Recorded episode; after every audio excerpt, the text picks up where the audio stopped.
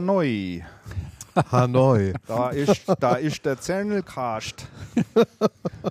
Wir machen heute mal eine Sendung ganz in schwäbischer Mundart. Das hört sich ja schon richtig gut an, was du da sagst, Christian. Im Fernsehen würde man jetzt drunter schreiben Originalton Süd. Ja, warum, äh, warum eine schwäbische Eröffnung? Das hat einen relativ einfachen Grund. Wir sind heute zu Gast bei HP im Headquarter in Palo Alto. Nein, nee, in Böblingen. In schöne Böblingen sind wir gefahren von München heute früh aus. Ne? Mhm, ja. Äh, die beiden Kollegen, der Andreas und äh, ihr habt heute früh schon eine Terminwurst gegessen. Wir haben eine Terminwurst gegessen. Ich glaube, da sage ich nachher zum Pick noch ein Wort dazu. Das können wir machen. Ja, wir begrüßen euch jedenfalls ganz herzlich zur Folge 26. Äh, wie immer mit dabei ist zu meiner Linken heute der Damian Hallo. Und mir gegenüber der Andreas. Grüß Gott. Servus beieinander. Ja, heute äh, eine Sendung, würde jetzt nicht sagen außer der Reihe. Wir werden über die Themen reden, über die wir immer reden. Mhm. Aber zusätzlich haben wir heute die Möglichkeit, ähm, auch mal die Gabi Pohl und den äh, Ulrich Seibold dazu zu holen. Die werden irgendwann im Laufe der Sendung heute noch dazustoßen. Und äh, dann werden wir uns natürlich auch ein bisschen mit denen unterhalten. Ich habe es auf der Herfahrt schon gesagt, als ich hier eingebogen bin, als wir da von der Autobahn runtergefahren sind und ich dann das HP-Hauptgebäude hier gesehen habe, da habe ich schon echt gedacht, wir kommen jetzt nach Palo Alto. So vom Baustil her ist es ja schon so. Ja. In der Art, ne? Ja. Wahrscheinlich auch gewollt. Könnte ich mir vorstellen. Corporate Identity. Und die Sonne scheint ne? auch noch. Die Sonne scheint auch noch. Ja, es liegt so, es liegt so lauschig am Hang Mhm. Ja. über Böblingen. Ja. Mhm. In diesem, in dieser Bauart, wie, wie, wie sagt man da eigentlich zu? Das sieht aus wie so eine. Das, das hat doch oben so ein abgeschrecktes pa Pagode? Heißt? Pagodenartig. Ja, irgendwie so. Ähm, so in, in diesem, in diesem End-70er Jahre Braun, Ja. was damals modern war. Es ist schon interessant. Aber ich glaube, die HP-Gebäude sehen tatsächlich alle so ähnlich aus. Ich glaube auch, ja. Es ist ja so ein bisschen so Wüstenstil irgendwie, ne? Palo Alto. ja, das ist so kalifornisches, Kalifornisch. kalifornischer Sonnenschein-Stil. Ja. Das passt schon. Richtig. Ja, was wollte ich sagen? Wir begrüßen natürlich auch alle Hörer, die hier neu dazugekommen sind und neu an Bord sind. Hallo und herzlich willkommen. Posteingang. Wir haben ähm, Post bekommen. Wir haben Post bekommen. So, okay, ich sag das jetzt. Also ich muss sagen, ich habe es verbaselt. Wir haben Post bekommen. Ähm, ein Paket. Wir haben auch schon vorab einen Blick reingeworfen. Und ich muss sagen, das Paket ist im Kofferraum meines Autos direkt bei Damian ähm, vorm Haus, wo wir uns heute Morgen getroffen haben. Ich habe es vergessen ähm, umzuräumen.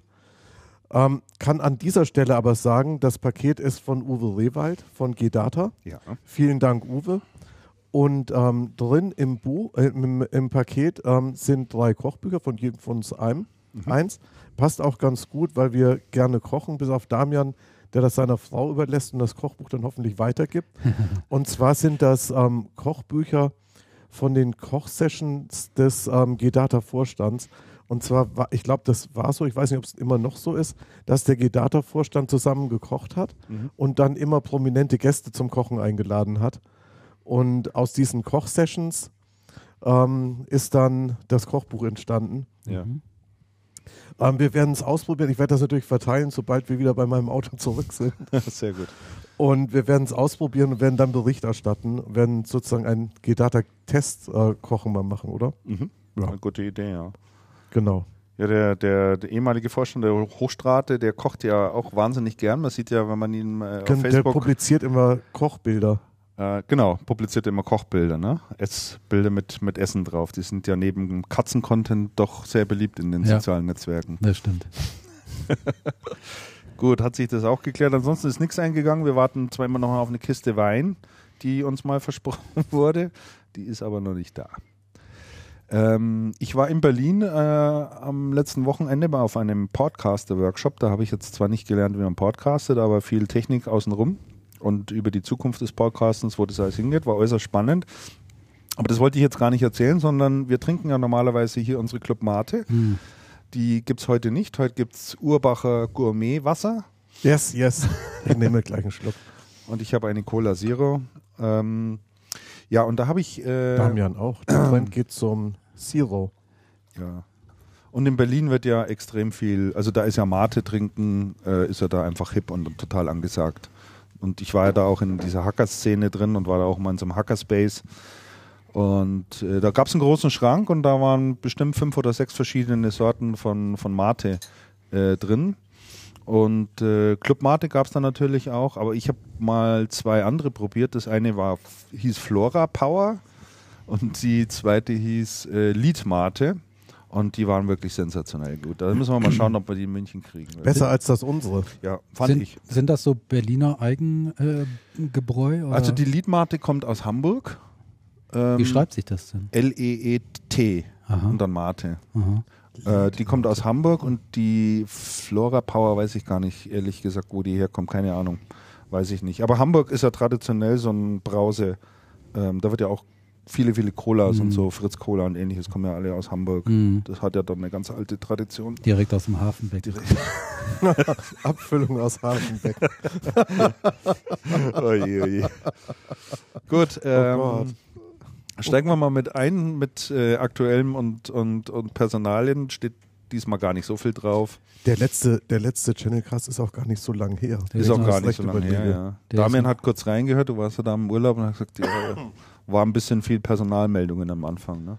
Ich war ja damals, ich war im Urlaub und war Damals, mittendrin in meiner, genau, in meiner Marathonvorbereitung äh, in Düsseldorf. Äh, ihr wolltet mich ja noch fragen, was war mein Highlight in den letzten Wochen? Ja. Ja, das war tatsächlich diese Teilnahme in der Epson-Staffel äh, am Marathon in Düsseldorf.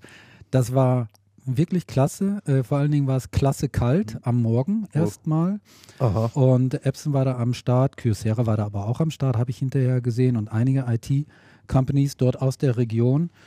Ähm, und äh, Henning Olsson himself, also der Chef von Epson, war auch mit am Start. Ich durfte mit ihm in einer Staffel laufen. Und es war auch ein, wirklich eine, eine tolle Veranstaltung, muss man sagen. Hat echt Spaß gemacht. Die Sonne kam dann raus und es war klasse. Und ich hatte später dann noch mit Seid Olsen ihr aber nicht im Regen geschwommen. oder? telefoniert. Nee, es war Laufen. Ach, lau nur laufen. Weil Ja. Ich habe Triathlon. Marathon. Marathon. Also, und äh, nu, das war eine große Veranstaltung, insgesamt 15.000 Leute und so. Boah, also, das da war schon viel, richtig ja. was los. Und das Verrückteste, Freunde, das war, das habe ich vorher noch nie gesehen, Einrad-Teilnehmer. also Teilnehmer am Marathon auf dem Einrad. So verboten. Da muss man doch laufen. Ja, Über die ganze, über die ganze, über die ganzen Kilometer. ich vermute es mal. Also ich kann euch Oh, sagen, wenn ihr mal vor. was völlig Beknacktes sehen wollt, dann sind das das Einradfahrer, die um die Wette fahren. Also das sah richtig bescheuert aus. Ja. Ich finde find eh, dass das bescheuert aussieht, ein Radfahren. ja, Sieht irgendwie immer so albern aus. Ja, und dann noch erwachsene, erwachsene Leute. Kindern könnte man es ja noch verstehen. Hier. Wer hat denn gewonnen eigentlich? Das war irgendwie wieder so ein Afrikaner äh, in der Zeit von richtig gute Zeit, 207, glaube ich. Mhm. Also zwei Stunden, sieben Minuten. Donnerwetter, sind, das ist schnell. die rasen da, das kannst du dir nicht denken. Ne? Wahnsinn. Unglaublich. Wir haben ein Unlängst bisschen mal, länger gebraucht. Unlängst mal eine Dokumentation gesehen über diese ganzen guten Marathonläufer, wo die alle herkommen. Mhm. Die meisten sind ja, glaube ich, aus Kenia, glaube ich. Ne? Kenia, Äthiopien. Kenia und Aha. Äthiopien. Jetzt war jedenfalls ein Dorf. Ich glaube, das war in Kenia oder so. Und ähm, da kommen etliche gute Marathonläufer her. Das Ja. ist irgendwie ist echt total irre. Haben die mal gezeigt, wie die, dass die schon irgendwie 30 Kilometer zur Schule laufen müssen und so. Na, das ist bei denen so völlig normal, dieses Laufen. Ja. Schon, war, war schon wirklich interessant. Die laufen sehr viel. Obwohl mich der Sport ja ansonsten nicht so interessiert. Aber gut. wären die guten Marathonläufer wahrscheinlich hier aus Deutschland, aus dem Bayerischen Wald oder so gekommen. Ja, genau. Vom Richtig. Ausbau des öffentlichen Nahverkehrs. Möglicherweise. Das verweichlicht. Ja, schlimm. Unglaublich. So, ja, also dann fangen wir mal an mit, mit unseren Personalien. Wir haben einiges, ein paar Sachen zusammengetragen. Das eine oder andere hat unsere Schattenredaktion, der Michael Schickram, eingetragen. Und äh, ganz oben habe ich aufgeschrieben, der Frank Pöschmann, der ist ja, ähm, hatte die Messe AG verlassen müssen. Mhm. Und da gibt es jetzt einen Nachfolger und der heißt Oliver Frese. Kannte Mhm. den jemand von euch vorher? Nein. Nein. Auch nicht. Also der Aber der ist ja ein Eigengewächs. Ja. ist ein Eigengewächs, der war hat vorher war verantwortlich für die Hannover Messe. Mhm. Und ähm, ja, der soll jetzt die Cebit wieder auf Vordermann bringen. Äh, Gibt es ja doch einen erheblichen Besucherschwund über die letzten Jahre. Wobei ich nicht glaube, dass der. Perschmann wegen der CeBIT äh, gehen musste. Nein, das war ja Das- mit den ganzen Baugeschichten, die da oben stattfinden, die Und- Kosten nicht eingehalten. Und, ne? vermutlich äh, passte er einfach auch dann nicht in die Mannschaft rein. Ich meine, äh, vorher der Ernst Raue, den kennt ihr ja auch noch, Ja. der hat ja lange Mhm. die CeBIT gemacht und auch unter seiner äh, Leitung hat die CeBIT äh, zum er zu, zunächst eine, eine sehr gute Entwicklung gehabt, anschließend aber auch eine eher negative Entwicklung und trotzdem hat die niemand vor die Tür gesetzt. Also ähm, ich glaube nicht, dass es einfach nur so ein Punkt war, was äh, äh, der dazu geführt hat, dass äh, Pirschmann gehen musste. Ähm, die Baukosten, ja, möglicherweise, vielleicht war das sozusagen der Tropfen, der das fast zum Überlaufen äh, gebracht hat. Zwischenzeitlich ist es ja, äh, hat der Aufsichtsrat in Bezug auf diese Kostenthematik eine Entscheidung gefällt. Ich weiß nicht, ob ihr das mitbekommen habt Nee. was diesen Bau der Halle äh, betrifft. Also das Budget muss eingehalten werden und sie haben jetzt einfach Abstriche gemacht, äh, was, äh, was die Architektur oder die Ausstattung dieser Halle betrifft. Diesmal ohne Fenster und so. Ja, genau. ohne Türen, ohne Fenster. Türen ohne Fenster. Cebit wird dafür, findet dafür im Sommer statt. Dann geht es schon. Es gibt doch diese, es gibt doch diese Halle unter der Treppe. Die hat wirklich keine Fenster. Das ist die Halle 8, stimmt das? Ach so, ja. Unter der Die großen ist da im unter dieser Eingang großen West ist Treppe, die, ja. ähm, die über die Eingang Auto, Süd. Ah, ja, die ja, dann diese richtig. Rampe über die Autobahn, Mhm. über den stimmt. Messeschnellweg. Ähm, das wäre doch bewährt. Das wäre bewährt, ja. Die Halle 10 hatte auch keine Fenster. Das war dieses Hochhaus, Hm. in dem diese Lampenausstellung ewig war, wo man mal die Distributoren, aber jetzt, Ja, ja, ähm, das ist ja lange her. Schweifen wir schon wieder ab. Ah, Mann, Also Mann, Mann, bin mal so gespannt. schon Ich kenne den. Oliver Frese gar nicht. Äh, Die Hannover Messe Industrie, für die er zuständig war, da weiß ich jetzt auch im Moment gar nicht, wie sich die so entwickelt hat. Habt ihr das mal, habt ihr da mal Also, soweit ich, weiß, soweit ich weiß, recht gut. Ja. Also ich, Aber ich könnte es ich jetzt nicht beschwören. Ich habe es mir, ich hab's mir lang nicht, nicht mehr detailliert angeschaut. hm. Nee, könnte ich ja auch nichts dazu sagen, weiß ich auch nicht.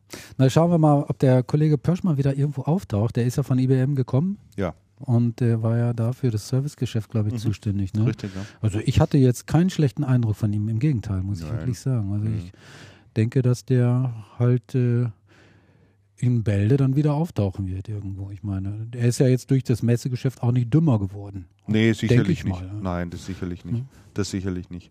Aber ich bin gespannt, was der, was der neue Messemann dann, ob Ja. er irgendwelche Akzente setzt und ob wir da Veränderungen in irgendeiner Form spüren. Ja.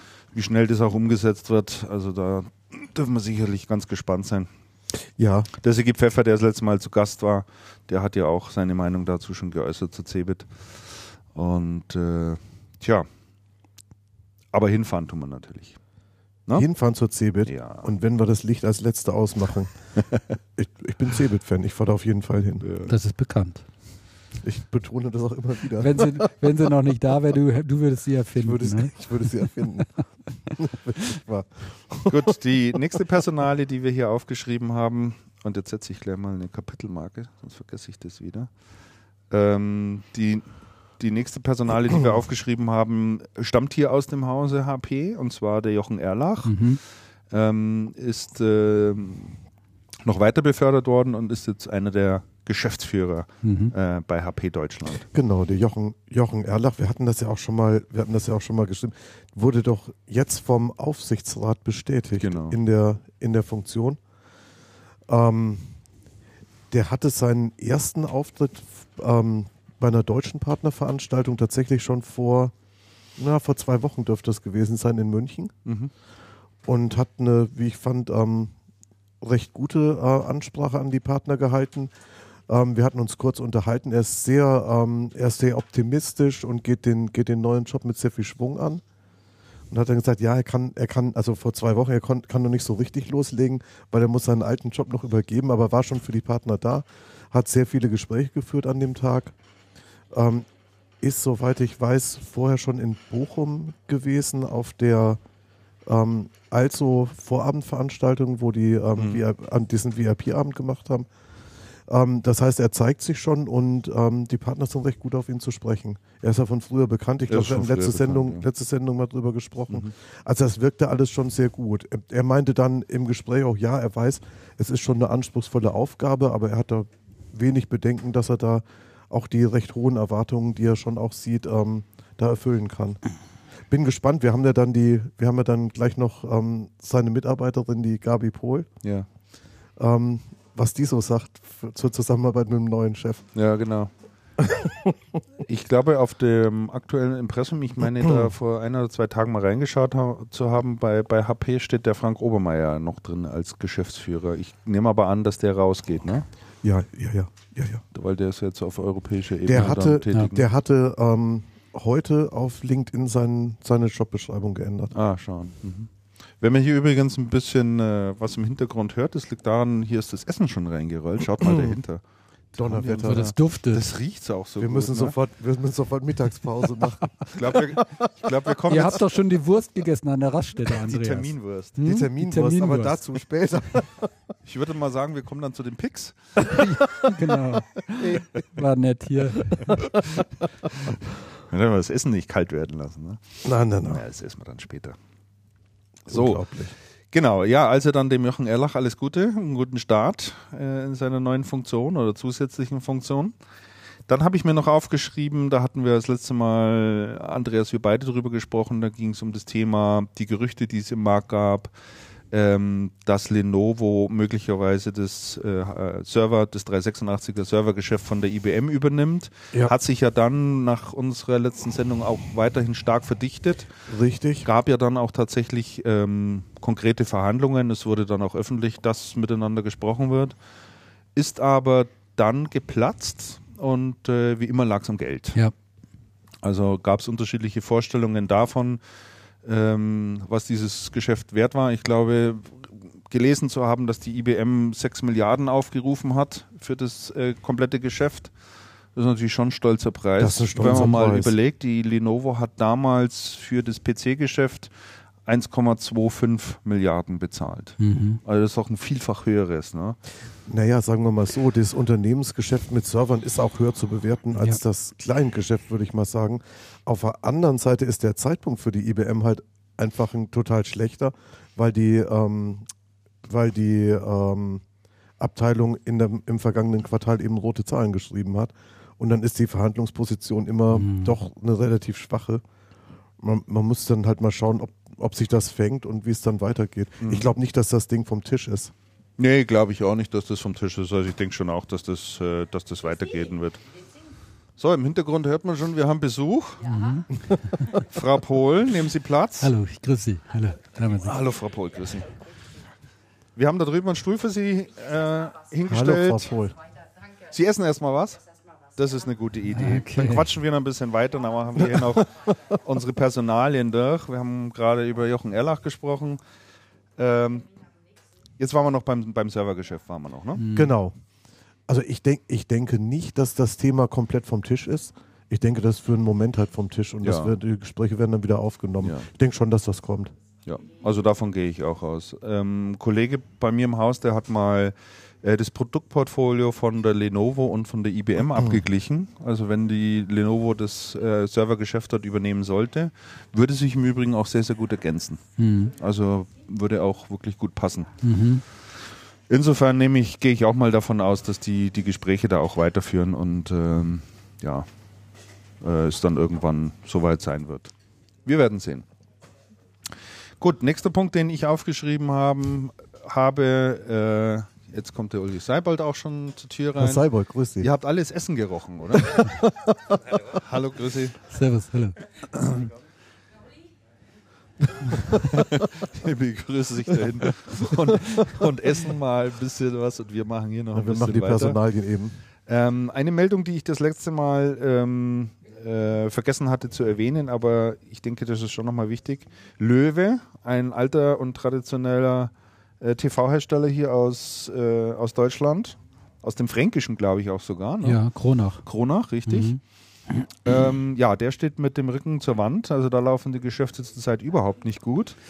Und um Löwe haben sich ja schon allerlei Gerüchte auch gerankt. So viel ich weiß, ist ja Sharp auch mit beteiligt. Sharp ist beteiligt, genau. 30 Prozent. Mit Und 30 Sharp ist ja auch nicht in einem richtig guten Zustand Nein. gerade. Sharp ist auch nicht wirklich in einem richtig guten Zustand, das stimmt. Und es gab immer wieder auch Gerüchte, ob Apple dort einsteigen würde Mhm. bei Löwe.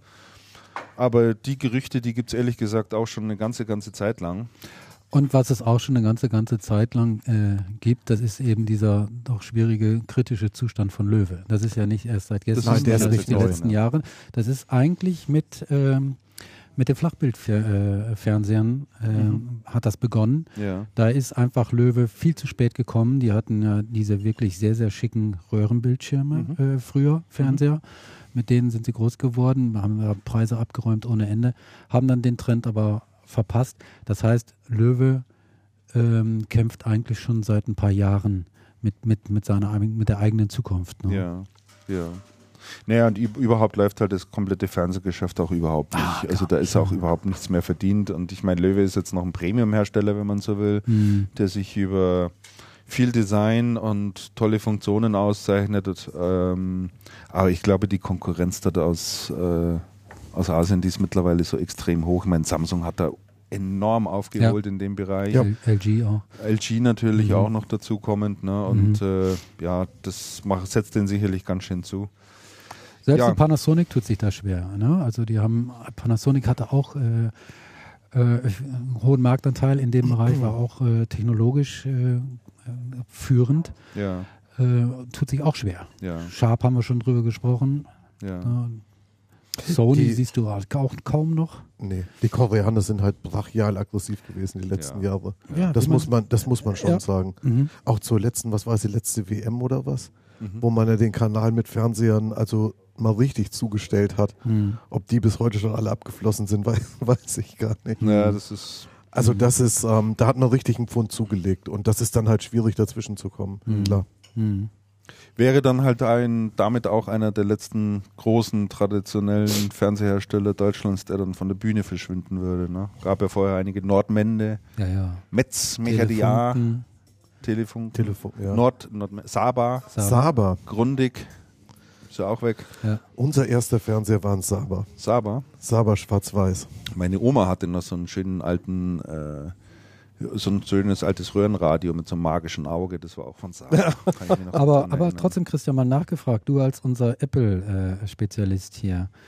Hm, Du sagtest, die Gerüchte gibt es schon so lange, dass äh, Apple da ein Auge auf Löwe geworfen hat. Es gibt ja auch die Gerüchte, dass Apple mit einem Fernseher kommt. Mhm. Was hältst du denn da eigentlich davon? Ich halte da nichts davon und ich äh, habe seit zwei Jahren auch eine Wette laufen mit dem Markus Ade von Tech Data, Mhm. äh, der immer sagt, ja, er glaubt, dass der Apple-Fernseher kommt und ich sage immer, nein, er kommt nicht. Mhm. Meine erste Flasche Whisky habe ich schon gewonnen. Also, Ähm, ich glaube nicht, dass die den Weg gehen werden ähm, über den Fernseher direkt. Fernsehen ist nochmal irgendwie etwas ganz anderes und sehr kompliziert, auch in der Hinsicht, dass du keine, ähm, keine Hoheit über die Inhalte hast. hm, So und ähm, Apple macht traditionell eigentlich nur Sachen, die sie selber auch im Griff haben und sie selber auch steuern können. Ich nehme an, dass sie den anderen Weg gehen, dass der Apple TV, diese kleine Box, die es heute schon gibt, hm, äh, aufgebohrt wird. Und ähm, die kannst du ja heute über ein einfaches HDMI-Kabel an jeden normalen Fernseher anschließen und die Funktionalitäten dann auch nutzen. Und ich denke, dass sie versuchen, ähm, auf dem Apple TV jetzt äh, auch Apps zu installieren, also dass man auch Apps drauf installieren kann. Und ich denke mir, dann wird es auch Spartenprogramme geben, wie zum Beispiel in Amerika gibt es beispielsweise ähm, einen eigenen Eintrag im Apple TV schon zur, äh, wie heißt diese äh, Basketballliga NBL? NBA. NBA. NBA, ähm, wo du also genau diesen Content dir anschauen kannst äh, gegen Bezahlung. Und ich denke, Apple wird eher den Weg gehen und dann mit Inhalteanbietern einzelne Deals machen, das in Form von einer App in ihren Apple TV reinpacken und was du dann für ein Endgerät hast, welchen Fernseher auch immer, Das dann stellst du dir dort rein. Weil ich glaube, ins Fernsehgeschäft einzusteigen selber und zu sagen, wir haben jetzt nochmal einen neuen Fernseher, ist eh sehr schwierig. hm. Also da, da kannst du eigentlich nicht wirklich einen Blumentopf gewinnen. Nee, das müsste dann schon etwas ganz Außergewöhnliches müsste was ganz sein. Außergewöhnliches sein und da Mhm. ist eigentlich auch nichts, nichts, in, nichts, in, nichts in Sicht in der Richtung. Ja. Aber es geht um das Thema Inhalte. Mhm. Bündelung von Inhalten, gute Bereitstellung von Inhalten. Und da hat Apple gute Erfahrung im, aus dem Musikbereich. Ähm, waren ja eine der ersten Pioniere, die es damals geschafft haben, Musik elektronisch anzubieten. Und dann später der Einstieg ins Filmgeschäft, also Filmvermarktung, äh, haben ja auch äh, Deals mit den großen Content-Anbietern in der Filmbranche. So dass das für mich eigentlich ein logischer Schritt wäre. Und ich denke, da muss, reden wir nicht über Hardware, nicht über Fernseher. Mhm. Das werden sie über ihre Box Mhm. machen. Mhm. Das denke ich, so wird es weitergehen. Das heißt, deine nächste Flasche Whisky hast du schon Die habe ich-. Die habe ich quasi schon sicher, ja, richtig. Ich durfte sogar einen Wunsch äußern, welchen Whisky ich mir wünsche. Ach ja. Ja, ja, ich habe ich hab gesagt, ich hätte gerne einen Banner den trinke ich ganz gerne. Habe dann damit gerechnet, Hm. dass ich den äh, üblichen Zwölfjährigen bekomme. Aber nein, es Aber nein, ein, Markus Ader lässt sich da nicht lumpen und es gab gleich den guten 18-Jährigen, glaube ich, oder sowas. Mhm. Der ist mittlerweile schon weg. In der. Distribution müsste man arbeiten. Bei der Ingram müsste man Da arbeiten. müsste man arbeiten. Ja. Sensationell. Insofern freue ich mich da schon auf die nächste, Du meinst, da steht immer eine Flasche im Regal. die nächste Flasche. Genau. Ja, da ist auf jeden Fall immer eine drin. Ja, und dann haben wir als, äh, als letztes auf der Agenda stehen ähm, den neuen CEO bei Intel. Der, hoffentlich spreche ich das jetzt richtig aus. Also den Vornamen kriege ich noch hin. Brian Oh, Kranich. Kr Kranich. Kranich, Kranich, Mit, mit Z. Kranich mit Z innen drin. Mittendrin.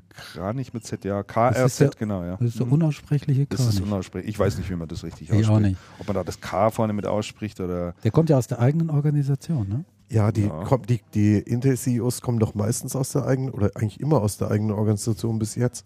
Und die Diskussion war doch diesmal die spannende Frage, ähm, wird es wieder ein interner werden? Ja. Und wenn ja, wer? Oder wird es diesmal erstmals Ja. ein externer, der da frischen Wind es waren ja einige Namen im Gespräch. Und es waren einige Namen in, im Gespräch und dann ist es der COO, war der, Mhm. war der, der, der COO ist es dann geworden. Ja. Also relativ nah an zu Hause. Ja, vor dem steht auch schon eine ganz schöne Mammutaufgabe, denke ich. Ne? Also Intel ist ja im Moment auch schon ein bisschen krisengebeutelt.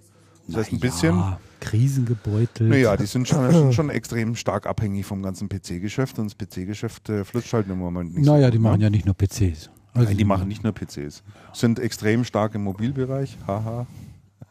Nein, aber in dem ganzen Na, sie Infrastruktur- hängen halt, sie hängen halt im, Mobil, im Mobilbereich etwas hinterher. Ja, das wollte Ja, ich und damit das brauchen, ist sagen. ja und brauchen eine Antwort, haben aber also im PC, im PC-Bereich ähm, schwach performt, Mhm. aber im Unternehmensbereich, also Server-CPUs, Infrastruktur, Ja. ähm, durchaus stark und haben sehr solide Ergebnisse gebracht. Und ganz interessant bei den, bei den Intel-Ergebnissen, Intel geht nicht den Weg und sagt, wir müssen jetzt Kosten reduzieren und, sondern Intel geht den Weg und sagt, wir investieren jetzt erstmal. Mhm. Und es ist trotzdem noch erheblich Gewinn übrig geblieben. Also da gibt es eigentlich nichts zu nörgeln. Ich glaube, die machen das gerade richtig. Ja. Sie müssen halt den, sie müssen halt ähm, aufholen. Mhm. Definitiv. Ja. aber, Müssen sie, ja. aber ich glaube, da ist ähm, Geld, um Entwickler zu anzuheuern, doch einiges vorhanden. Nee, und da jemand aus dem eigenen Stall zu nehmen, der den Laden wirklich gut kennt, Ist auch und, nicht- und ist ist, auch nicht ist, so ist, verkehrt. sicherlich nicht verkehrt, ne? anstatt da jemand von außen zu holen, der dann erstmal ein, ein Jahr braucht, bis er da richtig drin ist in, äh, in allem, da ist das sicherlich besser. So, die Frau Pohl hat als erstes hier Platz genommen, die schalte ich jetzt mal zu. Frau Ja. Pohl, hören Sie Wunderlich. mich? Ich höre Sie sehr gut. Können Sie sich das Mikro noch ein kleines bisschen weiter vorschieben? So, jawohl, genau, so passt es. Muss nicht ganz so dicht sein, so ist wunderbar. Gut. Jetzt Oh ja. ist die Frau Pohl bei uns mit am Tisch und hat auch schon gegessen im Gegensatz zu uns, aber wir haben, wir haben ja hier Butterbrezen. Ne? Ladies first. Ladies first, ja. Genau, so muss das sein. Ja, schön, dass wir die Möglichkeit haben, heute hier in Böblingen zu sein und äh, auch die Gelegenheit nutzen können, ähm, zunächst mit Ihnen, Frau Pohl, und anschließend dann mit dem Herrn Seibold auch noch zu sprechen. Jetzt kommt die Elli Körner auch noch rein. Haben Sie auch noch was zum Essen mitgebracht? Nee. Den Nachtisch. Genau. Sehr gut. Ja. Ja, ähm, Frau Pohl, wir wollten heute die Gelegenheit einfach nutzen, nach der äh, doch relativ langen Zeit der Transformation von HP, den ganzen Dingen, die in der Vergangenheit gelegen sind. Jetzt gab es äh, Anfang des Jahres auch die große Partnerkonferenz, ähm, klare Aussagen von der Weg Mitman über, äh, über die Zukunft von HP und welchen Weg man gehen möchte. Zum 1. Mai, so viel ich informiert bin, ist jetzt auch das neue Partnerprogramm gestartet. Äh, der Andreas war äh, so nett und hat da im Vorfeld schon mal ein bisschen recherchiert und äh, jetzt äh, ist es natürlich toll für uns, dass wir die Möglichkeit haben, da mal ein bisschen in Medias Res zu gehen, uns das auch mal ein bisschen an, von Ihnen auch erklären zu lassen, auch was Änderungen anbelangt, äh, damit wir uns da mal auf den neuesten Stand bringen lassen können. Andreas, magst du übernehmen? Soll ich mal übernehmen? Ja, fang du mal an. Ähm, Ich könnte ja mal eine Frage stellen, Frau Pohl, wie ist das denn jetzt? Ähm, ähm, ganz kurz nochmal rekapitulierend. McWhitman hatte ja auf, dem, auf der Partnerkonferenz in Las Vegas verschiedene Dinge versprochen. Ähm, Wenn es Ihnen übrigens zu laut ist, Frau Pohl, an diesem Knopf hier, da können Sie lauter Das und passt, leiser ja. passt. Nein, okay. ich habe es nur noch besser Okay, draufgesetzt. alles Das passt, danke. Okay, ich fange jetzt nochmal an. Entschuldigung. Macht nächstes verziehen. ähm, McWhitman hat ja, hat ja das ähm, Commitment zum Channel ganz deutlich abgegeben in Las Vegas und nochmal doppelt unterstrichen. Hatte gesagt, ähm, wir wollen für unsere Partner der profitabelste Partner im, in, in der IT-Branche sein oder der profitabelste IT-Hersteller. Ähm, hatte gesagt, Partner sollten künftig mehr verdienen, ab dem ersten Dollar verdienen. Ähm, unbegrenzt verdienen, je mehr sie verkaufen. Und zum ähm, 1. Mai sollte das, alles, sollte das alles online gehen. Wie sieht es denn jetzt konkret aus? Ähm, wir haben unser Versprechen gehalten und sind zum 1. Mai online gegangen. Okay. Das heißt, ähm, das neue Kompensationsprogramm ist live, ist ausgerollt. Die Partner sind ähm, ähm, informiert, Mhm. ähm, im Detail informiert. Ähm, wir hatten jetzt gerade erst einen Webcast mit über 100 Teilnehmern, wo wir nochmal im Detail erklärt haben, wie die Programme aussehen, was die Unterschiede und vor allem auch die Vorteile sind im, im zweiten Halbjahr ähm, für die Partner. Und wir haben ähm, durchweg gute Resonanz erhalten. Ich habe Ihren Okay. Artikel lesen dürfen gestern Nachmittag, ja. Okay. Ähm, ähm, wo es vielleicht ein paar ähm, Diskrepanzen gibt. Ähm, aber das, was ich äh, berichten kann, auch aus Live-Sessions und, und Unterhaltungen mit unseren Partnern, ist, Programm kommt an, es ist vereinfacht, es ist verständlich und ganz, ganz wichtig, natürlich von großem finanziellen Vorteil auch für unsere Partner. Ist es vereinfacht? Das, äh, ich hatte im Vorfeld mit Partnern gesprochen und es kam mir so vor, als hätte man flankierend zum existierenden Modell, ähm, was ja auf Umsatzziele geht, ähm, nochmal ein ähm, zweites Modell gestellt, was ohne Umsatzziele vom ersten, vom ersten Umsatz ähm, dann nach oben offen ist. Aber ist das vereinfacht oder ist das, also es kommt mir so vor wie eine Mischung aus zwei, aus zwei Welten. Mhm. Es ist deutlich vereinfacht. Also das, was Sie, was Sie gerade sagten, ist auch das, was wir in die Umsetzung gebracht haben. Ähm, vielleicht kann ich hier kurz mal Natürlich. ein, ein Deswegen Beispiel sind, sie, bringen. deswegen sind sie da. Genau. Ähm, Im Vergleich, also es macht es leichter oder anschaubarer, wenn man es ähm, mit dem ähm, Halbjahr 1 und Halbjahr 2 vergleicht. Im Halbjahr 1 im Computing zum Beispiel haben wir ähm, 1% gezahlt, zielabhängig auf die Hardware. Ja. In H2 auf Computing zahlen wir 1% äh, fix auf die Hardware. Also ohne eine Ohne, Zielvorgabe. ohne Umsatzziel. Genau, ohne Umsatzziel ab dem ersten Euro Umsatz. Ähm, haben kein Cap und kein Threshold und nochmal zusätzlich 0,5 Prozent dann zielabhängig von der Hardware. Ja, um natürlich da auch entsprechenden Anreiz zu geben, on top mehr zu machen. Ja, also deutlich einfacher kalkul kalkulierbar upfront ja, und planbar für, für den Partner. Im Printing-Bereich hatten wir ähm, in H1 3 Prozent zielabhängig auf die Hardware und im zweiten Halbjahr haben wir 1% fix auf die Hardware ebenfalls, kein Cap, kein Threshold und 2% zielabhängig on top nochmal, um den Accelerator da nochmal zu beschleunigen auf die Hardware. Das heißt, die Ziele gibt es weiterhin, aber die Ziele sind nicht mehr so ähm, das einzig glückselig machende, Es gibt das jetzt ein gewisses. Grundrauschen, wenn man es mal so Genau. sagen kann, oder? Die Ziele Ja, und kein kleines Grundrauschen. Äh, Im positiven Im Sinne. positiven ja, Sinn, natürlich. Absolut. Äh, Es war ja, ich meine, Ziele sind Ziele und die Ziele, die wir vergeben, die sind fair und auch abgestimmt. Ne? Aber der Anreiz ist natürlich viel, viel größer, wenn man sagt, du musst nicht erst dein Ziel erreichen als Threshold und dann verdienst du Geld, ähm, wenn ich weiß, ich kann mit dem ersten Euro Umsatz ähm, mein Geld schon einkalkulieren. Das habe ich einfach. Ja? Also ich muss kein Ziel erreichen, um, um die Kalkulation anzustellen.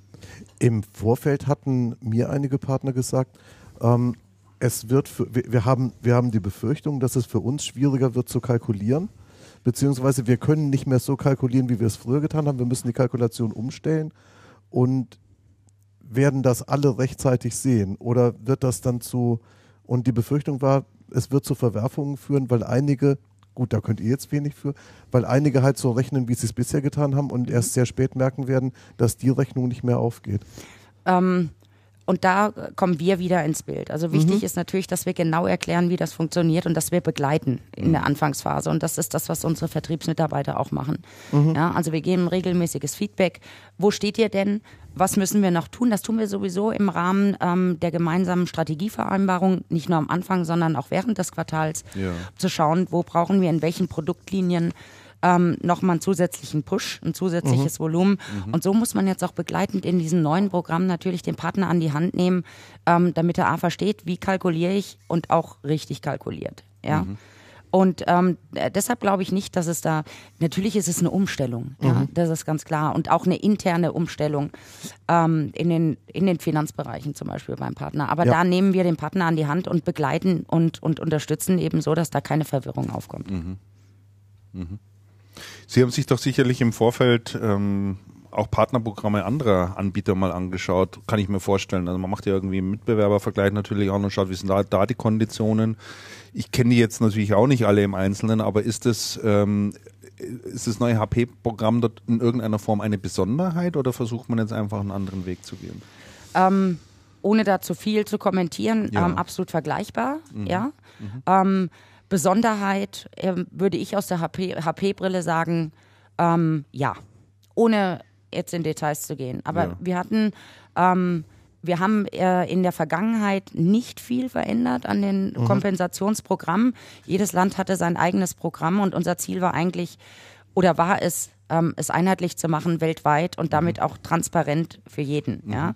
In Teilen hatte der Mitbewerb das schon, in Teilen aber auch nicht. Das heißt, das, äh, das Programm ist jetzt tatsächlich weltweit gültig? Mhm. Das genau. ist überall, wird, wird, gleich mhm. gefahren und also zumindest für die PPS, genau. äh, Enterprise Groups, äh, reden wir später noch mhm. drüber. Äh, da ist völlig egal, ob der Partner in Argentinien sitzt oder Brasilien oder hier. Genau. Interessant, okay. Das vereinfacht genau. natürlich auch vieles, ne? Absolut, ja. Und äh, gibt da, gab es da in der früher, äh, früher, mal, wenn das in Österreich jetzt anders gewesen ist, ich weiß es nicht aus der Historie oder in der Schweiz als, als in Deutschland, da kann ich mir schon vorstellen, dass da immer wieder mal äh, Ungereimtheiten mhm. natürlich mhm. dann auch gab, ne? Und Abstimmungsprobleme und so weiter. Das mhm. hat man damit natürlich jetzt auch vom Tisch endgültig. Genau so ne? ist es, ja. Und mhm. das war das erklärte Ziel auch von, von McWhitman. Mhm. Und wenn man überlegt, ähm, wie lange sie an Bord ist und wie ähm, schnell wir diese Umsetzung hier ähm, realisiert haben, mhm. ja, ist das ein großer Schritt nach ja. vorne. Ja? Also wenn wir bei allen anderen Themen jetzt gleichermaßen schnell umsetzen, ähm, glaube ich, sind wir im nächsten Jahr um diese Zeit schon sehr, sehr viel weiter. Und das ist jetzt der erste Schritt mal in diesem Programm, da wird sich noch einiges nach vorne hinaus tun. Mhm. Was heißt das? Was heißt das? Äh, tut, tut, sich, tut sich noch weiter? Was, was ja, kommt da additiv noch es dazu? Gibt noch, es gibt ja, ähm, also additiv jetzt auf dieses Programm nichts, aber es wird schon noch Vereinfachungen und, und Veränderungen geben in anderen Programmen im Bereich der Distributoren zum Beispiel. Mhm. mhm. Ja, und natürlich gucken wir uns das Thema Unattended auch an. Unattended ist unser absoluter Fokusbereich. Ja. ja. Ähm, die Partner, die noch ähm, keinen Status haben, ja, mhm. die auch entsprechend zu unterstützen und zu fördern, damit sie in den Status kommen. Da werden mit Sicherheit auch noch sehr attraktive Programme weltweit ausgerollt werden. Mhm. Aber nicht kurzfristig, sondern jetzt sprechen wir schon über, über Fiscal Year 14 oder Kalenderjahr mhm, 14, mhm, mhm. ne? Da werden wir noch einiges sehen. Mhm. Es, es ist aber in der Bonifizierung tatsächlich eine Bewegung weg von Backend hin zu Frontend.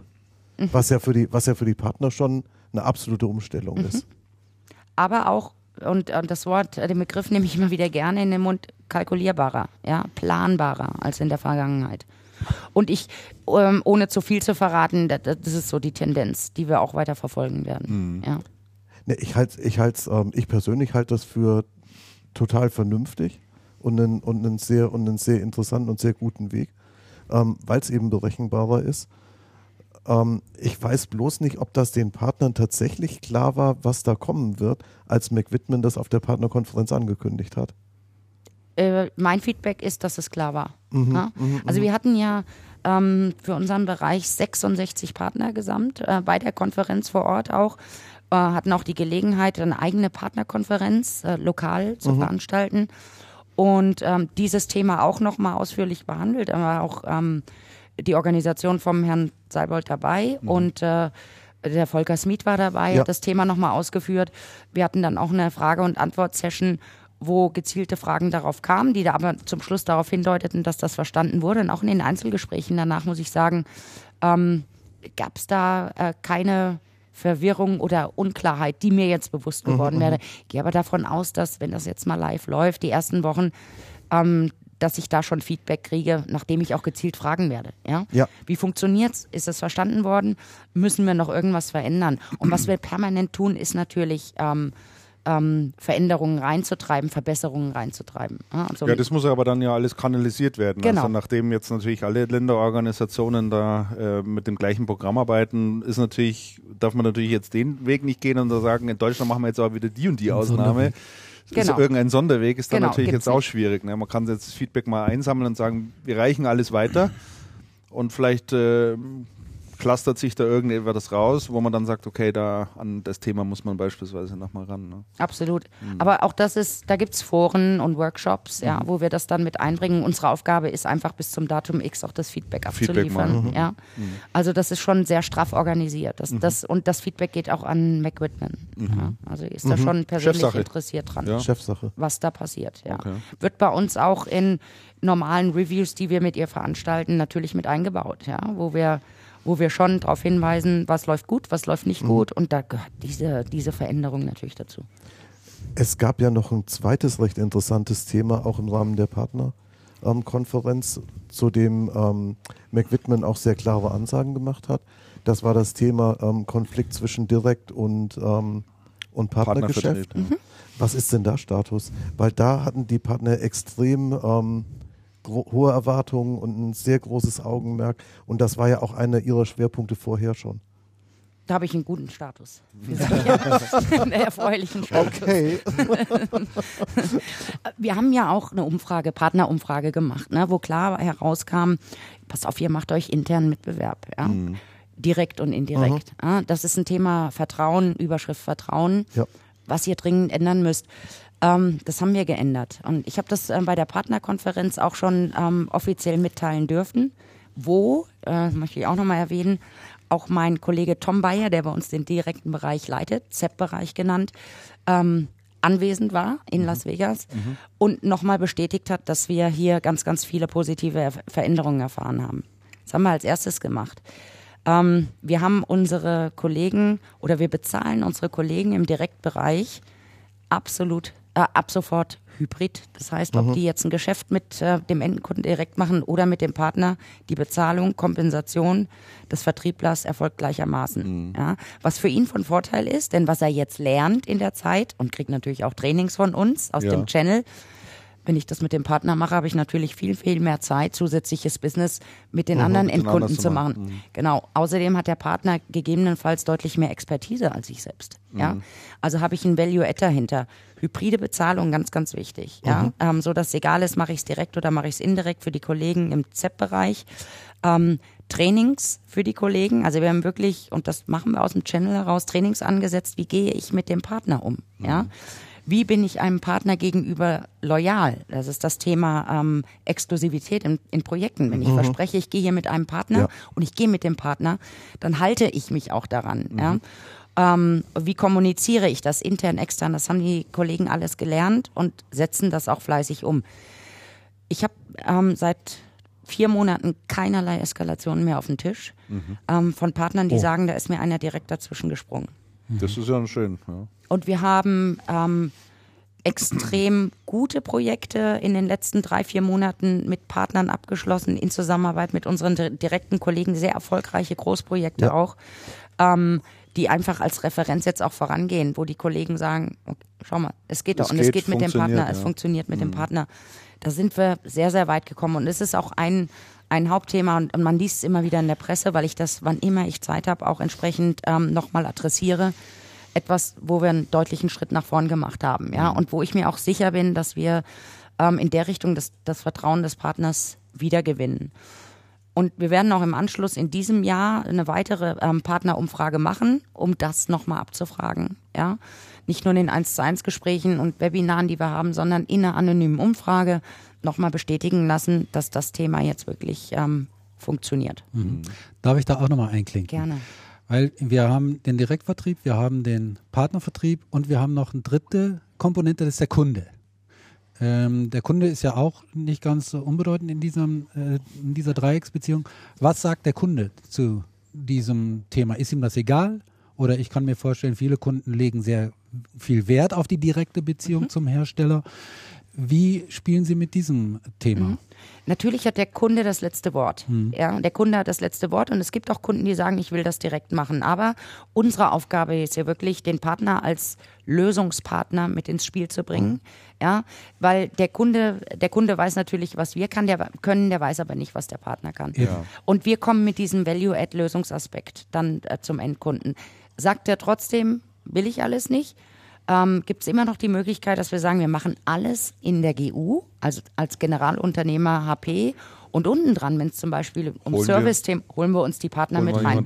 Und da ist der Endkunde auch der, der sagt, ich will aber euch als Ansprechpartner durchaus bereit, diesen Partner auch zu akzeptieren. Das ist eben ein Schlupfloch, was wir notfalls auch noch nutzen.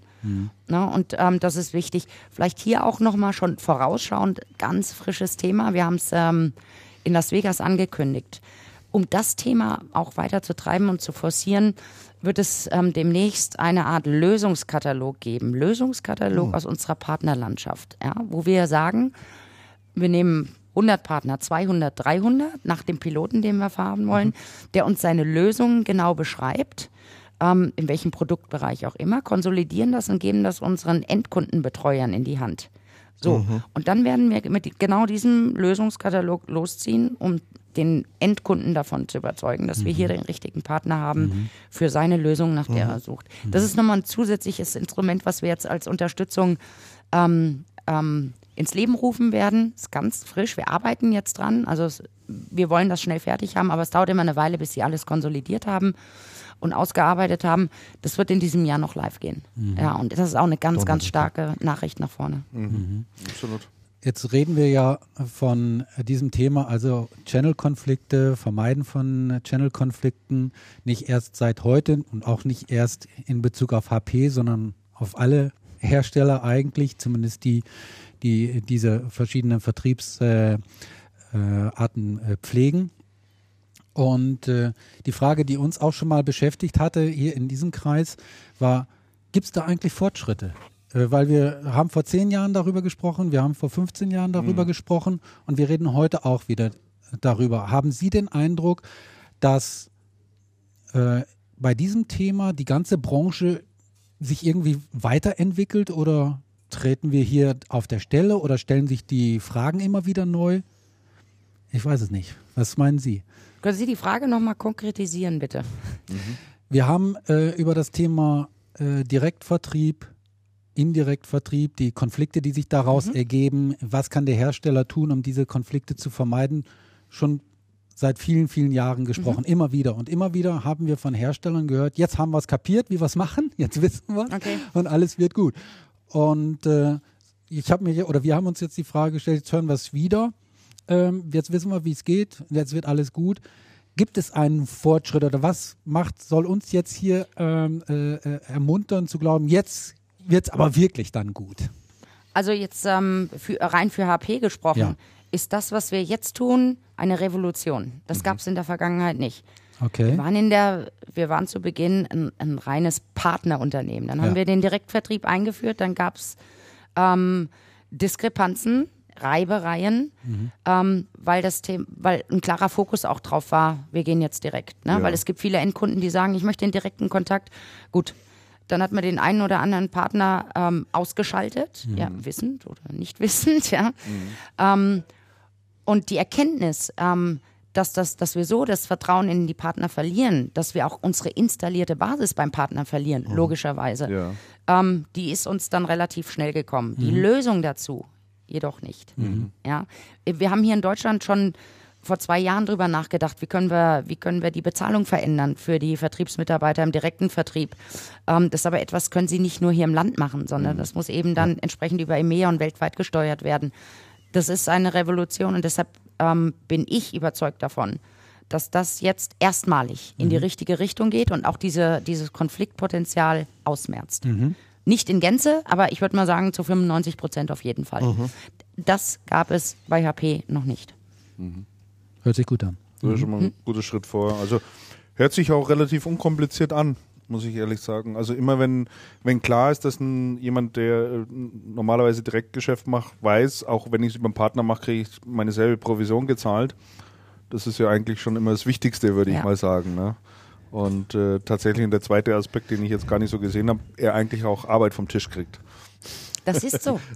ja. Er muss was davon haben. Er muss Ja. was davon haben, also es Ja. muss ein Anreiz sein. Und wenn der Anreiz bedeutet, weniger Arbeitsverdichtung, ne, äh, in meinem Tag, äh, in meiner tagtäglichen Arbeit, die ich machen muss, äh, dann ist das natürlich schon auch von Vorteil und den Partner freut es natürlich. Ja. Überhaupt Die- keine Frage. Eins muss man sagen, die Signale an die Partner sind sehr stark und sehr deutlich. Ja. Also ich denke mir, ein Auftritt von Tom Bayer in ähm, Las Vegas bei, den, bei der Partnerkonferenz, ähm, der hat da wirklich Aufsehen erregt.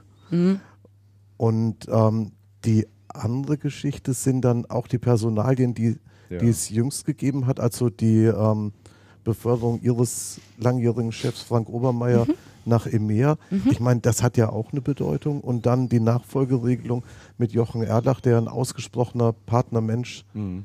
ist und der von den Partnern, ich habe den Jochen vor zwei Wochen auf einer Veranstaltung in München getroffen und die Partner waren wirklich, die sind auf den zu und der war ständig in Partnergesprächen. Wie kommen sie denn mit ihrem neuen Chef klar? Super.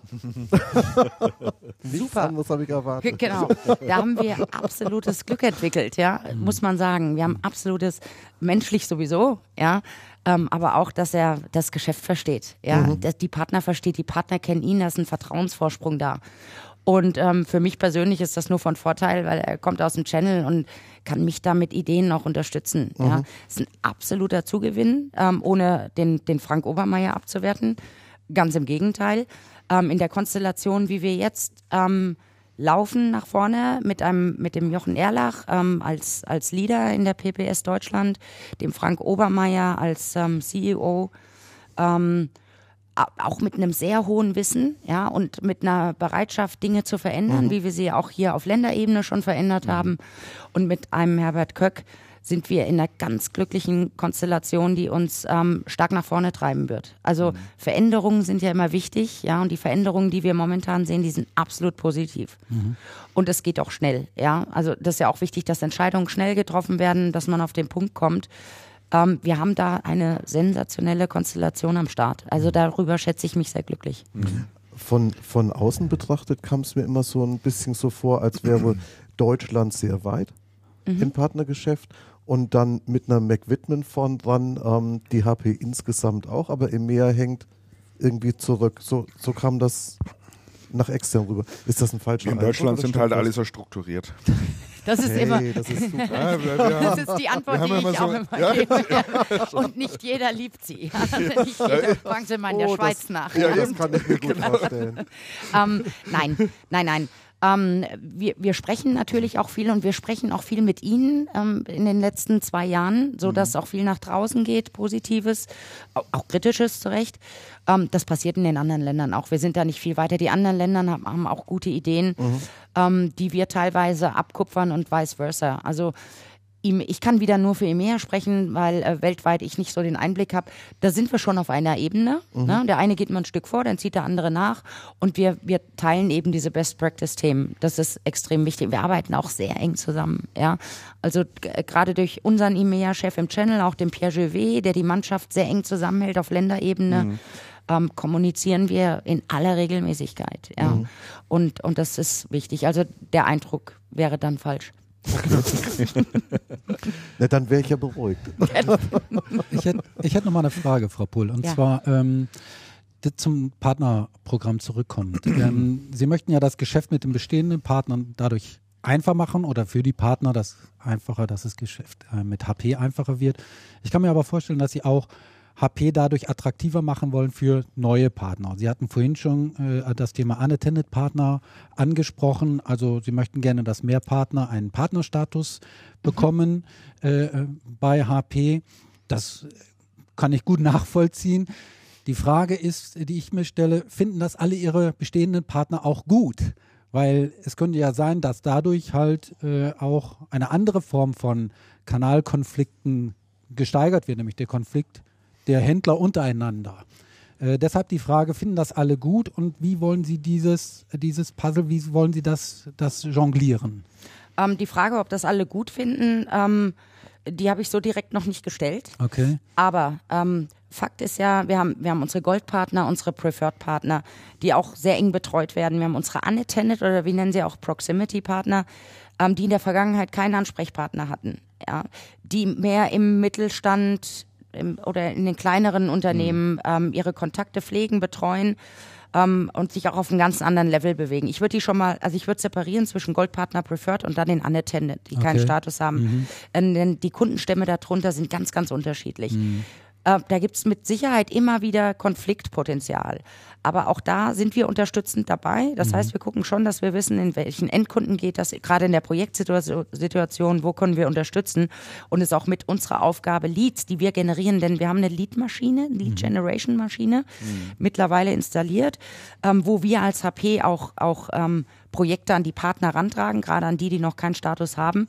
Und das verteilen wir dann auch ähm, in sehr, sehr enger Abstimmung. Ja, gibt es dann ein Lied und das geht an einen Partner.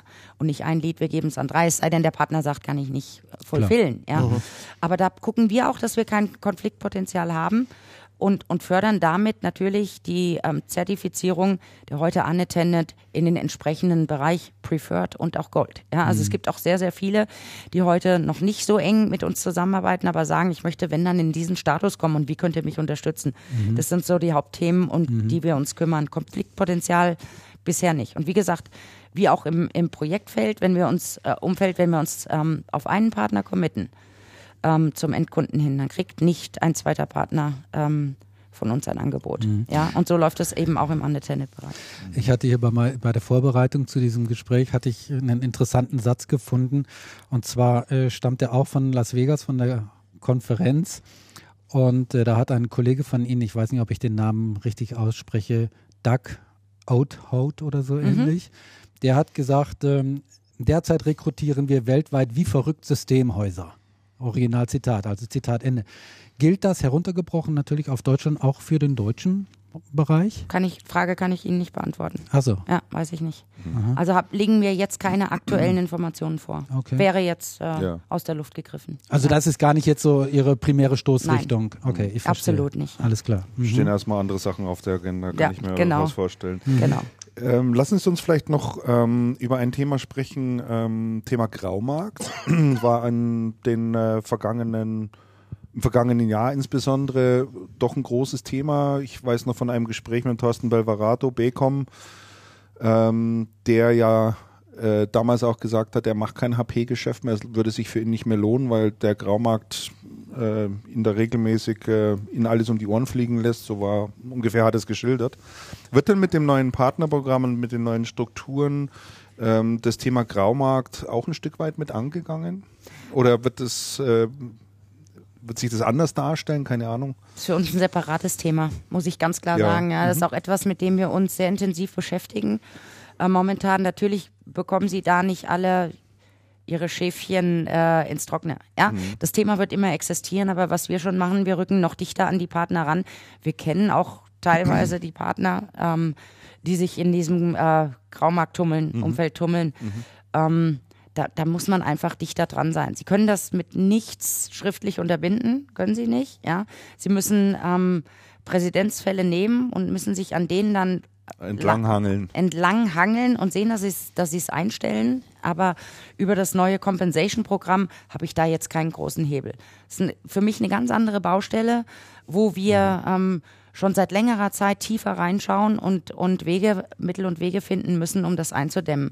Aber es wird auch immer mehr autark, immer mehr publik. Und da, wo es publik ist, ergreifen wir die entsprechenden Maßnahmen, um auch Abschreckung zu betreiben. Und das gelingt uns ganz gut, ohne, ohne ins Detail zu gehen. Aber es ist für mich wirklich ein separates Thema, ja. Und das, ähm, die Herausforderung haben wir natürlich nicht nur in Deutschland.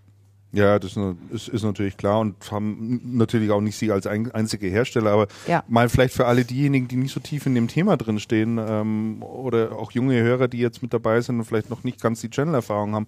Was sind denn, äh, vielleicht können Sie mal kurz beschreiben, wie entstehen denn Graumärkte? Also was, was passiert denn da in der Regel? Wo kommt, wo kommt dieses Zeug denn her? Das fragt man sich immer typischerweise und sagt, na eigentlich ist doch alles vorgegeben, ne? da gibt's doch äh, da gibt es einen Hersteller, der bringt Produkte in diesen Markt und der verkauft die über die Distribution und der Handel kauft die ab und dann geht es an Endkunden. Ne? Äh, wirklich mal so ganz banal gefragt, wie entstehen eigentlich diese Graumärkte? Was gibt es da für Schlupflöcher? ja, gut, wir kontrollieren ähm, natürlich bis Eingang Distribution. Ne? Und dann wissen wir ähm, in der Regel schon, welche Projekte stehen dahinter, ähm, mit welchem Partner und, und wo geht es dann an den Endkunden. Aber Mhm. nicht so im Detail, dass wir das irgendwo protokollieren. Ja? Also Sie können diesen finalen ähm, Weg Ja. dann ähm, offiziell eigentlich nicht mehr beobachten. Mhm. Ja, und da gibt es eben Schlupflöcher in die eine oder andere Richtung. Mhm. Und es gibt auch kein Gesetz, das das äh, momentan erlaubt, äh, da weitere Recherche auch zu unternehmen. Ja, ja. Offizielle Recherche zu unternehmen. Ja, ist schwierig. Also ähm, ein schönes Beispiel finde ich ja immer Adidas, die ja jetzt auch hier äh, Ärger haben mit, mit, Ja. mit den deutschen Kartellwächtern, die ja da ganz strikt sind bei der Wahl, nicht A, bei der Wahl ihrer Vertriebspartner natürlich einerseits, sondern auch bei der Warenpräsentation und ähnliches. Also keine Adidas-Schuhe auf Amazon, keine in Ebay, sondern gibt es halt strikte Vorgaben.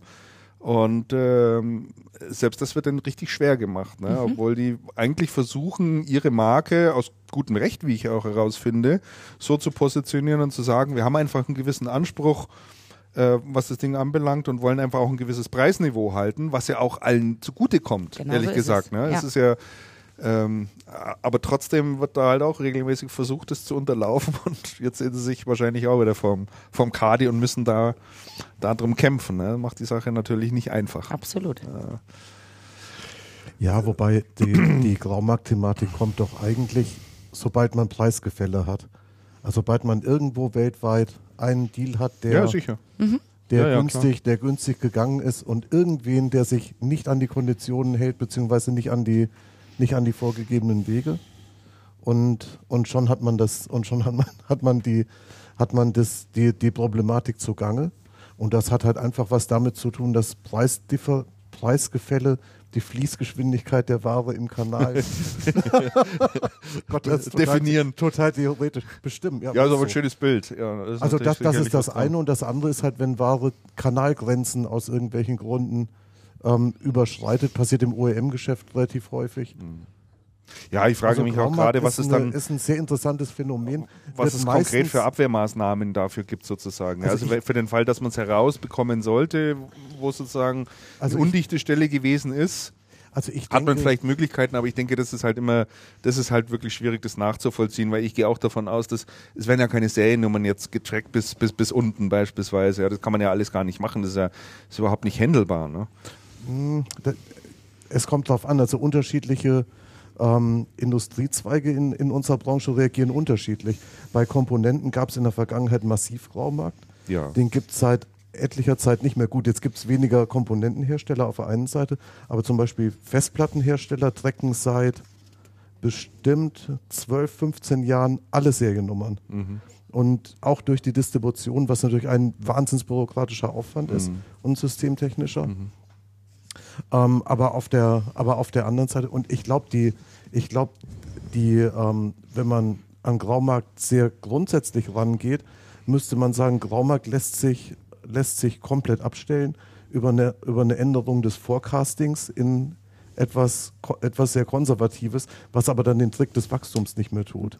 ist richtig. Ähm, Herr Seibold wird nachher auch noch was dazu sagen, ja, zu dem Thema. Wir tracken Oh, die Serien natürlich auch noch. Thema, ja. genau. Genau. er steht schon in den Startlöchern. Steht schon in den Start. Oh ja, oh ja. Es Das schon Schöne ist, das sind hier so, Startlöchern. so kurze Wege. ähm, dann kommen wir mal vielleicht so auf die, auf, auf noch ein paar Fragen möchte ich schon noch loswerden, Frau Pohl. Ja. Ähm, PC-Markt, lassen Sie uns vielleicht da noch ein bisschen äh, drüber sprechen. Jetzt mal weg vom Partnerprogramm, versuchen wir vielleicht mal wieder ein bisschen die Vogelperspektive mit einzunehmen. Ähm, Spiegel schrieb unlängst PC-Markteinbruch, Windows 8 hat versagt. Ja, also Talfahrt im PC-Markt ist ja wirklich rasant und äh, die letzten Quartalzahlen haben ja auch ähm, es gezeigt, äh, wie stark es runtergeht. Also es haben ja nahezu alle Hersteller enorme Rückgänge verzeichnen müssen, mit einer Ausnahme, äh, die wir alle kennen. Das war Lenovo, die dazugelegt haben. Aber auch bei ihren Mitbewerbern Acer und ähnlichen bis zu 30 Prozent äh, Rückgang. Wie sehen Sie denn das, ähm, die ganze Entwicklung im PC-Markt jetzt mal perspektivisch vielleicht auch ein Stück weit betrachtet? Es wird ja viel davon gesprochen, dass der PC-Markt nie mehr auf dieses Niveau hochkommen wird. Also wir einfach damit rechnen müssen, dass wir äh, mit Rückgängen weiterhin leben müssen, dass äh, dieses Geschäft teilweise durch andere Clients abgelöst werden, durch Tablets und ähnliches, äh, das damit dazukommt. Wie gehen Sie denn mit dem Thema um oder wie sehen Sie es als äh, Zuständige bei HP? Also wir sehen den ähm, jetzt auch HP gesprochen, PC-Markt natürlich sinkend, mhm. aber ich denke schon in den nächsten Jahren nicht so runterbrechend, wie das äh, prognostiz negativ prognostiziert wird. Ich glaube, dass da eine gewisse Stabilität noch drin ist. Nichtsdestotrotz. Was macht Sie da so sicher, Frau Paul? Ähm, die, das Feedback unserer Partner, sowohl im okay. Commercial als auch im Consumer-Bereich, ja, die das ähnlich sehen und auch in den Gesprächen mit End-Usern, mhm. sowohl im kommerziellen auch aus, als auch im Consumer-Bereich. Nichtsdestotrotz äh, ist es ja nicht abzuwägen, dass das Tablet kommt. Ja, das sehen wir ja auch im, im eigenen Haushalt. Ähm, wir haben fast alle ein Tablet, welcher Marke auch immer, ja, weil es ähm, einfach unkompliziert ist, gerade in der privaten Nutzung, aber auch in der geschäftlichen Nutzung, weil es schnell ist, ja, mhm. weil ich ähm, weil, weil es modern ist, logischerweise. Ähm, da wird es auch einen starken ähm, Aufwärtstrend geben, weiterhin. Aber ich glaube nicht, dass der, dass der PC, der klassische Desktop- und Notebook-Markt ähm, jetzt äh, so dramatisch verlieren wird. Mhm. Ja, also mhm. schon mit einem Trend nach unten, das ist ganz klar, aber ähm, tendenziell jetzt für dieses Jahr gesprochen haben einfach eine Marktschwäche auch. Ja, mhm. wir haben eine extreme Marktschwäche, äh, Schwäche, ähm, die ihr Übriges leistet und beiträgt zu der Thematik. Aber ich glaube, dass der Verlauf langsamer gehen wird. Und mhm. es findet ja auch eine, äh, eine ähm, ähm, Veränderung, sagen wir mal, im Tablet-Markt mhm. statt. Ja, kommen jetzt wirklich fast alle Anbieter mit einem Tablet und die sind auch alle gut, ja. Ich finde, wir natürlich herausragend, das ist ganz klar. Das wissen Sie sicherlich auch. Mit unserem Elite-Pad im, im Commercial-Bereich und dem Slate 7, das ja. jetzt ähm, im Consumer-Bereich kommt. Also da können wir jetzt durchaus auch ähm, mit erhobenem Haupt mitsprechen. Mhm. Ähm, Veränderungen gibt es ja, aber das ist, also ich würde jetzt den, den klassischen PC nicht tot sagen. Mhm. Ähm, einen Produktbereich gibt es ja noch von, äh, wo ich eigentlich immer erwartet habe, dass das HP auch eine Antwort liefern wird, ist der Smartphone-Bereich. Also es gab ja mal ein paar Ambitionen in dem äh, Bereich mitmischen zu wollen. Ähm, dann wurde es aber lange Zeit wieder ruhig. Es gab natürlich da noch diese Geschichte mit dem Betriebssystem, mit WebOS, was äh, zugekauft wurde von Palm und jeder damit gerechnet hat, jetzt kommen sicherlich auch die Geräte, dann hat sich ja wieder alles geändert. Ähm, jetzt wurde das äh, Betriebssystem ja an LG verkauft, zumindest ein großer Teil davon, inklusive Patente. Können wir denn auf abnehmbare Zeit ähm, im Bereich Smartphones etwas erwarten von HP? Also ich habe hier noch, die Hörer sehen es jetzt leider, das Original Palm Smartphone. Tatsächlich, ja. ja. Das funktioniert auch noch hervorragend, ja. Mhm. Ähm, und ich habe es einfach lieb gewonnen, deshalb nutze ich es auch noch. Ähm, äh, kann ich nichts zu sagen äh, okay. was da geplant ist. Ja, auch ähm, die McWhitman hält sich da ja sehr stark zurück. Ähm, wichtig ist einfach, dass wir was, wenn wir was machen, dass wir was Vernünftiges machen. Mhm. Ähm, von daher ähm, kann ich Ihnen da keine näheren Informationen mhm. geben. Mhm. Und so lange arbeite ich hier mit meinem mit, mit dem Palm Smartphone. Ja. Und der, der, der, Kollege auch. Der genau. Kollege auch. Jetzt, jetzt hätte ich noch eine Frage zum, zu dem anderen ähm, zu dem anderen Markt in der PPS, nämlich zum Druckermarkt. Mhm. Wir hatten letztes Jahr im Druckermarkt ja nicht unbedingt ein durchweg starkes Jahr. Vor allem im, ähm, im ersten Halbjahr und im Sommer hing der Markt sehr stark durch. Wie hat sich das denn in der Zwischenzeit entwickelt und was berichten die Partner von diesem Jahr? Äh, was, die, was, die, was, die, Marktsituation angeht, ähm, ja, sehen wir auch einen leicht sinkenden Markt. Mhm. Ähm, nicht so dramatisch wie im Computing-Bereich. Mhm. Ähm, was unsere Darstellung in diesem Markt angeht, ähm, haben wir ganz, ganz endlich ganz, ganz viele neue Innovationen rausgebracht. Ja, also wir mhm. haben ja, und das ist kein Geheimnis, sehr lange im Printing-Bereich nichts Neues äh, in den Markt geschoben, ähm, sondern mit dem Altbewährten gearbeitet, was auch sehr gut funktioniert hat. Aber es war jetzt einfach an der Zeit, auch mal wieder in, in das Thema Innovation einzusteigen mhm. im Printing. Und ähm, ich bin fest überzeugt, dass wir, und ich spreche jetzt für Deutschland, dass wir schneller wachsen, weiterhin schneller wachsen werden als der Markt. Ja, also ich mache mir da keine Gedanken. Sie müssen wirklich die richtigen Produkte haben. Sie müssen innovative Produkte haben. Und ähm, damit werden wir unsere Erfolgsstory Printing auch, auch ähm, weiter beleben. Mhm. Und es kommt noch, es kommt nicht nur dieses Jahr ganz, mhm. ganz viel an neuen Geräten, sondern das geht gerade im nächsten Jahr auch so weiter. Ja, angekündigt ist auch schon offiziell. Da wird sich sehr viel tun. Soll ich Ihnen was verraten, Frau Pohl? Ich frage mich gerade, was es im Bereich Drucken für Innovationen geben kann. Und das fragst du in Ja. Ja. Ein Drucker, der spuckt das Papier aus. Da fehlen mir die Worte. Ja. Sie kennen sich, glaube ich, nicht so gut aus mit Druckern. Da helfen Sie mir auf die Sprünge. helfen, Sie mir, helfen Sie mir auf die Sprünge. Ähm, es geht immer äh, im ersten um Cost per Page. Ja, also wir müssen Kost, ein Drucker muss kostengünstig arbeiten. Logischerweise, er muss schnell arbeiten, er muss sauber arbeiten, qualitativ hochwertig. Ähm, und das sind die Themen, denen wir uns einfach angenommen haben. Digitalisiert, selbstverständlich, lösungsorientiert. Ja, Sie, Sie müssen so einen Drucker in eine Komplettlösung einbauen können. Und ähm, ja, da waren wir einfach ein Stück weit hinterher. Wir haben sehr, sehr gute Drucker, aber es gibt eben Themen ähm, wie Geschwindigkeit, Qualität der Tinte ähm, und, und der gesamte Cost per Page, ROI-Bereich, ähm, wo wir ein bisschen Nachholbedarf hatten. Und Okay. das haben wir jetzt äh, Ah, ja. getan. Danke. Wir holen ihn nachher nochmal einen Drucker hier rein und äh, zeigen ihm das mal am, am lebenden Objekt. Ja. Ich muss, ich muss zugeben, ich war erstaunt vor 14 Tagen in München, ähm, wie explizit der Jochen Erlach in seiner ähm, Präsentation auch auf das Thema Drucken eingegangen ist. Innovation im, im, im Bereich Drucken. Also das hätte ich, das hätte ich nicht gedacht. Ich habe auch gedacht, so Drucken ist so ein bisschen langweilig geworden, da tut sich nicht viel. Aber es sahen auch die neuen Drucker ganz gut aus. Also das gab es ja schon einige zu sehen und das war, war von den Partnern auch sehr positiv aufgenommen. Aber dieses Thema, ich weiß es nicht mehr den, den Fachterminus, also irgendwie Drucken aus der Cloud heraus, irgendwie so war das. das vor- E-Printing, oder? E-Printing, genau. E-Printing? Das ist, glaube ich, vor zwei Jahren oder so ist das mal ziemlich äh, nach oben gekommen. Da hört man ja gar nichts mehr davon. Ne? Das scheint kein Interesse am Markt zu haben, oder? E-Printing, dieses, Übers Internet drucken, irgendwo anders hin, ne? Das war doch das Thema, oder? genau. Oh, das wu- wurde vor 14 Tagen Ich gehe mit meinem Smartphone zum Flughafen, da steht ein Drucker und da drucke ich mein, mein Dings aus. Mein, Wurden mein vor Dokument. 14 Tagen auch Lösungen gezeigt. Ich habe es aber vergessen. Wie Ah, Also ich glaube, dass es das genau einfach, war. einfach halt ähm, technologisch möglich gewesen ist und dann hat Ja, man klar. gesagt, so, das kann man jetzt alles machen, aber Keine ich glaube, Nachfrage. es gibt einfach keine Nachfrage Das vermute ich auch. Ja. Nach, nach solchen Lösungen. Also nicht in dem Maße, wie man sich wahrscheinlich vorgestellt hat. Tja, Es war für die Presse mal wieder ein schönes Thema zum Schreiben. das muss ja auch sein.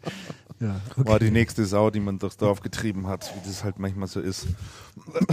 Wir hören Protestgeheul aus dem Hintergrund. Naja, ich ich glaube, meine, einen Stock über uns sind jetzt 20 Leute gerade umgefallen. Das ist durchaus sogar hier auf der gleichen Ebene. Ja. Gut, ich, wir bekommen Handzeichen, dass wir mit dem äh, mit Ihrem Gesprächspart langsam zum Ende kommen müssen. Der Kollege äh, steht auch schon auf und zieht sich das Jackett noch aus. Ne, lässt er an, oder? Oh, wie, Sie möchten. Kampfanzug. Dann machen wir einfach mal fliegenden Wechsel sozusagen. Ganz Jawohl. herzlichen Dank, Frau Pohl, dass Ja. Sie sich die Zeit genommen haben Vielen Dank. ähm, und sich äh, zu uns gesellt haben und auch mal die Fragen beantwortet haben, ein Stück weit auch Partnerprogramm nochmal erklärt haben, äh, mit Fleisch gefüllt haben sozusagen, ja, dass man da mal ein bisschen konkre- konkret werden konnte. Eins muss ich Damian aber noch hat aber fragen. noch was, Sie ja, haben im letzten Jahr in München auf einer Pressekonferenz mal gesagt, meine Frau hatte damals darüber geschrieben, ich zitiere wörtlich, wir wollen unsere Fangemeinde wieder aufbauen, bezogen auf die Partner. Wie weit sind Sie da? Ich glaube, da sind wir schon sehr weit. Also wenn ich dem, dem Feedback vertrauen kann, was ich von den Partnern bekommen habe, gerade in Las Vegas, ist die Fangemeinde schon stark erweitert worden. Und ähm, mein Ziel ist natürlich äh, eine deutliche Vergrößerung. Aber ich glaube, so langsam sind unsere Fans wieder da. Ich sehe auch schon die Flaggen so ein bisschen ja, mit der die HP-Fahne im Hintergrund. Alles klar. Alles klar, dann herzlichen Dank fürs Dasein und äh, noch weiterhin viel Erfolg. Recht herzlichen Dank für Ihre Zeit, hat sehr viel Spaß gemacht. Prima. Dankeschön. Vielen Dank, Danke. danke, tschüss. Ciao. Ciao. Tschüss. So, dann machen wir mal Übergabe.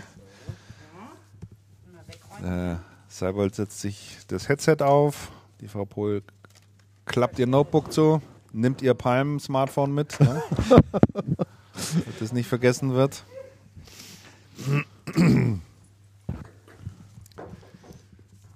So, Sie sitzen. So, und schon müssten Sie uns hören können. Ich höre Sie Wir haben- hervorragend. Wir haben gar nicht. Jetzt kommt. Original, jetzt kommt der Originalton Süd. Das finde ich immer so schön an Sie. Sie haben so einen schönen einprägsamen schwäbischen Dialekt. Den ich auch nicht verstellen kann. Nein, sollte man ja auch nicht. Also ich finde das auch absolut in Ordnung. Ähm, falls es Ihnen zu laut sein sollte, was Sie selber über den Kopfhörer hören, hier an dem Knopf hier können Sie regeln, da können Sie lauter und leiser machen. Geht wunderbar, danke. Ansonsten ist soweit alles ausgepegelt.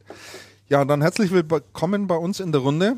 Ähm, Herr Seibold, äh, Sie sind zuständig für das Enterprise-Geschäft Yep. als äh, Channel-Verantwortlicher. Und ähm, auch hier wurde zum 1. Mai das Partnerprogramm ähm, neu eingeführt, ist falsch, neu aufgelegt, sagt man, glaube ich, ne? Oder Renoviert. renoviert oder neu angepasst wieder in den Markt äh, kommuniziert. Keine Ahnung. Ja, genau. Ich denke, was wir getan haben, ist das Programm, welches wir in Deutschland gehabt haben. Und hier waren wir wirklich Vorreiter. Die Frage kam ja eingangs. Ja. Äh, haben wir internationalisiert. Wir haben aber natürlich auch Teile von anderen Ländern übernommen, haben ein weltweites Programm gestaltet, sodass wir von der Backend-Marge, von der Upfront-Marge und vielleicht auch zukünftig kommende Themen äh, in einem Programm gegossen haben, weltweit identisch, sodass wir eben internationale Partner äh, in Deutschland gleich wie in Frankreich oder eben in den USA behandeln können. Also hier war tatsächlich Deutschland ein Stück weit Kristallisationskeim äh, für fürs Partnerprogramm weltweit. Ja, wir haben einige Themen in der Vergangenheit hier lokal implementiert gehabt. Wir haben das genannt Partner oder ja, Deal-Registrierung haben wir es genannt und es gibt in der Zwischenzeit eben das weltweite Programm, wie eben auch bei PSG, etwas anders ausgestaltet in der EG, äh, haben wir ein weltweites Programm, sodass wir sagen, Upfront-Margen werden in einem weltweiten einheitlichen Kontext geführt, aber auch die Backend-Margen wurden standardisiert und vereinheitlicht, sodass wir jetzt einmal auch eben Elemente, die in Deutschland schon da waren, in einem weltweiten Programm haben, aber fairerweise auch umgekehrt äh, tolle Ideen, die unsere Kollegen im Ausland gehabt haben, haben wir integriert, haben ein weltweites Programm daraus gemacht, Ja. wo eben Europa sehr, sehr stark mit beeinflusst hat. Und wie wir ja gehört haben, dieses Programm wurde in Las Vegas bereits im Februar angekündigt. Was mich mal interessiert, Herr Seibold, ähm, bei so einer weltweiten Absti äh, Abstimmung und dann auch Einführung, ich stelle mir das also ein Mammutprojekt vor, also wo halt ganz viele Leute, das muss ein Riesentisch sein, an dem dann alle Ja. zusammen sind, bildlich gesprochen natürlich. Ja, so, ja. Äh, das dauert sicherlich auch so, ähm, Wie eine so seine Konklave Zeit. wahrscheinlich. Ja, Ne? auf jeden Fall kommt dann der weiße Rauch. weiße Rauch auf. Also kann man irgendwie sagen, wie viele Mannstunden sich dahinter verbirgen? Oh, viele Mann-Monate, möchte Ja. ich sagen. Denn das ist wirklich ein Mammutprogramm. Und das war jetzt nicht hier, da hatten wir in Las Vegas was angekündigt, sondern vor über einem Jahr haben wir dieses Programm bereits begonnen zu gestalten. Denke ich mir. Das heißt, wir haben auf EMEA-Ebene die Länderprogramme äh, dargestellt. Wir haben unsere Interessen vertreten. Mhm. Das läuft nicht immer äh, in dem. Abstimmungsprozess ab, da wurde auch hart gekämpft. Ist ja klar. Wir konnten uns in vielen Teilen durchsetzen. Mhm. Wir haben aber auch in anderen Teilen uns nicht durchsetzen können. Und somit haben wir aus Europa heraus ein Programm vorgeschlagen. Mhm. Dasselbe hat natürlich in anderen Regionen stattgefunden. Und das wurde dann konsolidiert. Da wurden auch beim Parallelstreams gefahren. Man hat nach extern geschaut. Was sind Programme, die im Markt vorhanden sind? Ja. Wie kann man sich da optimieren? Gibt es da Ideen, die wir übernehmen können? Was lässt man besser weg? Weil natürlich auch die Programme der Partner oder der Kollegen im Markt nicht immer optimal sein mögen. Das haben wir mit in die Programmatik einfließen lassen. Und was uns sehr wichtig war, speziell aus Deutschland heraus, wir haben einen deutschen Händlerbeirat und haben dieses Thema bereits vor Discover äh, im, im Dezember adressiert mit dem fast finalen Programm. Wir hatten im September vor der Canalis-Runde, also in Barcelona, haben wir ebenfalls schon über das Programm berichtet, haben Feedback eingeholt, haben diskutiert, wie wir das Programm gestalten können. Und so ist es über sehr viele Iterationsschritte bis dann äh, zwischen im Dezember zwei, also Abordnung sozusagen des Deutschen Händlerbeirates in einem EMEA-Bordgremium mit dabei waren, um zu sagen, okay, können wir gehen diesen Weg. Dann ging das nach USA und wurde dann in Las Vegas vorgestellt. Insofern eine sehr intensive Einbindung von vielen Partnern und deshalb ist es auch keine Überraschung für viele der Partner. Für Ja. manche natürlich schon, aber für einen Großteil der Partner, die haben verstanden durch die Einbindung, in welche Richtung das Programm gehen soll. Vielleicht bevor wir weiter in Medias Res gehen, dass wir, dass Sie mal kurz die Eckpunkte Ja. erklären und mal sagen, was, was ist jetzt neu? Äh, ist das, schaut es genauso aus wie bei den Kollegen von der PPS oder Ja. was gibt es da für Unterschiede? Äh, Vom Grund ist das Programm identisch, von, vom Grundsatz. Wir haben einige andere Implementierungen weltweit gewählt, weil wir ein, ein anderes Produktgeschäft haben. Also Ja. wir haben ja langlaufende Güter, in der Regel Investitionen, Datacenter, relevante Themen, Dienstleistungsthemen, die da eine Rolle spielen. Also etwas anders äh, strukturiert. Was wir gemacht haben, fange ich bei der Backend-Marge an, äh, in der Vergangenheit fünf Businessgruppen, fünf Programme. Brauche ich nicht drüber sprechen. Diese Komplexität, äh, da war Excel gefragt, um äh, hier ein Beispiel zu nennen, äh, haben wir vereinfacht. Das heißt, pro Produktsegment gibt es vom ersten Dollar Umsatz, den der Partner mit HP macht, bis zu dem Umsatz, den er erreicht, einen identischen Prozentsatz. Also eine ganz klare Planbarkeit für den Partner. Wenn ich eine Million mache, bekomme ich X. Mache ich 500, bekomme ich Y. Aber eben ohne Kurven wie in der Vergangenheit.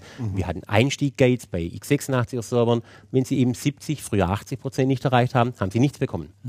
Hat natürlich Vor- und Nachteile. Heißt auch, die Steuerung, wie wir mit den Partnern zusammenarbeiten, wird eine ganz andere werden. In der Vergangenheit gab es natürlich Kollegen, die haben möglicherweise sich darauf verlassen, ja, der Partner wird jetzt sein Gate machen und dann kam am Schluss diese sogenannten Peaks. Kennen wir alle im Markt. Ja, Wird es in der Zukunft in dieser Form nicht mehr geben. Wir haben aber auch die Acceleratoren nach oben herausgenommen. Das heißt, ab 100 Prozent gibt es nicht mehr, sondern wirklich linear vom ersten bis zum letzten. Die Prozentsätze sind unterschiedlich pro Produktgruppe, Ja. abhängig, ob es mehr Volumen- oder Value-orientierte Produktgruppen sind. Und was natürlich sehr wichtig ist, äh, mehr für mehr ist das Stichwort. Je höher der Partner zertifiziert ist, desto einen höheren Backend-Margenbonus bekommt er. Weil die Zertifizierung soll sich für ihn lohnen. Er muss ja oder soll dieses Geld ja auch nicht in ein Projekt investieren. Ich glaube, das wäre falsch, Das wäre falsch, ja. investiertes Geld, sondern eben in die Weiterbildung der Mitarbeiter, Demo-Environment, Infrastrukturaufbau, Vertriebsressourcen äh, und insofern Backend-Margen mehr für mehr. Dann haben wir, und das ist die ganz große Veränderung aus meiner Sicht, die Dealregistrierung eingeführt. Das heißt, wir wollen, dass die Vertriebspartner in einer sehr, sehr frühen Phase mit unseren Vertriebskollegen kommunizieren. Und hier gibt es eben auch in USA angewandt, nicht immer in Deutschland gepflegt in der Vergangenheit, muss ich auch fairerweise sagen. Hier gibt es eine klare Maßgabe, sich zu einem sehr frühen Zeitpunkt für einen Partner zu entscheiden. Das, äh, das, das muss ich nochmal nachfragen, diese Deal-Registrierung, das interessiert mich. Äh, das heißt, ähm, der Partner äh, benennt Ihnen gegenüber ein Ein Projekt? Projekt, was er dann hat.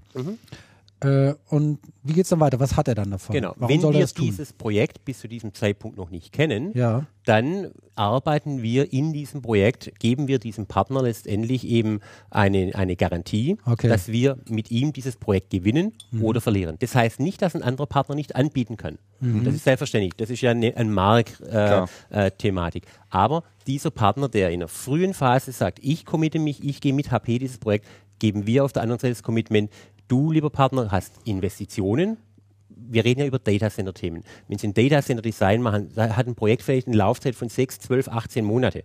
Und über diesen Zeitraum haben Sie natürlich die Thematik, dass sich Rahmenbedingungen verändern. Und deshalb uns wichtig, der Partner, der die Presales-Leistung äh, macht, also der, der auch die Kosten am Ende des Tages hat, Ja. ihn eben auch ein Stück weit zu schützen und ihm diese Leistungen zu vergüten. Okay. Ja? Das ist die Idee, die Idee diesen Pro dieses äh, Programmes. Und da sind wir eben sehr klar eben in der Ausrichtung, dass wir auch einem Partner sagen, du bist nicht unser preferierter Partner. Wir arbeiten gerne mit dir zusammen, aber du hast nicht die Leistungen, die Pre-Sales, nicht das Beispiel Leistung erbracht, sondern springst vielleicht auf einen fahrenden Zug. Weil am Ende des Tages der Kunde am Ende des Tages natürlich zwei, drei Angebote haben möchte. Ja. Also wird es immer eine Situation geben, dass mehrere Partner oder natürlich auch Wettbewerber in so einem Projekt äh, gefragt werden. Aber Commitment HP, auch in Richtung Endkunde, unser preferierter Partner ist eben dieser. Eben den. Genau. Das ist eine ganz, ganz äh, wichtige Komponente. Und wir werden dann auf November die dritte Stufe, wir haben ja eben Februar 2012 die erste Stufe dieses Programmes eingeläutet. Da ging es um die Distributionskompensation. Jetzt kommt die zweite Stufe oder haben wir eingeführt zum ersten Mal. Und im November kommt die dritte Stufe. Da geht es um, ich nenne es jetzt mal Strategic Growth. Der Markt verändert sich momentan extrem schnell. Und Sie wissen, ja, wir kennen uns ja doch schon einige Tage. Äh, wir sind alle nicht seit gestern in diesem Markt. Wir haben momentan eine Dynamik, die habe ich die letzten 15 bis 20 Jahre in dieser Form nicht erlebt. Also gibt es Themen, wo Partner investieren müssen, um auch morgen noch erfolgreich zu sein. Und dort sagen wir Strategic Growth, dort gehen wir gemeinsam mit dem Partner, ich nenne es jetzt mal, in eine Entwicklungsthematik rein. Nehmen wir das Beispiel Cloud. oder nennen wir Software-Defined Networking, um nur einige äh, Themen zu nennen. Das ist eine extreme Veränderung, die auch ganz neue Player und Konstellationen natürlich äh, in der Zukunft zeigen werden. Das heißt, Sie, Sie übernehmen da so ein bisschen auch so, äh, wie soll ich das formulieren, so eine Art Unternehmensberatung oder Sparring-Partner Ja. in Bezug auf, das, auf die Partnerpositionierung fit for, die, for Also the wir, future oder wir sowas? versuchen im Rahmen unserer Möglichkeiten. Und wir haben natürlich eine Sicht, wohin der Markt sich entwickelt. Das muss so nicht kommen. Ja. Wir glauben aber gerade auch in dem, in dem Channel-Markt oder im IT-Markt, wo wir doch eine sehr starke Position haben durch die Breite unserer Palette, dass wir einen recht guten Einblick haben. Und wir versuchen schon gemeinsam mit den Partnern strategisch in eine Richtung zu planen. Und eben nicht nur, kennen wir vielleicht alle aus der Vergangenheit, man hat dann drei Jahrespläne gemacht, die dann keiner mehr angeschaut hat. Das ist nicht zielführend, sondern wir sagen ganz bewusst, wir investieren gemeinsam i- gegen eine Zielerreichung. Um zu sagen, okay, in diesem Jahr wollen wir hier hin, im nächsten Jahr wollen wir dorthin gehen und in drei Jahren wollen wir das, das Ziel erreicht haben. Ob wir das dann in drei Jahren exakt in der Form erreichen, ich glaube, das ist nicht das Thema.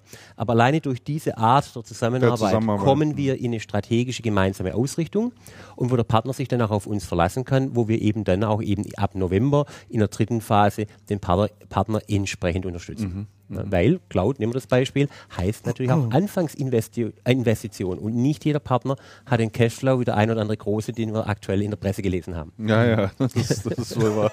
Da werden wir nachher auch noch mal ein bisschen drüber sprechen. Das stimmt. Ähm, Herr Seppelter, auch an Sie die Frage. Ähm, Sie haben es äh, Anfang so ein bisschen erwähnt. Auch HP hat sich den Wettbewerb natürlich angeschaut. Was laufen da für Partnerprogramme? Wie sind die strukturiert? Was gibt es für Konditionen? Ähm, gibt es dort irgendwelche Besonderheiten, äh, die Sie herausgearbeitet haben? Ja gut, ich glaube, bei uns ist die ganz große Besonderheit, die andere Wettbewerber in diesem Ausmaß nicht haben, ist eben unsere Konvergenz. Also wir haben ja eben nicht nur Server oder nur Netzwerk oder vielleicht zwei Teile, sondern wir haben eben die Thematik Server, wir haben die Thematik oder verschiedene Serverplattformen, äh, wir haben die Netzwerkinfrastruktur-Thematiken, wir haben die Data Center-Themen und wir haben den Serviceteil. In dieser Komplexität gibt es keinen anderen Hersteller im Markt. Und auch in dieser Durchdringung, auch in Richtung Vertriebspartner. Wir machen ja 75 Prozent unseres Umsatzes im Server, Storage, Netzwerk und Servicebereich mit Vertriebspartnern in Deutschland. Weltweit sind es 70 Prozent momentan. Das sind natürlich schon, das sind natürlich schon Zahlen, äh, die, die beeindruckend sind. Und insofern haben wir dort natürlich eine Breite. Und wenn unsere Partner verstehen, wo der HP hin möchte, in diese sogenannte konvergente Infrastruktur, eben nicht nur ein Partner geht in Richtung Server, da mag das eine oder andere Programm der Marktbegleiter vielleicht attraktiver sein oder in dem Netzwerk- oder Storage-Bereich. Aber wenn der Partner versteht, diese Breite zu adressieren, dann ist unser Programm unschlagbar. Wenn Sie im Servicebereich, und das haben viele Partner vernachlässigt, Service selber aufgebaut, ja, aber Service eben sehr häufig nur im Dienstleistungsumfeld. Aber wir wollen etwas früher einsetzen, eben auch die Support-Services, die Betriebsservices dort zu unterstützen. Und wenn wir dort eben über mehrere Prozentpunkte Backend-Margen sprechen bei Zielerreichung, führt es zu einer Steuerung, das, und wir kennen das alle aus der Vergangenheit, als wir als SAP R3, ne? große Zeit, Anfang der 90er Jahre, da war es selbstverständlich, große Serviceumgebungen für Hochverfügbarkeitsanwendungen äh, zu, zu verkaufen. Heute machen das viele Partner mit x86, gehen zum Kunden, verkaufen die Infrastruktur und am Schluss kommt dann noch die Servicefrage. Nur leider ist das Budget bereits verplant. Verplant. Und das ist natürlich eine Problematik, wo wir versuchen, es gehört auch eben in dieses strategische Steuern, die Partner in diese Richtung gemeinsam zu steuern. Die Großen haben natürlich alle. Servicekonzepte, aber wir reden ja nicht nur über zehn, sondern wir reden über hunderte von Partnern in Deutschland, die eben in diese Richtung nicht gedacht haben oder zu wenig gedacht haben. Hört sich auch ein bisschen äh, danach an, nach einer engeren Bindung. Also äh, von beiden Seiten aus gesehen. Äh, eine engere Bindung zwischen HP und dem Partner. Also diese strategischen Initiativen geht genau in diese Richtung. Heute, nehmen wir das Beispiel Cloud oder ne, nehmen wir Komplexität der heutigen IT. Cloud ist da ein Thema, aber nur eines. Dort haben wir eine Situation, dass ein Systemhaus braucht heute oder arbeitet heute mit 20, 25 Partnern zusammen. Software, Security, Infrastruktur, verschiedenste Partner und und und, kennen wir alle. So, die Komplexität, die wir heute im Markt haben, die ist so groß geworden, dass sich viele Systemhäuser das überhaupt nicht mehr leisten können. Das heißt, diese Systemhäuser äh, haben oder müssen sich ein Stück weit fokussieren. Und da ist eigentlich schon ganz uneigennützig selbstverständlich der Gedanke zu sagen, okay, wenn ein Partner sich hier stärker committet, gehen wir eben dann nach diesen Mehrjahresplänen, gehen wir eben in ein gemeinsames Commitment zu sagen, wir entwickeln gemeinsam. Das ist aber dann eben von der Geschäftsführung des Partners wie von unserer Geschäftsführer committed und nicht jetzt irgendwo, weil man halt mal wieder einen Plan gemacht hat. Kennen wir alle aus, äh, hat glaube ich jeder in seiner Berufslaufbahn Laufbahn irgendwann mal erlebt. Also insofern ja, stärkeres Commitment, weil eben diese Umstellung für den Partner auch ein hohes Risiko birgt. Jetzt nicht von einem Hersteller zu wechseln, das meine ich nicht, sondern die Umstellung in neue Technologien. Die erfordern, wenn wir über andere Revenue Streams sprechen. Heute habe ich Infrastruktur gekauft, habe vom Kunden das Geld oder von der Leasing das Geld bekommen. In der Zukunft habe ich eben vielleicht nur Monatsraten und habe vielleicht Verträge, die nicht mehr 36, sondern vielleicht nach drei Monaten gekündigt werden. Da habe ich also ganz andere Investitionskosten. Ich brauche ganz andere Vertriebsbezahlungsmodelle für diese Mitarbeiter, um überhaupt eine Chance zu haben, solche zukünftigen Projekte zu gewinnen. Und da wird der eine oder andere Partner natürlich ein Cashflow-Thema haben. Leuchtet ein, ja. Ja, also hört sich ja soweit auch alles ganz gut an, oder? Wollen wir das Thema Graumarkt nochmal? Ja. Lasst mich, aber, lasst mich kurz vorher noch zwei Fragen zum Programm Sehr stellen. gerne, Andreas. Ähm, genau, nämlich ähm, Frage 1. Ähm, bei Partnern ist ja immer die Befürchtung, wir sind ein kleiner Partner, es gibt die große HP, es gibt die großen Partner. Die HP könnte die großen Partner übervorteilen, also die kleinen Partner übervorteilen, die, die großen werden bevorzugt. Ähm, ein, ein konkreter Ansatzpunkt, ähm, der mir zugetragen wurde, ist die ähm, Zertifizierung, ähm, gerade für die, ähm, jetzt ist mir entfallen, wie die Partnerstufe heißt, Advanced. Die, die Advanced, also wir haben den Con- Converge Infrastructure Partner, das ist Genau. der größte. Das ist ja das- genau. Danach kommt der Advanced und dann kommt Professional. Genau, also gerade bei Advanced und bei Converged ähm, hätte sich nicht unbedingt die Anzahl der Zertifi Zertifikate erhöht, die man braucht, aber die Anzahl der Mitarbeiter, auf die sich die Zertifikate verteilen. Das war so ein Input, den ich, den ich bekommen hatte. Denke ich, frage ich frag einfach mal nach. Ist das tatsächlich so? Die ähm, Gabi Pohl hat ja gesagt, bei PPS stehen gerade Unattended sehr stark im Vordergrund und dieser Prozess, die Unattendeds dann nach oben zu ziehen. Wie sieht das, wie sieht, genau, Punkt. Wie sieht das, wie sieht das bei euch aus? Fair, fairer Punkt. Äh, das war zum Beispiel ein Beispiel, wo wir uns in Deutschland nicht durchsetzen konnten. Wenn es nach mir gegangen wäre, hätte ich nochmal eine Struktur eingeführt, wo die großen Partner, also abhängig dann eben von Mitarbeiterzahl, von Volumina, mehr Zertifizierungen im Verhältnis machen hätten müssen wie ein kleiner Partner. Ja. Denn fairer Punkt, wenn ich heute ein großes Unternehmen habe, mehrere hundert Millionen Umsatz und ich habe drei Mitarbeiter, die zertifiziert werden müssen, um einen Status zu erreichen und ich habe ein Unternehmen, das macht 10 Millionen und möchte den gleichen Status erreichen, haben wir natürlich dort ein gewisses Gap. Durchaus. Das ja. ist ein Punkt, da mussten wir leider zugeben, da haben sich weltweit oder andere umges oder durchgesetzt, war ich, äh, war ich eben nicht stark genug im Sinne von Organisationskette. Warum? Wir haben in Deutschland natürlich auch eine ganz andere Partnerstruktur. Wenn Sie sehen, es gibt Länder, die haben sehr wenige, sehr große Partner. Wir haben in Deutschland Tausende oder Hunderte von Partnern. Ja, bei uns könnten theoretisch 13.000 Partner pro Quartal und wenn es nur ein Server ist oder ein Netzwerkkomponente Ja, äh, ja, ja. bestellen. Andere Länder haben dann eben vielleicht nur 100. Daher kommt, das sind die Kompromisse, Mhm. die man dann in weltweiten Programmen äh, ein Stück weit machen muss. Was wir aber deshalb gemacht haben ist, und wir nennen es Distribution-led, das heißt, wir haben natürlich, äh, und das war eines der Punkte, das wissen Sie, wenn Sie vielleicht sich erinnern, im Februar 2012 haben wir das Distributionskompensationsmodell äh, umgestellt. Ja. Einer der Hauptgründe war eben, dass die Distribution eben das Geld nicht nimmt, um sich große Deals zu kaufen, was durchaus äh, das ein oder andere Mal tatsächlich passiert ist. Nein, die Idee war, dass die Distribution eben genau diese Partner unterstützt Okay. um eben den kleineren Partnern äh, zu helfen, äh, schneller in eine Zertifizierungsstufe auf der einen Seite zu kommen oder wenn es von der Bandbreite her nicht geht, eben das Know-how von der Distribution zugeliefert äh, bekommt. Das ist die Idee, die wir in diesem Programm deshalb hier mit drin haben. Das ist super. Jetzt haben Sie nämlich gleich meine zweite Frage angesprochen und die dritte auch Mhm. Ja. gleich. Ähm, die zweite Frage wäre nämlich genau die nach Distribution-led Mhm. und, ähm, und HP-led. Ähm, das heißt, um den Nachteil kleinerer Partner zu kompensieren, Mhm. ähm, machen Sie die Distribution stark, dass die dann den Partner stark Genau, macht. genau. Ich werde immer gerne äh, danach gefragt, auch letzte Woche war ich auf einer Veranstaltung, wurde danach gefragt, was ist die Rolle der, der Distribution? Mhm. Ich glaube, die Distribution muss sich ein Stück weit auch neu erfinden. Supply Chain ist wichtig, die Finanzierungsthemen sind wichtig, aber ich glaube auch eben, es ist sehr, sehr wichtig, die nachhaltige Entwicklung der Partner. Und jetzt aus Herstellersicht, da bin ich jetzt egoistisch, aus Herstellersicht natürlich die nachhaltige Entwicklung von Vertriebspartnern äh, herstellerspezifisch. Weil einfach, wie ich eingangs sagte, die Themen sind sehr komplex und es reicht dann nicht mehr, aus meiner Sicht, einen Partner zwar an mich zu binden, also an den, Distributor, an den Distributor zu binden und liefert dann halt, was der Partner gerade braucht, weil der Partner, der kleine Partner, wird dabei ein Stück weit verloren gehen.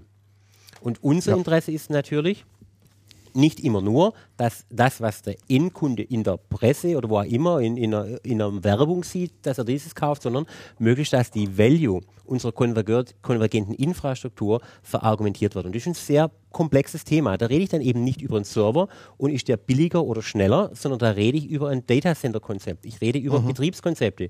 Wie, hab, wie kann ich Datacenter-Prozessstrukturen verändern, und eine einheitliche Management Operating äh, Environment zu schaffen, eine Oberfläche zu schaffen, wo ich dann vielleicht Kosten spare, weil ich nicht mehr pro Silo eigene Betreiber brauche, sondern die nutzen ein Tool und machen damit eben Server, Storage, Netzwerk, aber eben auch Klima und, und, und, und Security mhm. über ein Management Tool. Dort kann das Unternehmen Geld sparen. So, das kriege ich aber natürlich nicht rüber, wenn, der, wenn ein kleiner Partner letztendlich die Unterstützung nicht ja. hat, die eben eine Distribution hier zuliefern soll. Das ist die Idee. Also mit, okay, mit, der, mit der Meinung, Herr Seiber, wenn ich da mal gerade rein, äh, reingrätschen darf, die Sie gerade geäußert haben und sagen, die Distribution muss sich ein Stück weit neu erfinden und äh, durchaus auch die Rolle übernehmen, Partner auszubilden. Mhm und, und stärker zu machen. Ähm, da treffen sie aber nicht unbedingt immer äh, die, das, das sind nicht alle ihre geteilte Meinung sozusagen. Das kann ne? ich. Gibt ja auch, um es jetzt mal diplomatisch auszudrücken, gibt ja auch viele, die sagen, nein, das ist genau der falsche Weg. Die mhm. Distribution soll sich mal gefälligst auf das Thema Logistik konzentrieren und alles andere, alles andere machen wir. Teilweise auch aus der, aus der bitteren Erfahrung heraus, dass viel Geld in die Distribution geflossen ist mit der Bitte und dem Wunsch, doch die Partner hier äh, auszubilden und weiterzuentwickeln. Mhm da ist aber ehrlich gesagt viel Geld auch immer versumpft und versunken und man wusste gar nicht, äh, wo das alles so hin ist, äh, sage ich jetzt mal einfach. Also da gehen ja die, die, die Meinungen tatsächlich auseinander. HP scheint mir da ja doch eher etwas in der unglücklichen Situation zu sein, äh, dass sie selber nicht leisten kann. Ja, aber ich fühle mich nicht unglücklich. Sie sehen mich, die Kollegen am Radio hören uns jetzt nicht oder im Web. Äh, ich bin durchaus nicht dafür bekannt, immer die Meinung anderer zu teilen, muss ich fairerweise äh, sagen. Denn ich bin, schon, ich bin schon der Meinung, äh, dass wir eine Situation haben, äh, dass wir als Unternehmen einen wirtschaftlichen Erfolg erzielen wollen. Klar. Das heißt, wir haben im Verhältnis zu den Einnahmen, die wir haben, haben wir Ausgaben im Sinne von Mitarbeitern, Prozessen, mhm. sonstige Kosten. So, das heißt, ich lebe in einem, in einem Umfeld. In diesem Umfeld habe ich eine Anzahl von Ressourcen. Und dann muss ich natürlich eine Entscheidung treffen, bediene ich alle gleich, was ich nicht machen, leisten kann, weil dann werden, dann wird die, das da wird der Große oder der Kleine wird zu unzufrieden sein. Also haben wir eine bewusste Entscheidung getroffen. Wir geben, versuchen mehr Geld. Man kann immer mehr geben. Klar, da wird die Diskussion sein, viel zu wenig, ja, selbstverständlich. Ja. Aber wir versuchen eben durch dieses HP-LED und Distribution-LED-Modell zu sagen, bestimmte Partner ab einem bestimmten Status versuchen wir mit eigenen Mitarbeitern zu betreuen. Dann haben wir ein sogenanntes Territory-Konzept. Für kleinere Partner, die eben diese Stufen noch nicht erreicht haben, mhm. haben wir in jeder Region haben wir Betreuer, die mhm. diese Partner an HP heranführen sollen.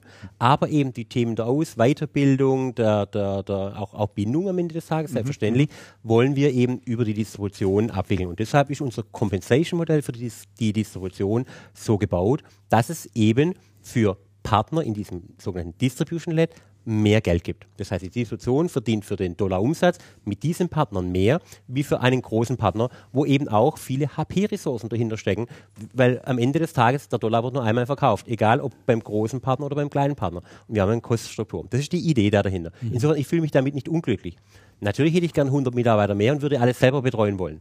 Aber ja, wir, wir, leben ja in einer realen Welt. Ne? Mhm. Aber die, die Einführung des Modells hat doch im letzten Jahr zunächst zu einer Verwerfung geführt, weil einige Große gesagt haben, okay, wir haben die Möglichkeit, bei HP direkt zu bestellen und das ist in dem Fall für uns günstiger. Das heißt, die sind dann mit Volumen aus der Distribution geschiftet und die Distribution hat hinten dran dargestellt und gesagt, okay, wie schaffen wir jetzt unsere Ziele? Ja. Das war ja so ein, ist, da, ist das mittlerweile geklärt oder ist das noch ja, ein Thema? also ums Fakt, genau ein Partner hat diese Entscheidung getroffen. Okay. Einer, nicht mehr. ja, ich weiß auch welcher. Und die Diskussion am Anfang, Sie kennen das. Wenn man etwas verändert, vor allem wir Deutschen neigen möglicherweise auch ein bisschen dazu, Veränderungen zunächst nicht von der Chance, sondern vom Risiko zu sehen. Ja. Äh, am Ende des Tages ja, das Preisgefüge für den einen oder anderen Partner hat sich damals verändert, weil eben die Distribution Gelder genommen hat und möglicherweise sich am Ende eines Quartales Umsatz zu verschaffen, weil unser Programm eben so gesteuert war. Und das haben wir verändert. Am Ende des Tages verdient die Distribution vermutlich mehr und der Partner verdient vermutlich auch mehr. Weil er sich auf solche Deals gar nicht mehr einlassen muss, weil, machen wir uns ja nichts vor, die Partner untereinander auch versucht haben, sich in diesen Deals zu unterbieten. Also in der Summe ist es sehr ruhig geworden um dieses Thema. Also die, die, Um es mal vorsichtig auszudrücken. Jetzt sind Sie gleich bei meiner dritten Frage, die, die, ich, die ich hätte. Ähm, und das ist eigentlich eine, das ist eigentlich eine Anmerkung, aber, aber eine, eine positive Anmerkung in dem Fall. Ähm, Sie hatten ja gesagt, eben als es um die ähm, um Projektregistrierung gegangen ist, man benennt sehr früh im Prozess einen Partner. Und zwar, wenn ich richtig informiert bin, benennt ja der Partner auch einen Distributor, mit dem er Ja. das Projekt machen wird.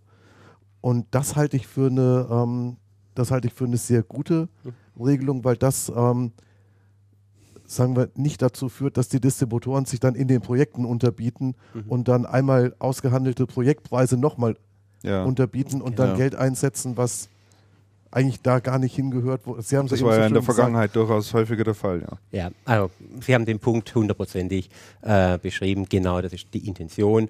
Eben, wir wollen natürlich auch eine stärkere Bindung eben eines Partners in einem Projekt, nicht generell, aber in einem Projekt an einen Distributor. Warum? Der Distributor erbringt Leistungen und am Ende des Tages spielt es alles dann keine Rolle mehr, weil der Partner vielleicht wegen 0,1 Prozent zum nächsten geht, was ich sehr schade finden würde. Und dann passieren genau Ja. solche Dinge. Und deshalb eben im Rahmen eben dieser, dieser Deal-Steuerung sozusagen gibt es einen Partner und nach Möglichkeit einen Distributor. Das wird nicht hundertprozentig, aber wenn wir 99 Prozent Sicherheit haben, ich glaube, dann haben wir sehr viel dieser unschönen Dynamiken aus dem Markt genommen, die keinem helfen am Ende des Tages, sondern jeder verliert dabei Geld. Ne? Jetzt hätte ich noch eine letzte Frage zum Partnerprogramm, dann kommen wir gleich zu deinem Thema, Christian. Zu welchem? Und zu Graumarkt. Achso. Jetzt waren, wir bisher, mehr. jetzt waren wir bisher bei den schönen Themen. Ne? Ich habe ich, ich hab noch eine Frage, die Gabi Pohl sitzt da hinten auch noch. Ähm, ich hatte ja im, im Vorfeld des Podcasts so ein bisschen provokant geschrieben, bei der, bei der ähm, Enterprise Group wird das Partnerprogramm einfacher und bei der PPS wird es komplizierter. Ähm, was, was Frau Pohl deutlich, sie schüttelt den Kopf. Ähm, Ähm, wann nähert ihr euch denn mit den, mit den Programmen noch weiter an? Also im Moment sind die ja noch ein Stück weit auseinander, Ja. was natürlich mit, dem, mit den Produkten und mit dem Geschäft und mit den Zyklen zu tun hat.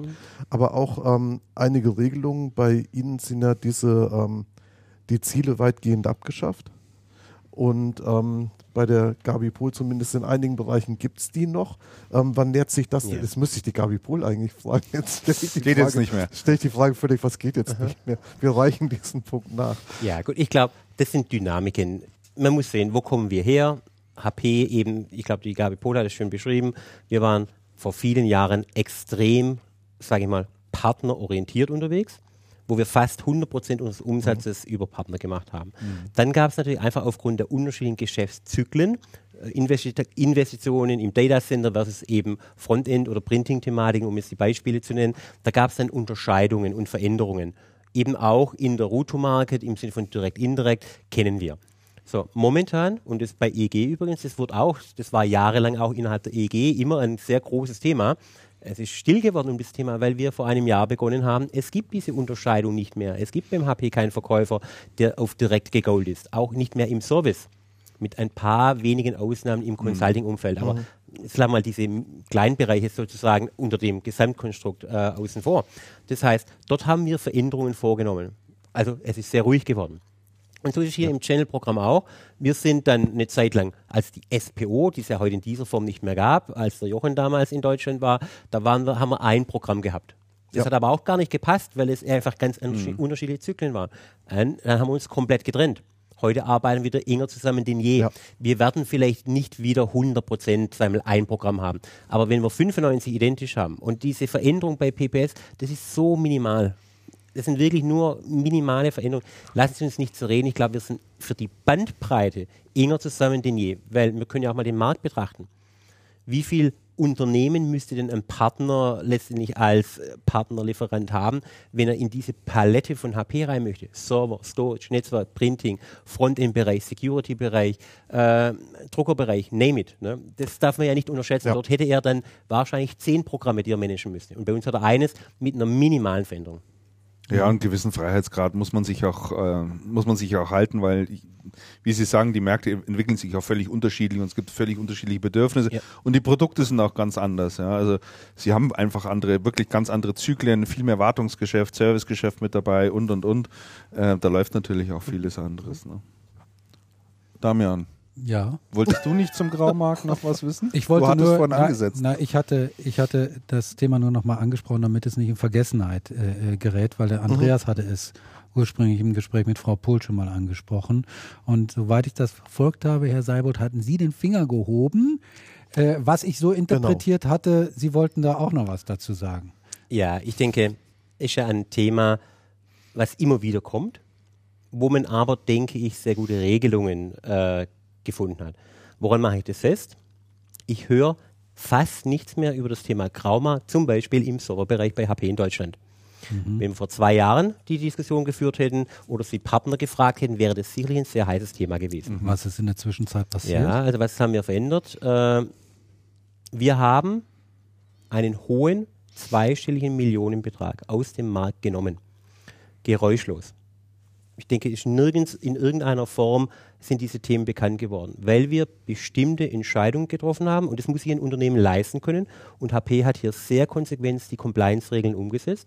Wenn wir, in den, wenn wir eine Situation erleben, dass wir keine hundertprozentige End-User-Verification haben, Bestätigung vom Endkunden, dass diese Ware zu 100 Prozent Bei ihm angekommen. bei ist. ihm im Datacenter zunächst mal verbleibt, dann bekommt der Partner keinen Projektpreis mehr, zumindest keinen Projektpreis mehr, der vielleicht in der Vergangenheit im einen oder anderen Projekt gemacht wurde.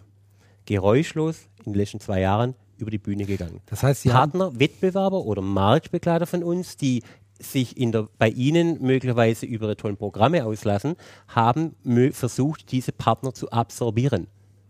Ja, ist ein sehr großer Unterschied. Das darf man nicht unterschätzen. Also wir haben hier eine sehr, sehr strikte Vorgehensweise und haben auch Instrumentarien eingeführt, die es uns möglich machen, jede, jegliche Quelle zu identifizieren.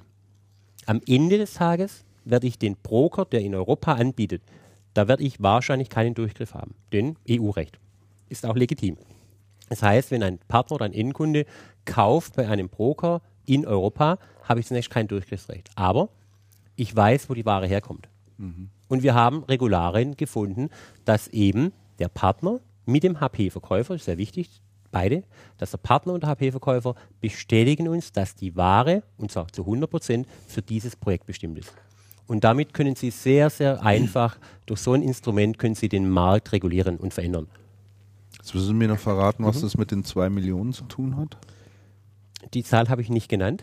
Hatten Sie Nee, einen zweistelligen Millionen. Zweistelligen- zweistelligen, zweistelligen Millionenbetrag? Was hat das mit dem Ja gut, zweistelligen Sie müssen einfach sehen, wenn Sie Projekte, die Sie vielleicht in der Vergangenheit aus Unwissenheit oder weil Sie andere Regularien gehabt haben, noch umgesetzt haben, dann haben Sie eine Situation, dass Projekte in den Markt gehen, möglicherweise der Endkunde oder der Partner oder dritte Personen Teile dieses Projektes nicht im eigenen Datacenter einsetzt, sondern die Ware eben dann in den Markt geht. Und dann stellen Sie fest, dass irgendwann, vielleicht ein halbes Jahr später, die Ware oder nur Teile davon, Speicher, Memory zum Beispiel, kommen eben dann über Drittländer zurück wieder in ihren eigenen Markt. das heißt, Sie haben da ganz bewusst auf Umsatz verzichtet. Habe ich das richtig ganz, verstanden? Ganz bewusst. Also die HP-Compliance-Regeln sind hier sehr, sehr deutlich und wir haben eben jetzt Instrumente eingeführt, die es uns besser ermöglicht, diese Richtlinien auch umzusetzen. Ne, weil es ist eigentlich eine Regel, wenn Sie die aber nicht sauber hundertprozentig weltweit beide weil messen können, ist es sehr schwierig äh, umzusetzen. Das, haben heißt, es ist keine, keine deutsche nationale äh, äh, Initiative, sondern es ist eine europäische, weltweite. Das ist eine weltweite Thematik, die wir aber in Deutschland sehr, sehr stark äh, vorangetrieben haben. Warum?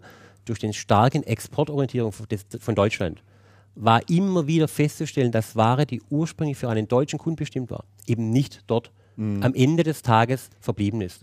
Und deshalb waren wir in Deutschland hier sehr, sehr akkurat und schauen uns jedes einzelne Projekt an. Und ich denke, man hört im deutschen Markt, was Server angeht, nichts mehr.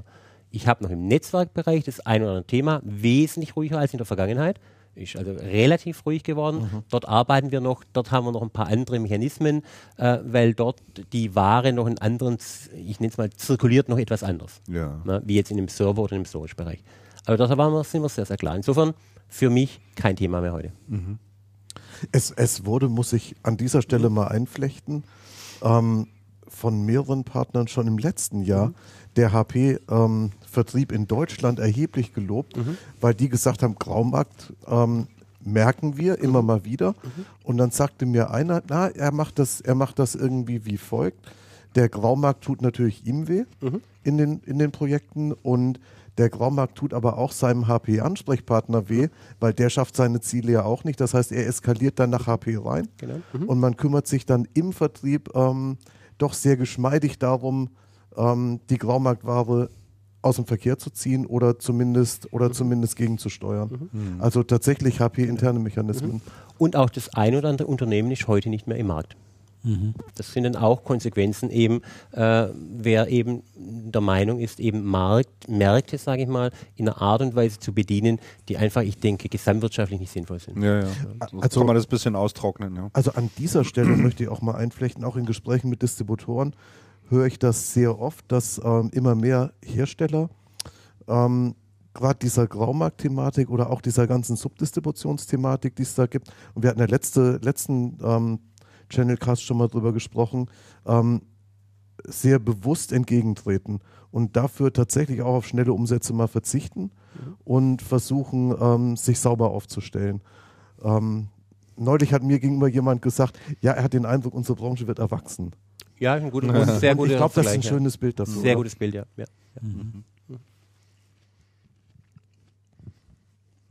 Ich esse gerade, ich hätte noch eine Frage. Stand gerade diese leckere Melone hier vor mir. Das war jetzt das schlechtes Timing, Christian. War schlechtes Timing. Was ich mal ganz gerne noch nachfrage, ähm, äh, ist das Thema Pareto-Prinzip. Was ich damit meine, ist, ist es in Ihrem Geschäftsbereich auch so, dass Sie etwa äh, 80 Prozent des Umsatzes mit 20 Prozent der Partner machen? Wie ist da das Verhältnis ungefähr? Haben Sie das mal? Wir haben ein Pareto-Prinzip, zum Glück eben nicht 80-20, um es vielleicht eins, gleich wieder einzuschränken, äh, wäre fatal für jedes Unternehmen. Ich glaube, wenn ich von einer kleinen Anzahl 20 bei mehreren tausend Partnern in dieser äh, Stärke abhängig bin, äh, dann hätte ich ein Thema. Aber fairerweise, äh, vielleicht liegt Pareto, in Anführungsstrichen Pareto, bei 100 Partnern, Ja. um auf diese Größenordnung zu kommen. Ja. Okay. Ja, aber natürlich gibt es wenige Partner, das sehen wir natürlich auch. Wir müssen ja nur die deutschen Partner-Rankings Ja. anschauen. Äh, dort haben wir natürlich ein paar sehr große und dann wird es relativ schnell, äh, Mhm. äh, werden die Volumina geringer. Das ist selbstverständlich so. Ja. Ja, das ist schon enorm für den deutschen Markt, wie, wie die Top 5 sozusagen oder Top 4 eigentlich oben stehen, wie das dann plötzlich nach unten geht vom Umsatz her. Ne? Da ist schon ein, ein riesen Abstand dann plötzlich dahinter. Ne? Ja. Genau. Wobei da müssen wir ja auch die Geschäftsmodelle anschauen. Viele dieser Umsätze kommen aus Dienstleistungen, aus Ja. Betriebsdienstleistungen, äh, sonstiger Couleur. Äh, da muss man dann schauen, durchaus gibt es kleine Partner, die vielleicht volumentechnisch im Infrastrukturbereich in der Summe vielleicht eine andere oder bessere Ratio haben. Also schon, ja. Mhm. Wir haben jetzt äh, Mitte Mai. Mhm. Wie waren die ersten Monate für Sie, für Ihren Verantwortungsbereich hier in Deutschland? wenn Sie meinen Verantwortungsbereich fragen, ich mache es ja schon seit drei Jahren, also insofern die ersten, die vielen Monate, die 36, fantastisch. Ich arbeite unwahrscheinlich gerne mit den Partnern zusammen. Wenn Sie auf Kalenderjahr 13 ansprechen, ich Ja. glaube, da geht die, die, die Frage hin, Ja. sehr unterschiedlich. Wir verändern momentan, nicht wir, sondern der Markt verändert sich sehr, sehr stark. Und Sie stellen fest, es gibt Segmente, die sehr schnell und sehr stark wachsen und andere Segmente, wo der Markt eher flat, äh, äh, sagen wir mal, auf Null Wachstum ausgerechnet ist. Können Sie die Oder- benennen? Herr ja gut, wenn wir IDC, ich zitiere jetzt einfach mal IDC, IDC geht davon aus, dass der Servermarkt im kommenden Quartal, um ein Beispiel zu nennen, um circa, ist jetzt Daumenwert, 10 bis 13 Prozent schwächer sein dürfte. Quartal über Quartal. Ja? Nur um ein Beispiel zu nennen. Das sind IDC-Zahlen, das ist jetzt nicht meine, meine Zahl. Äh, ob die Zahl sich dann so bewahrheitet, muss man sehen, wissen wir in drei Monaten von heute. Aber das zeigt natürlich schon, Themen, die wir über Jahre propagiert haben, nicht nur wir als HP, sondern die gesamten Hersteller, in eine Virtualisierung reinzugehen, Ja. eine Konsolidierung reinzugehen, eine Ausrichtung zu haben. Beide war ich am Wochenende war ich dem Service Provider Event. Da gibt es immer noch viele Service Provider, die immer noch 10, 15 Prozent Auslastung nur haben. Ja klar, weil die natürlich immer noch, ich sage jetzt mal, das alte Hosting-Prinzip fahren. Aber wenn Sie jetzt in Cloud-Technologien denken oder virtualisierte Welten denken, später automatisierte Welten denken, dann wird natürlich ein ganz normaler Prozess, dann wird eben meine Utilization von 20 auf 50, 60, 70 Prozent gehen. Lass mal 60 sein, ist eine gute Zahl. Dann habe ich in der Theorie ein Drittel weniger Rechner. Theorie. Trotzdem, der Markt kann noch wachsen, nur eben die Unitzahl verändert sich. Das heißt, weniger Single-Core, sagen wir, Elemente, mehr High-End-Server. Das verschiebt sich momentan sehr, sehr stark. Der Storage-Bereich nach wie vor fantastisch stark, wobei dort erwarte ich persönlich jetzt die nächste Welle im Sinne von Storage-Virtualisierung. Die hat begonnen, die wird noch stärker werden. Und der dritte Punkt, das ist jetzt allerdings eine philosophische Frage, äh, investiere ich im Netzwerkumfeld in eine Software-Defined Architektur? Sind wir einer der Vorreiter mit anderen? Oder versuche ich, wie vielleicht Marktbegleiter in der Vergangenheit, es mit möglichst viel Hardware-Infrastruktur zu erschlagen? Wir glauben, der Trend geht eben auch dort in eine Art Virtualisierung oder Softwaresteuerung, Softwaremanagement. Wir glauben, das Software-Defined Networking wird sich also langfristig äh, durchsetzen und das wird enorme Veränderungen wiederum im deutschen oder im weltweiten Markt in Netzwerk, äh, sei mal Market oder Market Shares äh, beinhalten. Aber das sind Themen, also insofern sehr, sehr spannend. Da passiert momentan sehr viel und insofern äh, mir wird es nicht langweilig momentan. Herr Seibold, weil wir mit Ihnen gerade einen Spezialisten Mhm. auch hier sitzen haben, vielleicht mal für all diejenigen, die Ihnen äh, das Thema Software-Defined Networks Mhm. jetzt nicht sagt als neue Technologie oder als Mhm. kommende Technologie, die Sie sehr stark propagieren. Ähm, was unterscheidet oder was ist das Spezielle an Software-Defined Networks gegenüber herkömmlicher traditioneller Netzwerkinfrastruktur? Mhm. Also ich bin jetzt nicht der Spezialist, aber für Ja, aber mal- meine generische, für meine, sagen wir, generisches Know-how würde ich mal Folgendes formulieren. Wenn Sie es jetzt Ihren Kindern erklären müssten. der, ist, der Sohn ist 19, der wird es wahrscheinlich nie erklären. Also, ich glaube, ich glaube, die Thematik ist folgende. Wir haben heute eine Situation, dass Sie sehr, sehr viel Technologie, Know-how in eine Infrastrukturkomponente legen können. Oder Sie sagen, Sie nehmen Router-Switches, was sie ursprünglich mal waren, einfache Devices. Und wir sagen, lasst uns die Technologie wieder ein bisschen aus der Hardware rausnehmen, lasst sie, zu einem, lasst sie ein einfaches Dumm Device sein, ja, nicht dumm werden würde ich nicht sagen, aber lass sie eben in ihrer originären Funktion Daten zu filtern, zu, äh, sagen wir, zu routen, wie wie das Wort schon sagt, und nehmen sie eine Softwarekomponente, die eben das Management dieser Plattform macht. Weil wir einfach glauben, aus einem zentralen Datacenter-Gesichtspunkt heraus ist es einfacher und attraktiver. Ich habe eine Anzahl X von Ressourcen im Unternehmen, die steuern mein Netzwerk. Und zwar softwaretechnisch. Und nicht, ich habe eine große Anzahl von Routern und Hubs und anderen Technologien, die dort die Intelligenz beinhalten, die sehr, sehr schwierig zu managen ist. Punkt eins. Punkt zwei, sehr komplex zu betreuen ist. Und natürlich damit auch von der Kostenseite nicht immer zwingend attraktiv sind. Und wir sagen, investiere in die Software, in die Prozesse dahinter, in die Ressourcen, die eben diese Netzwerke steuern und die Frontend-Funktion. Lass den Router Router sein, den Hub Hub. Ne? Das ist eigentlich die Idee Ja. dahinter. Ist das erst heute möglich geworden, ähm, weil es entsprechende Verwaltungssoftware, Managementsoftware dafür gibt, um, um Ja, ich denke, wenn wir vor, vor vier, fünf Jahren äh, hätten wir das technologisch noch gar nicht, noch gar nicht machen umsetzen können? ja. Mhm. Tja, interessant. Ich glaube, das wird das nächste große Ding. Ja, wird, wird zumindest viel Wirklich? davon In gesprochen. der Infrastruktur glaube ich schon. wird viel davon gesprochen und es klingt natürlich jetzt auch irgendwo logi logisch, sagen wir mal. Ich, muss, Es man, ist, kann man es sich ist, schon vorstellen. Ist das, was Ich musste deshalb so lachen, Andreas, weil das können die Hörer jetzt leider nicht sehen, dein Gesichtsausdruck, als du das gerade gesagt hast. Ich glaube, das wird das nächste große Ding. Das sah so lustig aus. Da musste ich dann doch lachen. Sorry. aber ich, aber ich glaube das, ich glaube das schon wirklich. Ich auch. Ich glaube das schon. Ich glaube das schon. Es geht, es geht ja in allen Bereichen Richtung Virtualisierung. Genau. Und ähm, Warum soll ich das Netzwerk außen vor lassen? ja, ja, natürlich. Es gibt keinen Klar, Grund und dann habe ich logisch. ein, ein Software-Defined Data Center Ja. am, Ende, am Ende des Tages. Und wenn ich dann eben in Themen reinschaue, ich weiß nicht, ob Sie das mitbekommen haben, wir haben Moonshot gerade, jetzt komme ich auf Mhm. die Servertechnologie, das ist ja nur ein Anfang. Wenn ich heute Servertechnologien in den Markt einführe, die eben nicht mehr die klassische Xeon-Technologie hat, sondern vielleicht ARM oder Atom oder wie auch immer, also Smart, kommen wir wieder zurück zum Thema von der Frau Pohl, Smartphone letztendlich Prozessoren, die eine ganz andere Energieaufnahme haben, das sind ja auch einfache Technologien wie jetzt Xeon Ja. am Ende des Tages. Auch dort steuere ich eben über Management-Software Data Center. Und dann habe ich vielleicht, äh, ich, wir können ja heute Faktoren, also wir reden um 70 Prozent weniger physikalische Platz oder physikalischen Platz für die gleiche Leistung, Punkt 1, oder eben 70 Prozent weniger Energie mhm. für die gleiche Leistung. Wenn ich solche Themen höre, werden sich Data Center in der Zukunft, vor allem bei Service Providern, natürlich komplett verändern. Mhm. Und das sind vielleicht, und das sind so Schritte, diese Technologien mögen etwas simpler sein wie ein Xeon-Prozessor wird aber am Ende des Tages eben über eine Softwarekomponente gemanagt und gesteuert. Und das ist der Trend und dem darf man sich aus meiner Sicht nicht, nicht verschließen. Mhm. Mhm. Leuchtet ein. Prima. Gibt es noch Fragen an ihn? Herr Seibold, haben wir was Wichtiges vergessen? Ein wichtiges Thema. Wollten Sie noch irgendwie etwas sagen zu einem wichtigen? Nicht, dass Sie hier aufstehen und sagen, das hätte ich auch noch sagen wollen. Unsere Zuhörer sind ja typischerweise die Partner. Unsere ja. Partner, äh, ich möchte mich bedanken bei den Partnern für unser zweites Quartal. Wir sind ja bereits im dritten Quartal. Ja. Ich möchte mich dafür recht herzlich bedanken für die Zusammenarbeit und wünsche uns allen, Ihnen tolle Stories, uns viele gemeinsame profitable Umsätze.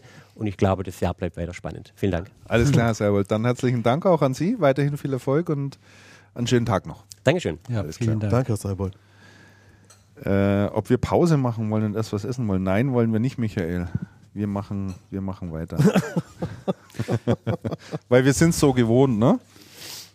Ich habe übrigens mal, wenn wir noch das noch mal kurz beim Thema HP bleiben wollen. Ja. Freunde? Ja.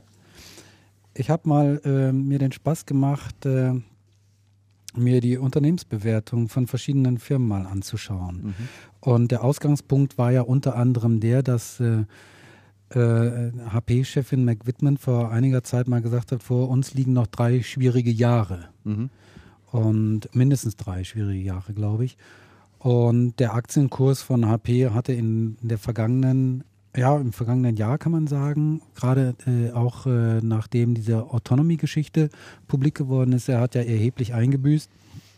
Er hat sich zwischenzeitlich äh, wieder etwas erho erholt. Aber das Unternehmen HP ist natürlich immer noch äh, sehr günstig bewertet an den Börsen. Ich habe jetzt mal den äh, Stand vom Wochenende äh, mir rausgesucht. Ähm, wenn man 40 Milliarden Dollar übrig hat, kann man HP kaufen. Mhm. 40 Milliarden. Mal so, ja. ich habe schon. In meinem, Im Rahmen meiner Möglichkeiten. Weil ich glaube, dass das, das, das wird, äh, das muss einiges mehr werden. Ich nenne mal ein paar andere Zahlen. Mach das mal im Kontext, ja. Nimm mal, Cisco ist 111 Milliarden Dollar wert. Mhm. Ja. Microsoft sowieso 280, Oracle 157 Milliarden, IBM 226, SAP mhm. 100 Milliarden Dollar. Mhm. Äh, dann haben wir eine EMC, die sind auch noch vor HP derzeit mit 49 Milliarden. Eine Intel auch 119 Milliarden, Apple ganz weit weg natürlich 422. Äh, da, von den äh, Wettbewerbern habe ich noch Dell gefunden mit 23 Milliarden, gut, deutlich kleineres Unternehmen. Ja. Also ähm, 40 Milliarden für HP ist wirklich nicht viel. Der Kurs liegt jetzt irgendwo bei 20,50 Dollar. Mhm. Also bei wie viel? 20,50 Dollar. 20,50 Dollar.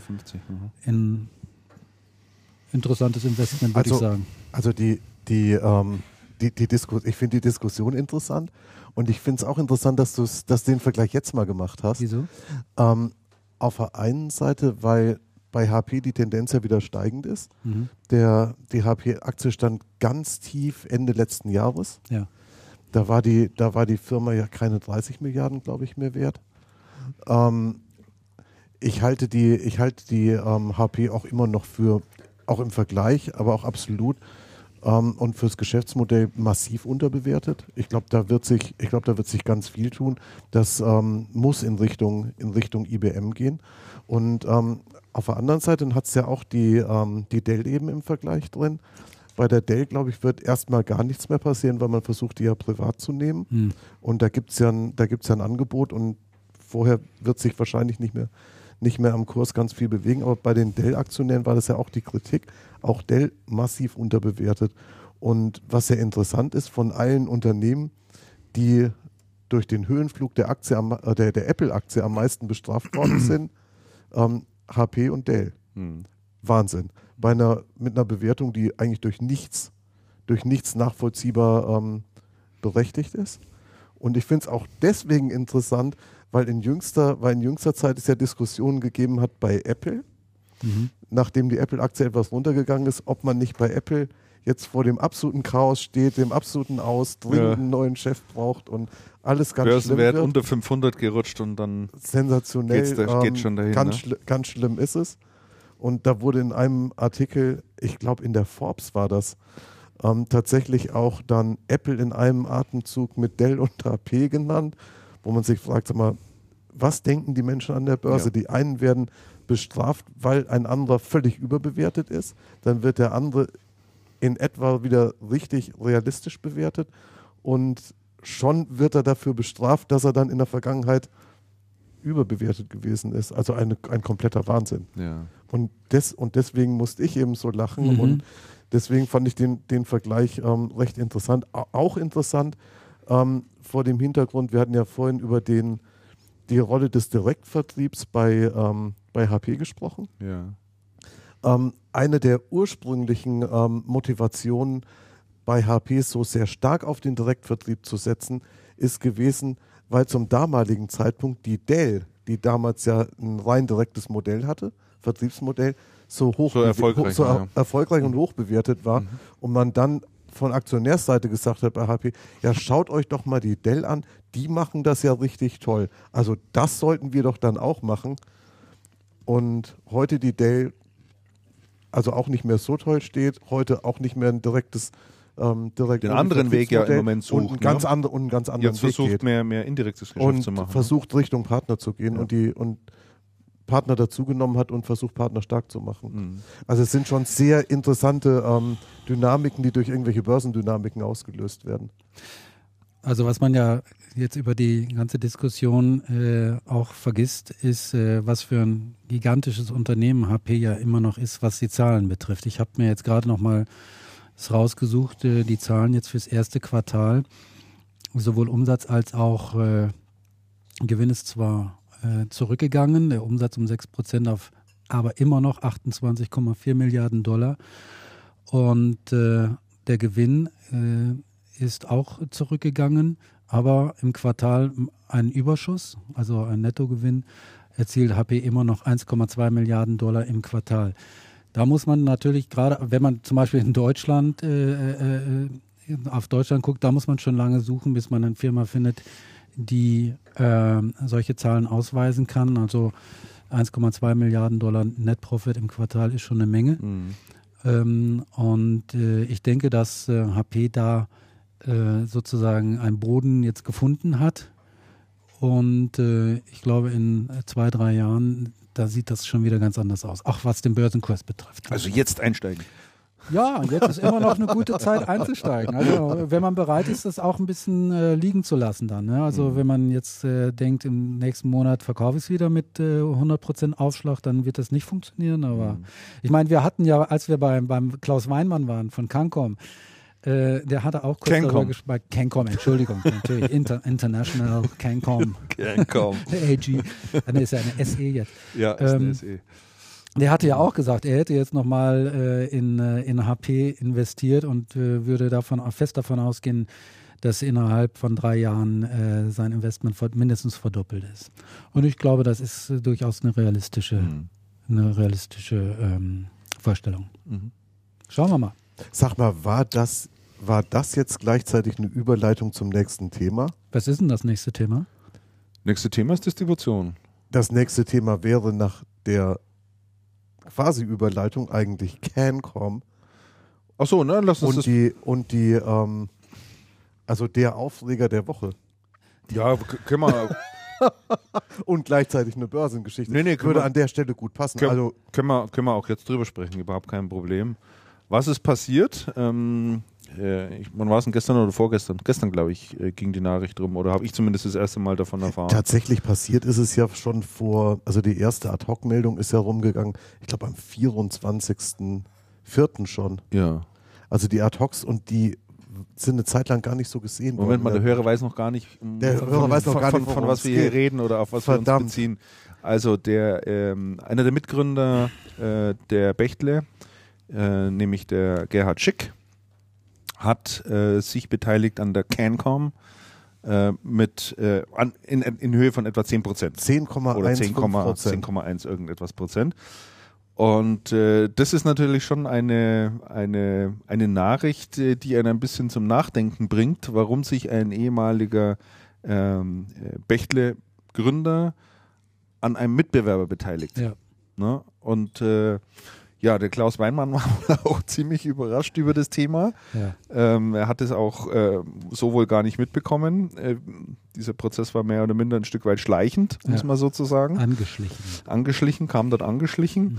Ähm, äh, Klaus Weinmann hat jetzt so als erstes Statement gesagt, dass er sich einerseits sehr geehrt freut äh, oder sehr geehrt fühlt, wenn äh, jemand vom Mitbewerb, wobei der Gerhard Schick ist ja nicht mehr im Aufsichtsrat bei der Bechtle, aber natürlich dem Unternehmen Naja, noch seine Tochter schon noch. seine Tochter schon noch und er ist natürlich dem Unternehmen auch nach wie vor äh, sehr verbunden, das ist Ja. überhaupt keine Frage. Äh, sich daran beteiligt, fühlt er sich sehr geehrt. Auf der anderen Seite scheint ihm die Sache doch auch etwas unheimlich zu Kann sein. ich gut nachvollziehen. Und ich kann das ehrlich gesagt auch gut nachvollziehen. Also Ja. man kann ja jetzt denk, drüber denken, wie man will. Ja, also äh, der der Klaus Weimann versucht jetzt natürlich seinen Mitarbeitern zu sagen, nee, nee, das ist keine feindliche Übernahme, da pa- äh, keine Angst, da passiert nichts. Auf der anderen Seite denke ich mir aber, der Gerhard Schick, der, sagen wir mal, wirklich ein guter Geschäftsmann ist, der immer einen guten Riecher hat und, und äh, warum investiert er ausgerechnet dort rein? Ich meine, es gibt hunderte andere von Unternehmen und Branchen, in die er rein investieren kann. Warum denn genau da rein? Ja. Das muss einen Grund haben. Und ich nehme es und, und das macht mich einfach stutzig. Das macht mich wirklich stutzig. Ich, ich teile Und ich deine- glaube, dass der da ich, was Ich vorhat. teile deine Stutzigkeit. Gibt's das Können wir zusammenstutzen? Begriffsstutzigkeit. ge- Ich teile. Und ich meine, Schick hat ja selber, er hat ja gesagt, nein, nein, wir verfolgen da überhaupt keine strategischen Pläne damit und es ist ein reines In- Finanzinvestment. Das glaube ich nicht. Das kann ich mir auch nicht glaub ich vorstellen. nicht. Das glaube ich nicht, denn äh, so wie du gesagt hast, äh, sicher, äh, Cancom ist sicherlich eine prima Firma und dort sein Geld zu investieren ist auch nicht unbedingt ein Fehler. Aber wenn jetzt der direkte Wettbewerber dort investiert, der in Gerhard Schick, dann erreicht er zunächst einmal zweierlei. Unruhe bei Cancom, Unruhe bei Bechtle und vielleicht auch noch bei Kunden und Lieferanten auch. Was passiert da, was ist los? Lenkt alles vom Tagesgeschäft ab. Deshalb bin ich der Meinung, er hätte, wenn es allein um ein Finanzinvestment geht, hätte er sein Geld an woanders hin äh, tragen können. Vielleicht hat er es auch gemacht. Es gibt noch übrigens ein paar andere Systemhäuser, die ich bei mir auf der Watchlist habe. Da sind die Kurse in den letzten Wochen auch gestiegen. Allgeier ist eins. Äh, Mensch und Maschine ist auch plötzlich gestiegen, nachdem ich die Aktien verkauft hatte, dummerweise. so läuft es halt immer. Da kann, vielleicht steckt da der Gerhard Schick auch dahinter, ich, ich weiß es nicht. Auf jeden Fall, was ich sagen will, wenn es allein um ein Finanzinvestment ging, hätte er sicher aus meiner Sicht bessere Möglichkeiten äh, äh, gehabt. Deshalb, Es ist ganz bewusst ge- ausgewählt worden. Das ja, der macht ja einfach so, ne? nichts. Äh, Schick Weil macht ja nichts irgendwie zufällig. Nee. Gerade nicht, wenn es ums Geld geht. Ja. Da kenne ich ihn gut genug. Ja. Und deshalb, äh, äh, deshalb kaufe ich ihm das nicht ab, dass er sagt, das ist ein reines In- Finanzinvestment. Er führt da was im Schilde. Das denke ich schon. Mir ist nur noch nicht ganz klar, was das sein könnte. Ja, den ersten Punkt hast du, denke ich, völlig richtig gesagt. Also das Erste, was passiert, man versetzt eine Cancom ein Stück weit in die Schockstarre jetzt erstmal. Ja, Es ist passiert etwas, was man nicht einschätzen kann. Es sorgt einfach für, für Unruhe. Ja, aber Äh, bei Bechtle auch. Ähm, ich meine, das kommt ja, vielleicht ist es einfach nur ein, ein, ein, zufälliges Zusammentreffen von Ereignissen, aber Bechtle hat auch äh, gerade die Quartalsergebnisse fürs erste Quartal ähm, bekannt gegeben. Der Umsatz ist äh, weiterhin schön gestiegen. Äh, auf der Ergebnisseite allerdings äh, gab es einen Rückgang, ich glaube irgendwie 15, 16 Prozent 16 sowas. Prozent, glaube ich. Ja. Äh, Ich weiß nicht, ob da ein Zusammenhang besteht. Erna hat vermutet, äh, äh, er wollte damit sozusagen dem, äh, dem Dr. Olemotz als, als, als äh, Vorstandschef von der Bechtle irgendwie signalisieren, hör mal, ne? Dann macht Gerhard Schick das aber, glaube ich, anders. Ja, also, also, ich glaube, er macht es nicht, nicht auf, nicht mit so einer, mit, mit so einer Botschaft. Ich halte das auch für, ich- für weit hergeholt. Was mich nur mal interessieren würde, ist, äh, äh, ob der Dr. Olemotz darüber informiert war. Ich glaube es eigentlich ich auch, nicht. ge- ich glaube ich auch nicht. Ich glaube Nein, ich Glaub ich auch glaube, nicht. ich glaube nicht. Ich glaube es auch gelesen zu haben. Und zwar in, Na, der, in der CN bei Frieber, der hatte geschrieben, es wären sowohl die Herren, es wäre Na, sowohl der Olemotz hat sich nicht dazu Weinmann geäußert. als auch der Herr Olemotz. Nee. Ich denke, Bechtle hat gesagt, ich das ist das denke, private ich hätte, äh, ich denke, ich hätte es von Schick. Bechtle hat ja eigentlich auch nichts damit zu Hat tun, weil es ist es tatsächlich. Es ist schon das private Investment von Herrn Schick, aber eins darf man nicht vergessen, du hast das eben so lapidar gesagt, Christian, der Schick ist ja nicht irgendwie ein Bechtle-Mitgründer, sondern das ist ja irgendwie der Bechtle-Gründer, der über Jahrzehnte Bechtle geatmet, gelebt, ge geprägt hat. Ja, zusammen mit geprägt- Ralf Klenk. geprägt hat, zusammen, zusammen mit Ralf Klenk und der, und der nach wie vor Wie hoch ist denn der Anteil von, von Schick an, an, an Bechtle noch? 35 Prozent, glaube ich. Sowas in der Ich Größenordnung. glaube, ne? 35 Prozent ähm, hält noch der Schick mit der, beziehungsweise mit, Familie. über seine, seine Ja, ja. Familie. Ja, ja. Nee, hätte auch da noch 10% investieren können. Und eins, und, Ja, bei dem Okay. Kurs. und eins, und eins ist ja, und eins ist ja, ähm, ist ja auch nicht zu vernachlässigen. Der Schick ist ja der größte einzelne Kencom-Aktionär mit dieser, mit dieser Beteiligung. Genau, das hattest du auf der Herfahrt gesagt. Das muss ich nochmal verifizieren. Der- ich kann das gar nicht glauben. Doch, doch, das ist so. Der nächstgrößere ist die Elber GmbH mit 9 Prozent, 9,1, 9,3 Wer ist das denn? Ähm, das ist jemand aus Regensburg und der, Ja. deren Geschäftsführer steht im Moment als ähm, Vorschlag ähm, Da hatten wir aber mal nächste, drüber für die gesprochen, nächste ne? Hauptversammlung Ist fest. noch nicht so lange Der her. soll Aufsichtsrat, der soll Aufsichtsrat werden. Da wird im Aufsichtsrat wird ein Posten frei. Stimmt. Du, ja. pass auf, der, Der wird der verkauft jetzt dann irgendwann noch seine Anteile an den Gerhard Schick und dann ist es ja schon bei 19 Ja, das- Prozent. pass das auf, so geht, es, so geht es munter weiter. Tatsächlich. Nachtigall, ich höre dir trapsen. Also, Und, und der und der ähm, und tatsächlich sind ist die ähm, ist der Streubesitz bei der bei der Kencom sehr hoch. Mhm. Der liegt bei knapp bei, bei zwischen 60 und 70 Prozent. Mhm.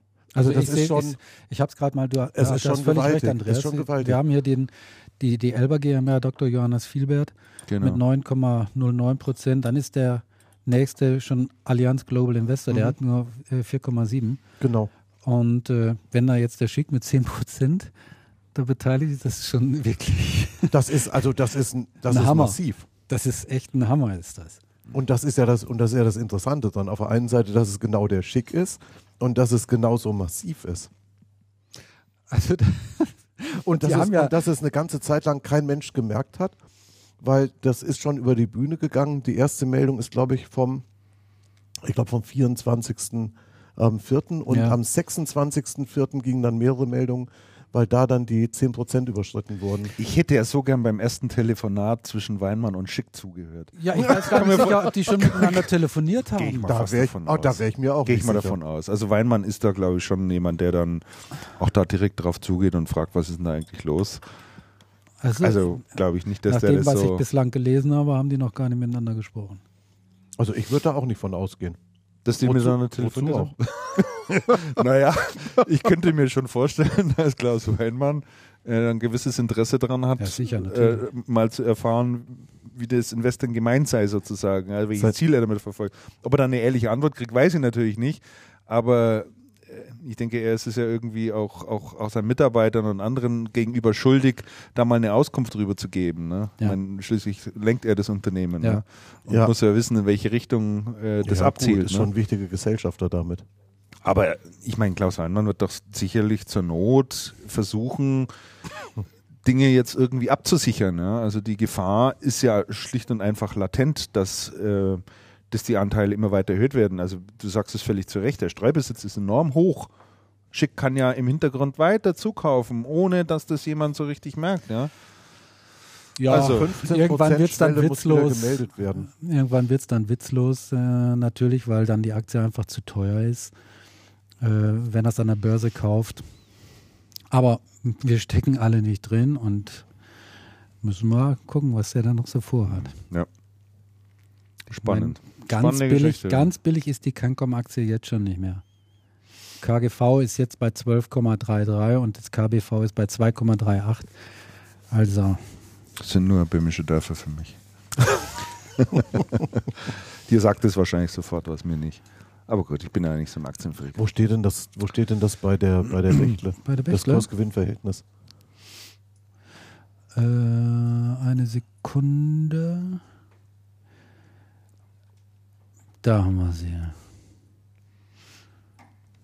Da ist das KGV für 2012 für 2013 estimated ist 11,34, also auch so ungefähr in der Größenordnung.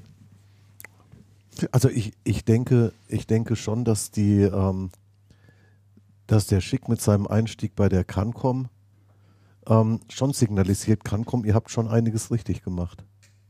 Ich meine, die, die, ähm, die jetzt auch so die, diese Neuausrichtung der Cancom mit Standort München, mit dem Ganzen, was da symbolisch dranhängt und Hin, Hinwendung zum Dienstleistungsgeschäft et- etc. pp. Klar, natürlich. Und ich die, glaube und die, nur und die allerdings. Bechtle ist ja sehr viel traditioneller unterwegs als die, als die Cancom. Ich, ich nenne das jetzt einfach mal traditioneller, also sehr viel stärker im Produktgeschäft und Logistik. Oder Also wenn- Logistik na, ich weiß es nicht, ich weiß es ja nicht. viel Ich weiß es nicht. Wenn, wenn Schick über die letzten Jahre hinweg nicht es nicht zustande gebracht hätte, die Bechtle auch in diese Richtung zu bewegen. Und Hat ich meine, ja, äh, mit- mit- zumindest, mit zumindest, Hat- hat er- zumindest versucht. hat er ja. schon. Ja. Jetzt Ja. kann er allenfalls ein Stück weit unzufrieden, zu sein, äh, unzufrieden sein, dass die Bechtle nach wie vor viel stärker im Hardware-Geschäft äh, noch drin ist und Kisten schiebt auf gut Deutsch und ihr Cloud-Geschäft und Service-Geschäft äh, vielleicht noch nicht ganz auf dem Niveau ist wie bei einer, bei einer, wie bei einer Cancom. Da liegt der Anteil, glaube ich, schon bei um die 70 Prozent. Ähm, Was? ja, ja, meine ich gelesen zu haben. Nein. Doch, glaube ich schon. Das kann sein. der Anteil am Handelsgeschäft bei der Cancom ist, denke ich, gut unter 50 Prozent. Nee, Das niemals. glaube ich schon. Ich guck mal doch. Marge. Also, ähm, nein, also für mich, für mich macht das alles keinen Sinn und ich denke, da kann man jetzt, nee, da kann man wirklich viel, viel drüber spekulieren. Ich, ähm, ich glaube, da steckt was anderes dahinter. Tut mir leid, das ist einfach jetzt so ein Bauchgefühl. Ich kann es nicht begründen, aber mir kommt die Sache spanisch vor. Aber sag mal, vom, allein, vom, allein vom Geld her hätte der Schick doch auch die doppelte Anzahl Aktien kaufen können, oder nicht? Wahrscheinlich schon. Wahrscheinlich schon. Ja, können wir fast davon aus. Finde das schon interessant. Na gut, schließen wir mal das Kapitel ab. Ich denke, das wird uns äh, Warte, lass mich kurz noch die eine Frage mal ja. an die Hörer stellen. Wenn der, wenn der Schick jetzt wieder bei der Cancom einsteigt, warum ist er denn bei der Bechtle operativ überhaupt erst ausgestiegen? Na, wieso? Er Ja. steigt ja nicht operativ bei der Na, er Cancom steigt nicht operativ ein, aber wenn er sich, aber wenn er sich so stark wieder in die Systemhauslandschaft Nein, das ist Hängt. doch ein Invest. Nein. Das ist und ein er sieht sich als Anker-Investor. Anker Investor. Ja, ich weiß es nicht. Ich finde das, ich finde das wirklich. Vielleicht sehr, gibt es ja sehr, noch sehr, weitere sehr Meinungen da draußen im Markt, dann kann man uns das ja gerne kundtun. Äh, kann uns ja eine E-Mail schreiben oder einen Kommentar hinterlassen Spannend. Vielleicht oder sonst wir mal ein irgendwas. Telefoninterview führen für Wir, Sendung. wir haben auch einen virtuellen Anrufbeantworter im Übrigen geschaltet hier. Da kann man drauf sprechen, auch anonym. Das ist kein Problem. der Schick könnte uns anonym auf Anruf antworten. Ja, der wird sicherlich ja, tun. ich weiß nicht, ob er Mit das verstellter. Stimme. Wie Darth Vader. Wir erkennen uns dann Oh, am schwäbischen Dialekt. Nee, jetzt wird's böse. Gut. Also, ähm, schließen wir das Thema mal ab mit der Cancom äh, und äh, schauen wir noch mal kurz in die Distribution rein. Da haben wir ein Thema uns noch äh, notiert. Ähm, die Fortgänge, Neuerungen beim Thema COS und Devil.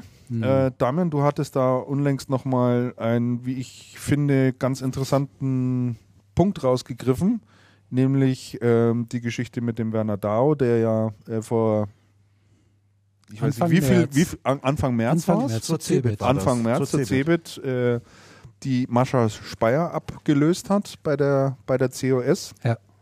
Die ich im Übrigen nie kennengelernt Ich habe. auch Also nicht. nicht, Ich genau, auch kennengelernt. Kennt, kennt ihr, ich weiß gar nicht, ob es die gab, ehrlich gesagt. naja. Ähm, ja, wird schon gegeben haben. Und ähm, ja, da ist er angetreten als Geschäftsführer Ja. und äh, ja, kurze Zeit später ähm, muss er Insolvenz anmelden für das Unternehmen. Das kann ja irgendwie nicht, nicht wirklich lustig sein, oder? Ihr hattet ja in der letzten Sendung schon mal kurz da über dieses Thema auch gesprochen. Und ich glaube, äh, du hattest damals gesagt, äh, Christian, das hat er sich sicherlich anders vorgestellt. Ja.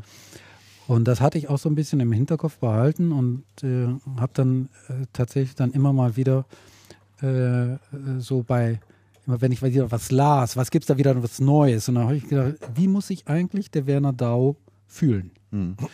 Und ich bin dann auch so über verschiedene Formulierungen gestolpert, die er in äh, diversen Interviews gegeben hat.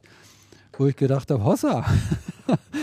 ich meine, er ist Geschäftsführer einer Tochter von Devil und er redet jetzt nicht so richtig freundlich über Devil. Er sagt ja, also ohne Devil wäre uns diese ganze Schlamassel erspart geblieben. Ja. Jetzt in meinen Worten gesagt, aber er hat es äh, sinngemäß so äh, gesagt. Wir sind eigentlich das Sahnehäubchen in der Gruppe. Was ich verstehe, wir sind die bessere Devil. Und äh, wir suchen jetzt für uns nach einer Lösung. Da habe ich mir gedacht, der Mann, der muss doch stinksauer sein auf, äh, auf den Axel Grotjan, der ihn ja zu COS geholt hatte, äh, mit einem bestimmten Auftrag, das Unternehmen zu positionieren, erfolgreich wieder zu machen und so weiter und so fort. Wenn jetzt der Grot und, er, und dann anschließend paar, nur ein paar Wochen später ist dann auf Deutsch gesagt die Kacke am Dampfen und der Insolvenzverwalter ist, der steht dann da in sein, oder nimmt neben ihm am Schreibtisch Platz und so weiter und so fort. Hat denn der Grotjan ihm vorher nicht gesagt, wie es um die Gruppe steht? Meine Vermutung ist, nein, Nein. hat er nicht. Dann wäre vermutlich, denn hätte er es getan, wäre Werner Dau wahrscheinlich nicht gekommen. Vermutlich Denke auch. ich mal. Ja, ja. Ja. Und deshalb äh, muss also die Empörung, äh, äh, die, ja, nennen wir es Wut, äh, auf, de, auf die Braunschweiger äh, äh, groß sein. Und äh, ich habe den Eindruck, dass, äh, ähm, dass äh, DAO äh, jetzt für COS eine Lösung sucht. Und mein Eindruck ist auch, nachdem äh, nach Äußerung von Carsten Hartmann Devil, äh, dass auch Devil Braunschweig So für Devil Braunschweig eine Lösung sucht. Zumindest hat Hartmann ja gesagt in einem, ich glaube, es war sogar eine Ad-Hoc-Mitteilung oder eine Pressemitteilung, wir, wir, wir arbeiten hart daran und ich sehe gute Perspektiven für den Standort Braunschweig eine Ja, ja. Lösung zu finden. Explizit für den Standort Braunschweig. Er sprach nicht vom Standort Polheim, Mhm. wo COS sitzt, sondern nur vom Standort Braunschweig. Und deshalb Mhm. hatte ich halt auch die Headline für, meine, für meinen Text gewählt, jeder kämpft für sich allein. Das ist der Eindruck, den ich da habe. Ich glaube, das Tischtuch zwischen Braunschweig und Polheim äh, ist zerschnitten. Also ähm, ich habe noch einen Punkt, der deine, deine, deine These stützt. Aha. Äh, und zwar der Aspekt, ähm, als diese Insolvenz losging und das alles äh, offenkundig wurde, ähm, haben wir natürlich versucht, äh, dem Thema hinterher zu recherchieren. Ähm, bei Devil immer relativ schwierig, weil da die Auskünfte immer sehr, ist man immer sehr zurückhaltend und man wird wissen, ja, wir schicken noch eine Pressemitteilung raus. Die kam ja dann auch, es waren ja drei Sätze oder irgendwie so, es war ja alles äußerst knapp gehalten. Ansonsten hatte man sich zu der ganzen Affäre nicht äh, geäußert. Anders als bei der COS, Aha. da hat sich Werner Dau selbst gemeldet. Tatsächlich. Er würde gerne äh, über das Thema sprechen. Ach ja. Mhm. Schau mal. So, an. und das, Das äh, ist interessant. das ist ja genau, Mhm. äh, sagen wir, das stützt ja jetzt, sagen wir mal, deine These natürlich auch, auch, auch ein Stück weit, dass jemand sagt, naja, also was da kommuniziert wird aus dem äh, House of Devil, äh, geht mir nicht weit genug. Vor allen Dingen ist da nur ein Aspekt ständig erwähnt. Ja, ich Ja. möchte auch gerne mal erzählen, wie es bei uns so zugeht. Ne? Ja. Mhm. Und äh, ja, ähm, äh, Werner Dau hat ja schon versucht, die COS als ähm, bisschen brautfein zu machen, Ja. wie man so schön sagt, ne? Ja. Also auf Brautschau zu gehen. Ja, was der, was der, was der Werner Dau halt sagt und wo er zu Recht darauf hinweist, erstens, es gibt unterschiedliche Insolvenzverwalter. Wir, wir, wir sind jetzt de facto von den Braunschweigern unabhängig, weil bei uns ist ein anderer Chef als in Braunschweig der Chef ist. Ähm, das hat mit dem deutschen Recht was zu tun. Das ist so das eine. Das zweite, was er sagt, ist, also über die Situation, über die Brisanz der Situation ist er nicht informiert gewesen. Ähm, und, ähm, und was im Hintergrund so ein bisschen mitschwingt ist, ich weiß gar nicht, ob den Braunschweigern das tatsächlich so klar war, wie das um die steht. Wir erinnern uns, sowohl in Braunschweig als auch in Polheim ist ja jeweils der Finanzer kürzlich abgelöst worden. Die neuen Finanzer müssen sehr versiert sein und anscheinend sind die reinkommen und haben gesagt, oh, das geht hier eigentlich gar nicht und das geht schon die ganze Zeit gar nicht. Also das schwingt irgendwie so, das schwingt irgendwie so im Hintergrund mit. Deswegen hatte ich vor kurzem mal ähm, geschrieben, Distribution ist, ein, ist vor allem finanztechnisch ein sehr anspruchsvolles Geschäft. Man muss erheblich professioneller arbeiten als in der Vergangenheit. Und, was der, und was der Werner Dau dann noch sagt, ist, natürlich ist er der COS verpflichtet und sagt, okay, was sind wir denn bei der COS? Wir sind eine Vermarktungsorganisation, eine sehr schlagkräftige mit mehreren tausend Kunden. Die mehreren tausend Kunden haben jeweils eine Kreditlinie über mehrere tausend Euro. Das zusammengenommen gibt ein interessantes Umsatzvolumen, was man realisieren kann, wenn denn Ware da ist. Für die Ware zuständig sind die Braunschweiger. Was er dann sagt, naja, okay, von Anfang an ist der, Job, der Job überschattet gewesen davon, dass die Kreditlinien limitiert waren und eigentlich nie genug Ware da war. Und was er jetzt sagt ist, okay, muss ich halt losgehen und schauen, wer braucht eine Vermarktungsorganisation mit einem, mit einem bestimmten Umsatzvolumen ähm, und wer hat ein Portfolio, was dann auch tatsächlich auf die, auf die Kundschaft mercht. Was man nicht, was man nicht wissen kann, ist auf der anderen Seite, wie, ähm, wie gut und wie fest und wie langfristig sind tatsächlich die Kundenbeziehungen, die da vorhanden sind. Bricht das dann alles zusammen? Sind die Leute loyal? Würden die da bleiben und einen Schritt weitergehen? Okay, da- so das mal zur, zur COS-Geschichte und zur, zur Devil-Geschichte. Ähm, was man sagt ist, bei Devil bricht das im Moment in mehrere Fraktionen auseinander. Es gibt den Carsten Hartmann, der eine Investorenlösung sucht. Da sind auch unterschiedlichste Namen ähm, irgendwie gerüchteweise da. Dann wird gesagt, der Axel Grotjan hat eigentlich auf IT überhaupt keinen Bock mehr. Der macht wahrscheinlich dann was ganz anderes, was ich auch ganz, auch ganz interessant fand.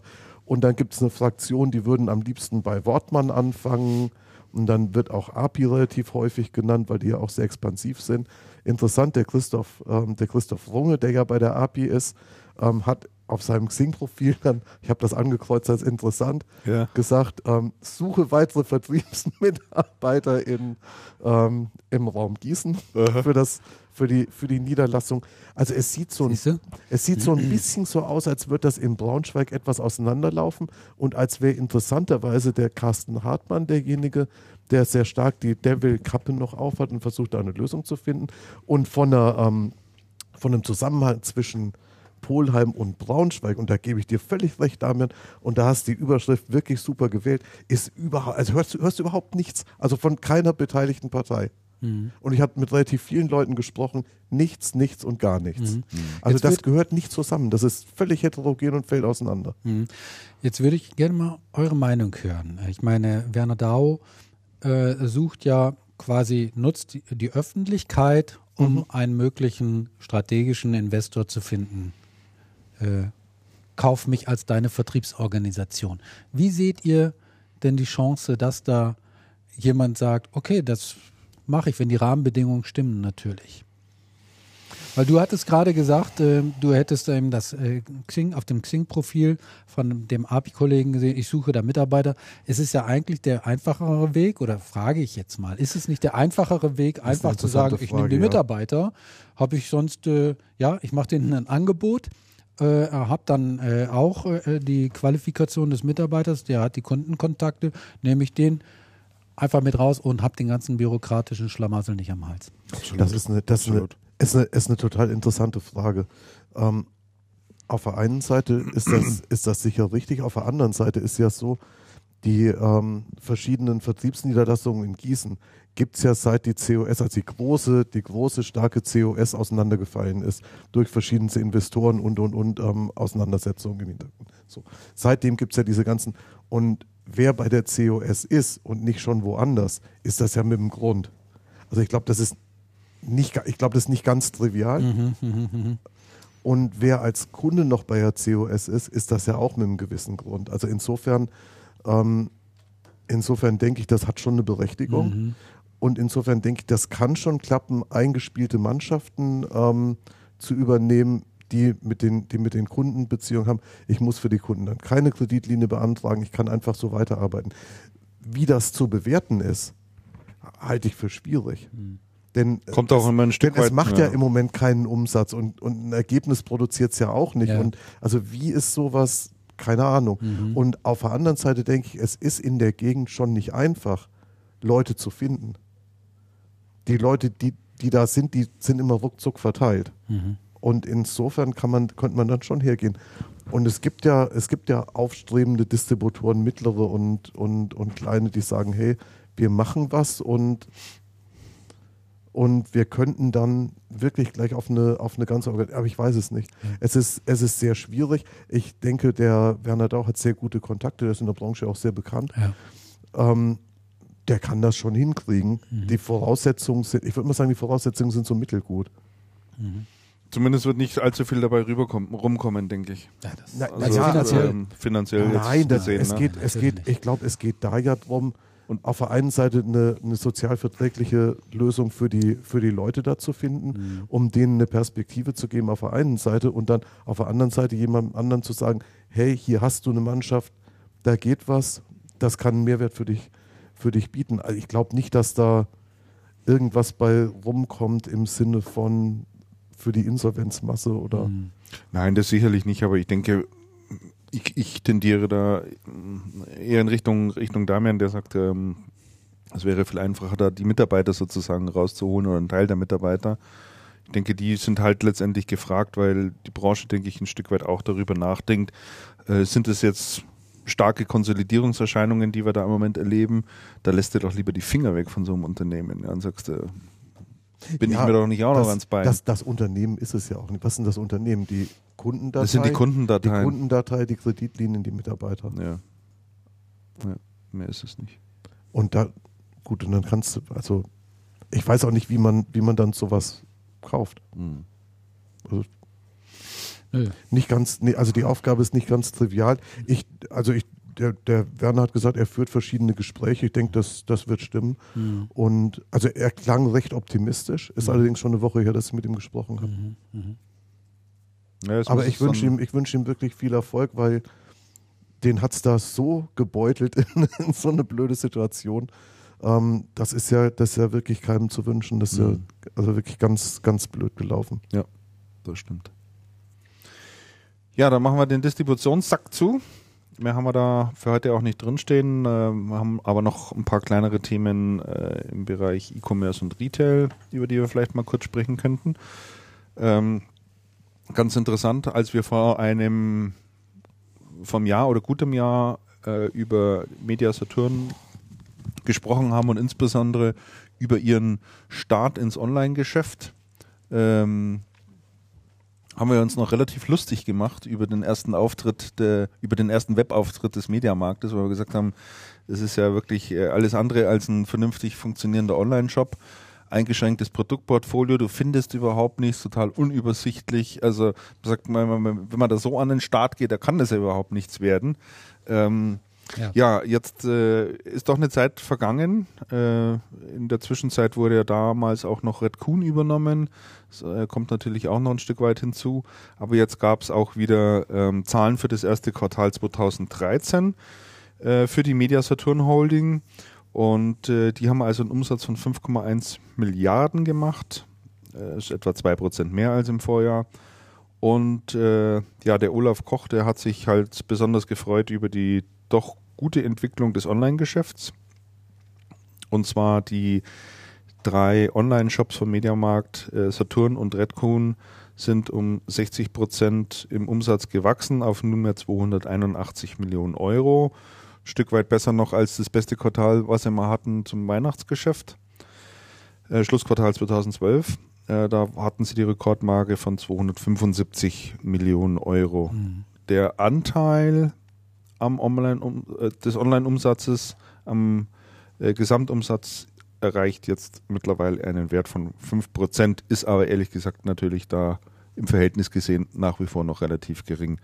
Also sie sind ein Stück weit ihres Weges vorangeschritten, so interpretiere ich das. Ja, also Mhm. man versucht Dinge jetzt auch zu optimieren. Der große Sprung ist es aber ehrlich gesagt noch nicht. Ja, also um da wirklich in der obersten Liga auch, auch, auch mitzuspielen. Und ähm, ich weiß nicht, wie es dir so geht, Damian, aber wenn über, über Mediamarkt äh, oder Saturn wird doch im Online-Bereich nicht wirklich gesprochen, oder? Nimmt man nicht so als, als, als, Online, als Onliner wahr, ne? Das ist jedenfalls nicht so meine Wahrnehmung. Und äh, wenn ich auch auf mein eigenes Einkaufsverhalten äh, so reflektiere, muss ich sagen, ähm, ich denke dann auch nicht an nee, ne? MSH, äh, sondern mir fallen dann immer andere Namen äh, ein. Äh, trotzdem äh, muss man sagen, also das ist sicherlich, muss man das als Erfolgsmeldung verbuchen. Und ähm, nach dem wirklich sehr, sehr misslungenen äh, Start, du hattest gesagt, wir haben uns darüber lustig gemacht. Ich denke, wir haben uns zu Recht damals darüber lustig gemacht und wir waren auch nicht die Einzigen. Der Start war ja auch holprig. Red Kuhn hatte am Anfang äh, auch nicht wirklich äh, die Erwartungen erfüllt. Ähm, mittlerweile äh, zeigt sich aber, dass äh, MSH in der Vergangenheit da, was den Online äh, Online-Bereich betrifft, n- wirklich nicht untätig gewesen ist und sehr viel investiert hat an, an, an Manpower, an Gehirnschmalz und ich vermute auch mal an Geld, um das alles auf eine deutlich wettbewerbsfähige ähm, Ebene zu hieven. Und das sind dann so zum Teil die Früchte, die man jetzt trägt, aber ich glaube, die sind noch lange nicht am, am Schluss. Und äh, die Richtung allerdings, die stimmt. Also ich denke, das, das, das werden, da werden wir noch weiter, weiter so äh, äh, etwas erleben in der. Also was mir aufgefallen ist, sie haben relativ viel Werbung gemacht, an Bushaltestellen und ähnlichem war viel Mediamarkt zu sehen, also auch besonders Bewerbung des Online-Shops. Ja. Hat sicherlich ein bisschen was gebracht, was da aber unterm Strich übrig geblieben ist bei sehr aggressiven Preisen, die sie da teilweise auch gemacht haben, steht natürlich noch auf einem anderen Blatt, aber vielleicht versucht man sich da auch ein bisschen den Markt zu kaufen sozusagen, ähm, so peu à peu, um dort einfach mal äh, eine gewisse Größe zu etablieren Mhm. und, und, und, und mitsprechen zu können. Ne? Ja, das zu Mediamarkt. Dann äh, noch eine Nachricht aus dem Hause Cyberport. Ähm, da geht es munter weiter beim Thema Eröffnung äh, neuer Läden. Äh, die werden jetzt fünf neue Filialen oder haben fünf neue. Haben sie die schon? Ich glaube, sie haben sie. Sie gerade. haben sie schon, ne? Ich glaube, sie haben sie. Also in. Köln ist der zehnte Store in Betrieb gegangen und äh, alle anderen sind noch in Planung. Im Laufe des weiteren Jahres wird jedenfalls in Stuttgart und Essen noch einer eröffnet. München, äh, dritte Filiale in Berlin. In der Gegend sind sie ja eh äh, beheimatet oder Dresden äh, eigentlich, um genau zu sein. Da liegt es natürlich irgendwie ein Stück weit nahe. Also die sind da munter, munter dabei, äh, immer mehr Filialen hochzuziehen. Aber wenn wir über Cyberport sprechen, äh, Christian, dann würde ich gerne auch über eine andere Firma sprechen, ne, äh, nämlich über eine Schwesterfirma Mhm. von Cyberport. Und ich glaube, ich habe es auf der Seite von Channel Partner Computer äh, Universe gelesen. wahrscheinlich, Computer ne? Universe, Entschuldigung, ich dachte, ich hätte es schon genannt. Mhm. Computer Universe. Ähm, und Computer Universe zeigt nämlich gerade, dass Onlinehandel kein ähm, Selbstläufer ist. Mhm. Dass es dort nicht nur eine Richtung gibt, nämlich die nach oben. Äh, Computer Universe, wenn ich da, ich habe jetzt gerade mal eben die Seite nochmal aufgemacht. Die haben äh, jetzt im Geschäftsjahr 2012 nämlich den Umsatz nicht steigern können. Mhm. Das ist schon fast ein Das ist Kunststück. schon, ja, das ist echt ein Kunststück, ja. Ne? Und, ähm, und sie haben, glaube ich, auch rote, ja, sie haben auch rote Zahlen. Sie haben auch rote Zahlen äh, geschrieben. Also zum einen, ähm, Onlinehandel ist kein Selbstläufer, man muss äh, etwas dafür tun. Und äh, sie haben jetzt auch äh, reagiert. Beide Mhm. gehören ja zu Burda. Mhm. Ähm, wird Computer Universe wird ein Teil des, ähm, des Geschäftes oder des Einkaufs an Cyberport ausgliedern und dann äh, als Vertriebsorganisation, als reine Vertriebsorganisation dann ähm, tätig sein. Äh, warum macht man sowas? Natürlich im Wesentlichen, um die Kosten, Kosten, äh, äh, zu managen. Aber Ja. ketzerische Frage, vielleicht war es ein Stück weit gewollt. Wer weiß das? Wer Also, weiß das? Vielleicht, äh, vielleicht Müssten wir Herrn Schick fragen. der, der kann uns sowas für beantworten. ja, wissen Sie, das ist ja so. Ja, ja, ja, ja, ja.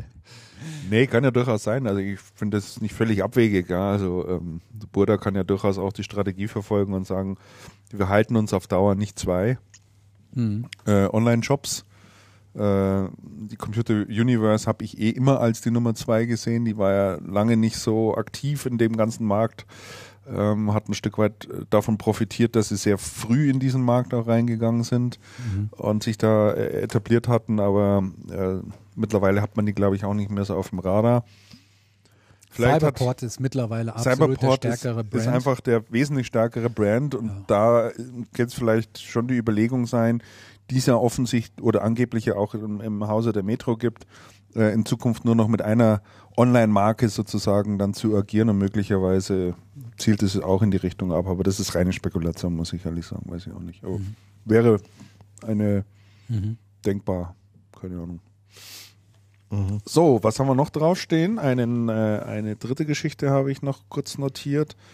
Ähm, der Chronik wegen sozusagen, nämlich Best Buy. Äh, kennt ja der ein oder andere auch. Die Ja. waren ja äh, zuletzt noch an Carphone, ähm, Warehouse. Carphone Warehouse ähm, beteiligt. Äh, die geben diese Anteile auf und äh, ziehen sich komplett aus Europa zurück. Sind damals ja mit großen Plänen Oh hier äh, Oh ja. aufgeschlagen. Ne? Ja, Hatten ja ja. riesige Pläne. Wollten äh, MSH äh, ganz stark an den Karren fahren. Ja. Äh, da ist, ja, das ist nichts draus geworden. Ähnlich wie Walmart damals in Deutschland. Richtig. Oh, das war eine schlimme Geschichte. Ja, ja. ja. Mhm. Gut, Best Ja, Buy Best hat Buy kam mit Best- sehr großen Plänen nach ja, ja, Deutschland. ja. Ja, Oder nach Europa. Haben jetzt natürlich in, im, am, auf dem amerikanischen Heimmarkt Markt, äh, selbst äh, sehr viel große zu tun. Probleme, ja. Und äh, ja, gut, Mhm. dann fokussieren sie jetzt ihre Kräfte da. Genau. Auf Wiedersehen und alles Gute. ja. So, Die, das ja. bedeutet aber interessanterweise eine Stärkung von, ähm, von äh, Carphone Warehouse. Oder von, in Deutschland ist ja The Phone House, Mhm. weil die die, die gesamten Anteile übernehmen. Mhm. Das heißt, die sind damit in einer, wieder in einer sehr, sehr starken Rolle und in einer allein, Ja, in einer allein bestimmenden Rolle. ja. Gut, dann schließen wir auch diese Rubrik und äh, reden noch über den äh, Smartphone- und Tablet-Markt etwas. Jetzt äh, ein paar Geschichten aus Absurdistan sozusagen, wie ich fast finde. Blackberry-Chef Heinz ähm, äh, nimmt wohl oder ja, nutzt, nutzt jede Chance sozusagen mit irgendwie in meinen Augen relativ abstrusen Statements äh, auf das Unternehmen und sich und keine Ahnung irgendwie aufmerksam zu machen. Ähm, unlängst war jetzt zu lesen, dass er behauptet, oder er behauptet jedenfalls, also in fünf Jahren äh, gibt es keinen Grund mehr, sich ein Tablet zu kaufen. Ja? Da frage ich mich schon mal, wie der gute Mann auf diese Idee Ja. kommt. Die Aussage hat mich auch äh, wirklich überrascht, muss ich sagen. Das hat mich so ein bisschen erinnert an, äh, ja, das ist auch schon wieder 15 Jahre her oder so, wo man sagte, äh, der PC ist tot. Mhm. Ne? Und der wollte aber einfach Der- nicht sterben. nee. Er ist ja immer noch nicht gestorben. Ähm, also ich habe mich da auch ein bisschen drüber gewundert, ähm, was er damit meint. Ähm, möglicherweise meint er, äh, gut, die Funktion des Tablets wird äh, vom, äh, vom Smartphone übernommen, werden weitest, äh, weitestgehend. Aber da ist, ja nicht. natürlich, da ist natürlich schon eben Anderer genau, Formfaktor. Ja, Es passt ja nicht. Ist ja ein Unterschied, ob ich jetzt hier so ein, hier liegt jetzt gerade ein iPad für uns, so ein iPad habe, ja, oder ob du irgend sowas hast, äh, Funktion, Betriebssystem gleich, aber völlig unterschiedliche, unterschiedliche Nutzung natürlich. hm, Also das kann man einfach nicht miteinander vergleichen. Und ähm, interessant an der ganzen Geschichte ist ja auch, dass äh, BlackBerry ja ähm, durchklingen hat lassen, dass sie ähm, den Tablet-Markt nicht weiter verfolgen werden. Es wird auch offensichtlich keinen Nachfolger geben für das Playbook, was ja echt der Rohrkrepierer war. Das Ja. hat ja überhaupt nicht Ja, richtig war ja funktioniert. völliges Desaster. Völliges Markt nicht Desaster. verstanden, Produkt nicht verstanden. Nee, gar nicht. Und ich habe so den Eindruck, Wahnsinn. die, die haben das Thema Tablet immer noch nicht verstanden, weil sich zu so einer Aussage hinreißen zu lassen, ja, und zu sagen, der Tablet-Markt ist in fünf Jahren tot, das ist für dich völlig abstrus, ja. Ja, ist schon Also da, sehr- da, da, da muss ich wirklich die. Kompetenz anzweifeln bei so Ja, jemandem. also das, das ist wirklich überraschend, zumal ja der Tablet-Markt gerade, man kann es ja sagen, immer noch gerade erstmal so im, im, im Beginn ist. Die Wachstumsraten sind dementsprechend. Aber der, vielleicht hat er einfach irgendwie was Komisches getrunken, gegessen, geraucht. Ich weiß es nicht. Er hat ja noch mehr so lustige Sachen gesagt. Ne? Er hat ja gesagt, dass äh, BlackBerry bis 2018, also 2018, die Marktführerschaft im Bereich des Mobile Computings erreichen ja. wird. Die, die, Das Aussagen, ist echt eine selbstbewusste Aussage, würde ich mal sagen. die Aussage macht aber auch nur vor dem Hintergrund Sinn, dass er sagt, es werden keine Tablets mehr ähm, verkauft werden, denn sonst schaffen die das ja nie. Das Also sie wenn- so oder wenn- so Ja. nicht schaffen. Würden Mobile Tablets, Computing gehört auch da dazu. ah ja, würden Tablets weiterhin verkauft Andreas. werden, dann wäre es doch nicht. Wollen wir Der Mann ernsthaft? ist, der Mann ist die Frage ist, wollen wir ernsthaft über diese Aussage? Nein, äh, überhaupt auf gar keinen Fall. Das- Ich verweise bloß auf die Konsistenz beider Aussagen untereinander. Das kann man fas- fast nur, nur kabarettistisch irgendwie kommentieren. Ja, also Hä? ehrlich, also das ist, ich weiß auch nicht. Das ist für mich so irgendwie das letzte Aufbäumen. He had a dream. Ja, aber das kann man Ja. nicht ernst nehmen. Was träumt er nachts? Das kann man nicht ernst Keine nehmen. Ahnung. Abenteuerlich. Ich will es auch gar nicht wissen. Nee, Es also ist- ich, ich weiß nicht, das, das, was das, das ist so durch überhaupt nichts unterfüttert und durch überhaupt nichts untermauert und, und äh, gar nichts. Es kommt einfach so, plumps fällt es auf den Tisch, ne? Ja. Und denkst du, was soll das denn eigentlich, ja? Ja. Ich meine, das traut sich ja nicht mal Nokia sagen oder sonst irgendjemand, ne? Also ist irgendwie, äh, naja. Aber bezeichnend irgendwie in meinen Augen. Ja, Ja, ist es, ehrlich. Also Ja. ich finde das irgendwie. Sehr es ist, sehr- es ist wirklich Seltsam. sehr erstaunlich. Dabei hatte ich gerade gedacht, man könnte BlackBerry wieder ein bisschen ernster nehmen mit den neuen So Produkten. nicht. Aber das ist ja wirklich Ja. etwas Äh, übers Ziel hinaus. Kommen wir vielleicht noch äh, kurz zu den äh, Absatzzahlen, äh, was äh, Tablets anbelangt. Da gab es ja jetzt unlängst auch ähm, wieder mal Zahlen dazu. Und wenn man da jetzt mal drauf schaut, wie so die Verteilung ist in dem Markt, ist ganz interessant zu sehen. So, das sind zwei Dinge ganz interessant. Ähm, äh, zum einen verzeichnet der Tablet-Markt nach wie vor ein äh, enormes Wachstum, Hm. also ein Plus von 140 Prozent gegenüber dem Vorjahresquartal. Und ähm, das ist mal ganz interessant. Gleichzeitig äh, PC-Markt geht natürlich nach unten und es verschieben sich natürlich inzwischen auch die Marktanteile. Stark im Kommen sind die Android-Tablets, Mhm. die äh, ganz ordentlich zulegen. Das geht natürlich zulasten des Marktanteils des, Apples, des Apple iPad. Ja. Ähm, was wiederum einige dazu gebracht hat, äh, Apple schon abzuschreiben im Tablet-Markt und zu sagen, so, das war's jetzt, jetzt geht's nur noch bergab. Man darf aber mal äh, den Blick auf die Stückzahlen nicht verlieren. Ähm, Apple hat im Vorjahr, im Quartal davor, äh, rund 11 Millionen äh, Tablets verkauft und im letzten Quartal ähm, über 20. Also das ist natürlich nach wie vor eine ganz ordentliche Steigerung, eine ganz ordentliche Summe, die da dann an den Tag gelegt wird. Und insofern stimmt es auch nicht ganz. Man muss es einfach wirklich ähm, mal ein Stück weit gerade rücken. Oder, Aber das oder, Android zu und man muss auch sehen, umgekehrt zu sehen, umgekehrt zu sehen, Christian, es wäre ja schlimm, wenn man nicht spüren würde an der Apple, am Apple-Marktanteil, dass die anderen aktiv geworden sind Ja. in der Zwischenzeit. ja, ja. Also das ist ja, also diese, diese Argumente von irgendwelchen Apple Bäschern. Fanatik, fanatischen Bashern oder wie auch immer, ist ja ähm, völligstens haarsträubend. Fast ebenso haarsträubend wie die Argumentation vom Blackberry-Chef, dass das demnächst alles keine Rolle mehr spielt. Glaubt ihr, dass Nokia nochmal mit so einem Tablet kommt?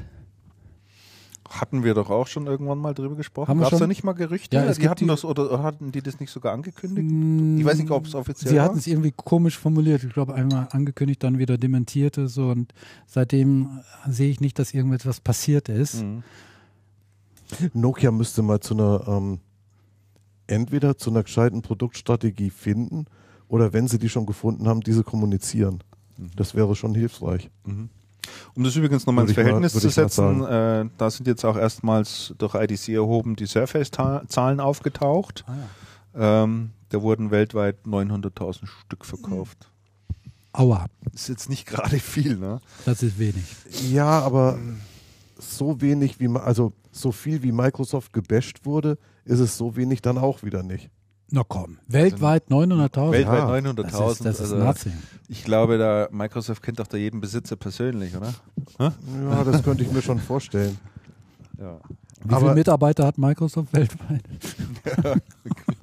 Jeder Mitarbeiter schon mal ein paar Mit den Angehörigen für den und den Eigenbedarf Verwandten. kaufen und jeweils eins für die Partner. Ja, für die Stückzahl lohnt es sich ja noch nicht mal ein Forum im Internet aufzumachen. Nö.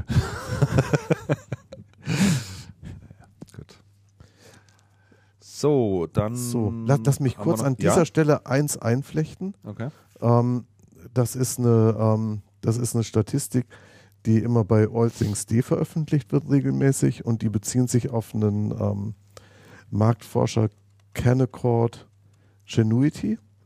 Die tracken immer die, ähm, den Profit der ähm, Smartphone-Anbieter und haben jetzt Ist da festgestellt, dass im, im, letzten, im letzten Quartal ähm, sind die, sind die Gewinnanteile von Apple und die kumulierten Gewinnanteile von Apple und Samsung auf ähm, 100 Prozent. Ja.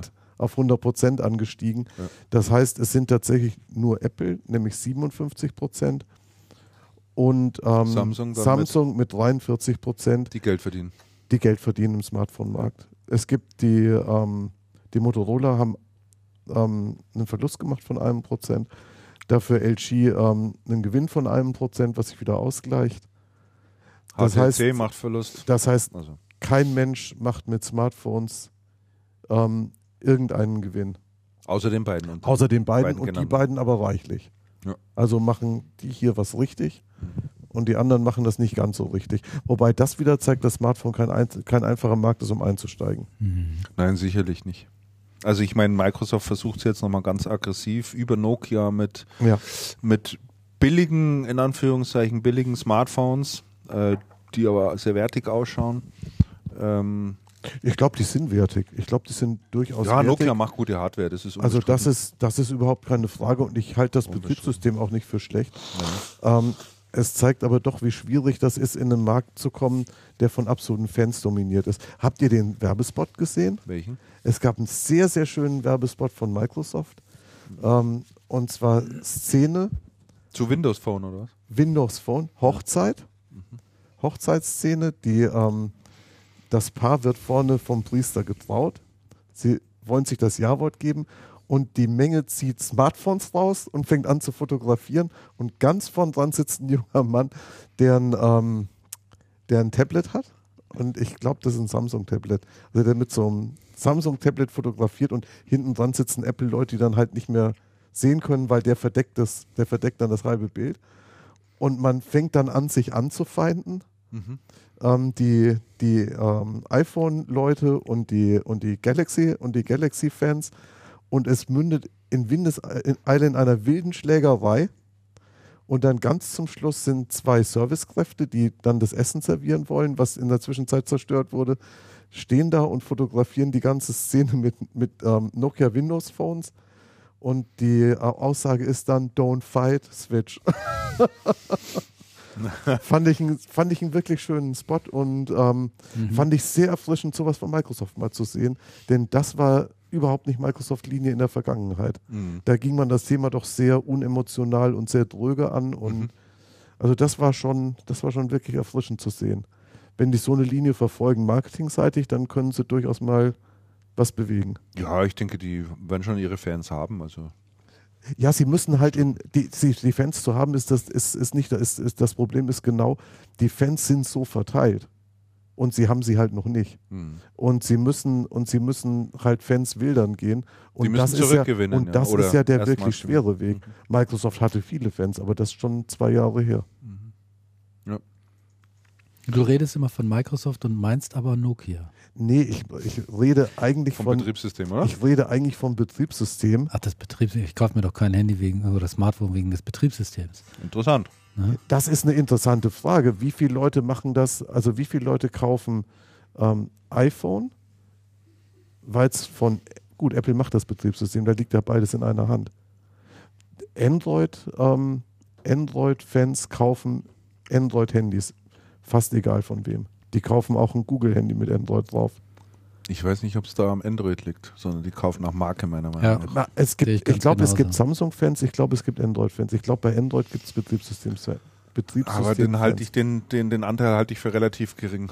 Ich bin Ich glaube, die ich Leute rennen, rennen, rennen in, in den Telefonladen und sagen, sie wollen ein Smartphone, ja. Und dann kennen sie ja das Samsung S4 oder sonst irgendwas aus der Werbung, dann nehmen sie das, aber die wissen nicht, was da für ein Betriebssystem drauf ist. Zumal ja da immer noch was drüber gestülpt wird. Da es gibt es ist- immer noch eine es ist ja der, Benutzeroberfläche es ist ja der. Samsung-Aufsatz noch Es ist drauf ja- bei den anderen, bei den anderen sinngemäß, genau, das du, stimmt schon. Du, du erkennst das natürlich da auch. Aber das würde ja bedeuten, bei Microsoft, das wird erst dann was, wenn Microsoft ins Telefon-Hardware-Geschäft einsteigen täte, indem es zum Beispiel Nokia kaufen.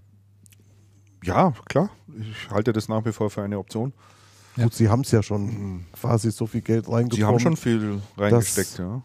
Schon ordentlich Geld geflossen und äh, ich und glaube, ich habe es vor zwei, vor zwei Jahren schon geschrieben damals, dass ich das für eine Option halte. Ja, ich wir haben, auch, wir haben auch schon mehrfach drüber gesprochen. Die Wette Absolut. allerdings verloren. Du hast, Hast wieder eine Flasche Whisky verloren. die Wette Nein, war Da gab es aber keinen so guten von mir. Ah, okay. die Wette war nicht, war nicht lang, war nicht lang, langfristig genug angelegt. Nee, war nicht langfristig genug, das stimmt, ja. Kommt vielleicht noch. Ja. So, dann ähm, gehen wir mal in den Bereich Unternehmen und Märkte. Da haben wir noch ein paar ganz spannende Geschichten, nämlich äh, jene, dass Adobe derzeit einen doch relativ radikalen Wandel vollzieht, was den Verkauf ihrer Software anbelangt. Ähm, ein Großteil der Produkte wird es nicht länger als, wie sagt man da dazu, boxed in Form von Schachteln geben Mhm. mit einer CD oder einer DVD drin, sondern man wird sie nur noch ähm, aus der Cloud sozusagen beziehen können. Also sie wird noch installiert natürlich auf dem Rechner, aber ist angebunden an die Cloud. Und äh, ja, wird natürlich umgestiegen dann gleichzeitig auf ein Abo-Modell. Und äh, Das Abo-Modell ist ja wirklich mal was Interessantes. gell? ja. Also sie haben ja damit schon angefangen mit etlichen Programmen oder mit einiger Software vor, ja, ist schon eine Weile her. Nach einer Aussage haben sie da rund eine halbe Million Kunden schon drin in der Mhm. Cloud, mit denen sie dort äh, das Geschäft machen. Und das hat sie wohl so insoweit ermutigt, also dass sie sagen, wir packen den Rest da jetzt auch noch mit rein. Und äh, die sehen das durchaus, äh, wie soll man sagen, ähm, realistisch, wissen auch, wie sich ihre Umsätze und ihre Gewinne natürlich jetzt in der nächsten Zeit entwickeln werden, wenn das normale Transaktionsgeschäft wegbricht. Ähm, schaut es natürlich anders aus. Immer wenn Adobe natürlich eine neue Software auf den Markt gebracht hat, sind die Umsätze natürlich hochgegangen. Mhm. Jetzt wird es halt alles ein Stück weit mehr geglättet, aber hat man halt eine zuverlässige ähm, Einnahmequelle. Ich denke, Adobe kann sich ein Stück weit auch deswegen erlauben. Das ist so meine persönliche Sichtweise. Die haben gute Voraussetzungen in dem Markt, weil sie kaum Mitbewerber haben, ehrlich Sehr gesagt. treue installierte Basis. Sehr treue und loyale äh, Sehr große Nutzer. Fangemeinde. Ja, also einmal Photoshop, so. die meisten bleiben dann doch irgendwie Ja. mit dabei oder diejenigen, die InDesign machen, machen halt InDesign. Die ist Firma Quark, die früher eigentlich der Mitbewerber war, die ist quasi nicht mehr existent. Also die haben sich selber Ja, die sind, Abseits halt, die gestellt. sind halt in verschiedene Nischenbereiche verschwunden. ja, in verschiedenen Nischen, aber Quark spielt ehrlich gesagt Aber keine, in diesem, keine in große diesem. DTP-Bereich, in dem die Auch die ganzen digitalen wenig- Prozesse und so weiter, das, Nein. das kann eigentlich nur Adobe wirklich vernünftig abbilden. Und insofern haben sie da, denke ich, auch ganz gute Voraussetzungen und da ist das Risiko nicht so hoch, diesen Schritt da komplett rein zu, oder den Schritt zu machen und da jetzt komplett in das Cloud-Geschäft zu gehen. Da bin ich auf die nächsten Quartalsergebnisse erheblich gespannt. ja, ich glaube, da kann man mal ganz gut ablesen, was sich ja das für, einen- für einen Impact hat. deutlichst Umsatz und Ergebnis müssten sich ja deutlich Ne? verschieben. Ja, denke ich auch. Verschlechtern zunächst einmal. Verschlechtern, ja. Müsste deutlich Das, hat, das haben die, glaube ich, auch schon Haben sie schon gesagt. Ja, ja. Ja, ist ja auch vernünftig. Ich meine, so, so. Ja, das ist ein, das ist ein Invest, den man, den man tun muss. Ob das gut geht, mal schauen, aber die Tendenz geht schon dahin. Ja. Äh, dann gibt es eine interessante Neuigkeit aus dem Hause Microsoft. Dort- stopp, ganz kurz. Was wir beleuchten sollten, vielleicht für die nächste Sendung, Mhm. ist, ähm, welche Auswirkungen das auf die Partner hat, weil bei den Partnern verschiebt sich das Geschäft genauso. Und vor allem, welche Auswirkungen das in der Distribution hat. Ja. Denn die Adobe hat ja in der Distribution, spielt ja in der Distribution schon eine sehr starke Rolle. Oder die Distribution spielt im Adobe-Geschäftsmodell schon eine sehr starke Rolle. Ja.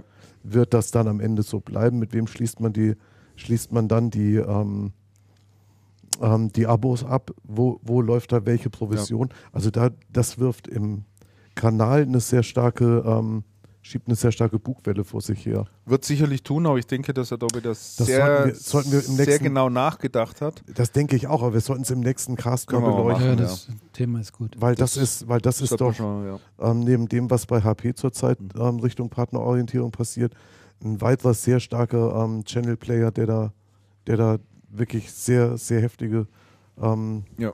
Wäre vor allen Dingen mal interessant zu vollzieht. wissen, wie sie es dann konkret umgesetzt haben, weil Ja. Adobe äh, hat sich auch in der Vergangenheit immer sehr, sehr viel Mühe gegeben in Sachen Partnerprogramm ja, Wollen wir Ähm, vielleicht ja. dazu einen, jemanden einladen? von Adobe. Ja. Für die Den nächste. Hardy Köhler Zum oder? Beispiel. An ihn habe ich jetzt spontan gedacht. Ja, können wir aber durchaus mal fragen. also das, hat. ähm, ja, also dieses, dieses Thema ist definitiv, ähm, Und interessant eins- auch, sie eins, steigen noch ins Hardware-Geschäft ein. Habt ihr das auch was gesehen? wir, was Nein. wir aufgreifen sollten. Nein. Mit Doch. was denn? Ähm, die haben einen, wie nennt man denn das? Ihr kennt ja sicherlich die Firma Wacom, Ja, die sie die äh, Digitizer. Digitizer die. macht, diese Stifte. Mhm. und dem Tablet, auf dem Tablets man und- rummalen und- kann. und Und, Stifte, Adobe hat jetzt eine eigene Lösung vorgestellt, Mhm. die absolut fantastisch aussieht. Und die Fachwelt hat gesagt, äh, sie verstehen gar nicht, warum sie das Ding nicht schon seit zehn Jahren auf dem Markt haben. Ach komm, Äh, ja. ja, sei also wirklich ganz intuitiv zu benutzen, unterstützt natürlich viele Funktionen, die in den Adobe-Programmen drin sind, die man damit machen kann. Bestimmte Dinge, die du häufig machst als Grafiker und dann drückst du nur irgendwie drauf. Schaut auch extrem schick aus, das Teil. Und das haben sie jetzt auf einer oder auf der großen Adobe-Konferenz jedenfalls vorgestellt und äh, werden da auch in das Hardware-Geschäft einsteigen. Jetzt Zubehör natürlich erstmal nichts Großartiges, aber mal ganz interessant. Mhm. Ähm, Microsoft hat äh, angekündigt, dass sie äh, die nächste Generation des Betriebssystems, nennt sich Windows Blue, zumindest derzeit, äh, schon in Kürze auf den Markt werfen werden. Und äh, ja, offizielle Stellungnahme der Marketingchefin war irgendwie, man habe, wie hieß es, man habe auf das Echo der Kunden gehört oder sowas? Oder? Man habe ähm, Sie hat so irgendwie ganz Kunden- komisch verklausuliert. Kundenkritik berücksichtigt oder sowas ähnliches. Nee, nee, das war Kritik viel da eben das nicht? gar nicht. Nee, nee. Ich habe das auf Englisch gelesen. Das Äh. war in so einem Microsoft-Blog. Sagen gelesen. Ja, ich finde es jetzt jedenfalls nicht. War jedenfalls hochpolitisch natürlich. Es war eine, es war Äh. eine sehr, sehr ähm, diplomatische Aussage. Also man, man reagiert. Man hat User-Feedback eingearbeitet. Ja, so, User, so irgendwie, irgendwie so in der Richtung. Ne? Also ähm, in gewisser Weise, um ehrlich zu sein, ein Stück weit ein Eingeständnis von Microsoft, dass das der Wurf von äh, Windows 8 äh, doch nicht der ganz große gewesen ist, dass man da zu schnell und zu voreilig wahrscheinlich mit einer noch nicht ganz ausgereiften Strategie an den Markt gegangen ist. Ja, aber das war das, das Signal war doch schon der Rauswurf des ehemaligen Windows-Chefs im, im letzten Herbst. Ja. Ja. Aber da Zeigt haben wir ja schon, dass man mit dem ganzen, mit der ganzen Geschichte nicht so, dass das nicht so, so glücklich gelaufen Ja. ist, wie das eigentlich hätte sein Ja. sollen. ähm, ist richtig, haben wir aber in der letzten Sendung haben wir Hatten da wir ausführlich nochmal eine Stunde drüber unterhalten. Ne? Ja. Kann man nachhören. Hatten wir im letzten Herbst ja auch schon, also hatten wir die ganze Zeit, das ist ja so ein fortlaufendes, Ja. fortlaufender Quell der Freude oder der Diskussion in unserem in unserem Cast. Interessant bei, ähm, bei Microsoft haben wir schon drüber gesprochen, Windows XP Abkündigung. Mhm. Haben wir im letzten Cast schon drüber Ich gesprochen? glaube ich weiß schon, es ja. gar nicht mehr. Ich denke, Windows XP, XP und Windows und ähm, Office 2003 sind abgekündigt, werden nächstes Jahr eingestellt. Ja. Worüber ich ein bisschen traurig bin, weil ich noch einen der Gestalt arbeitenden Rechner zu Hause stehen Ein habe. XP-Rechner. Einen XP-Rechner mit Office 2003, der Der ein Klassiker. bombenstabiles System ist. Ja. Muss man wirklich mal sagen. Auf der anderen Seite muss man auch sagen, das eröffnet dem ähm, Channel natürlich fantastische Möglichkeiten, ähm, Geschäft zu generieren. Ich habe ich hab, ähm, jetzt letzte Woche tatsächlich mal nachgeschaut, wie hoch die Anteile von Windows ähm, XP noch sind im Markt. Mhm. Und die liegen ja bei fast 40 Prozent. Die liegen ja bei 38, 37, 38 Prozent. Enorm, ne? Das ist ja Wahnsinn. Und das sind so Messungen von einem Institut, was ähm, nur Internet-Traffic misst. Und jetzt ist ja davon auszugehen, dass viele Windows XP-Rechner an irgendwelchen Arbeitsplätzen stehen, Mhm. Die überhaupt keinen, die mit Internet nichts zu tun haben.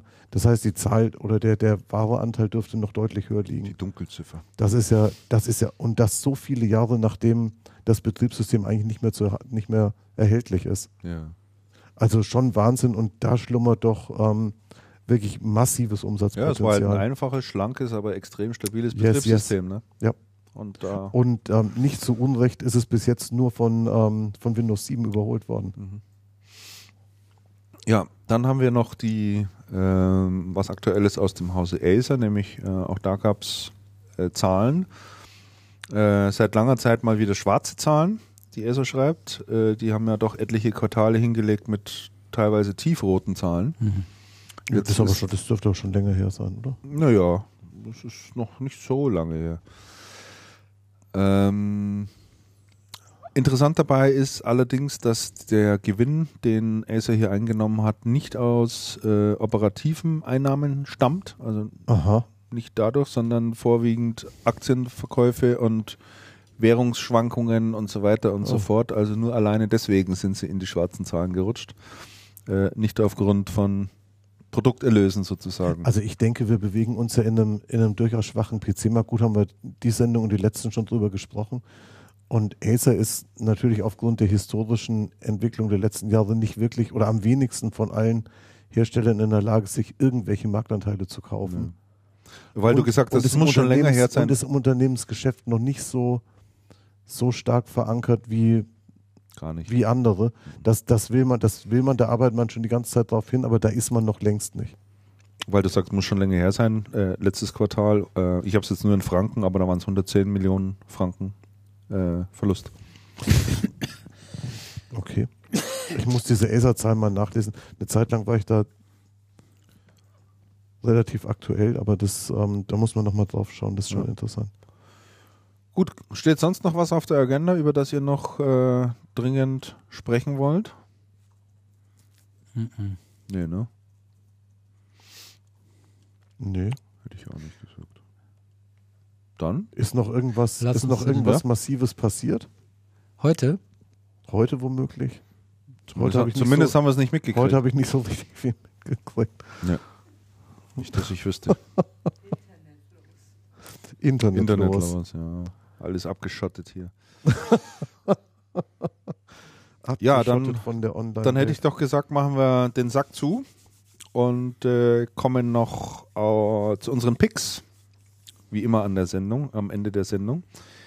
Damian, du hast auch äh, zwei Sachen eingetragen. Huch, jetzt bin ich. Huch! Genau, ähm, ja, auch mal so ein kleiner Tipp, die auch kein, kein Produkt, sondern mal ein Ereignis.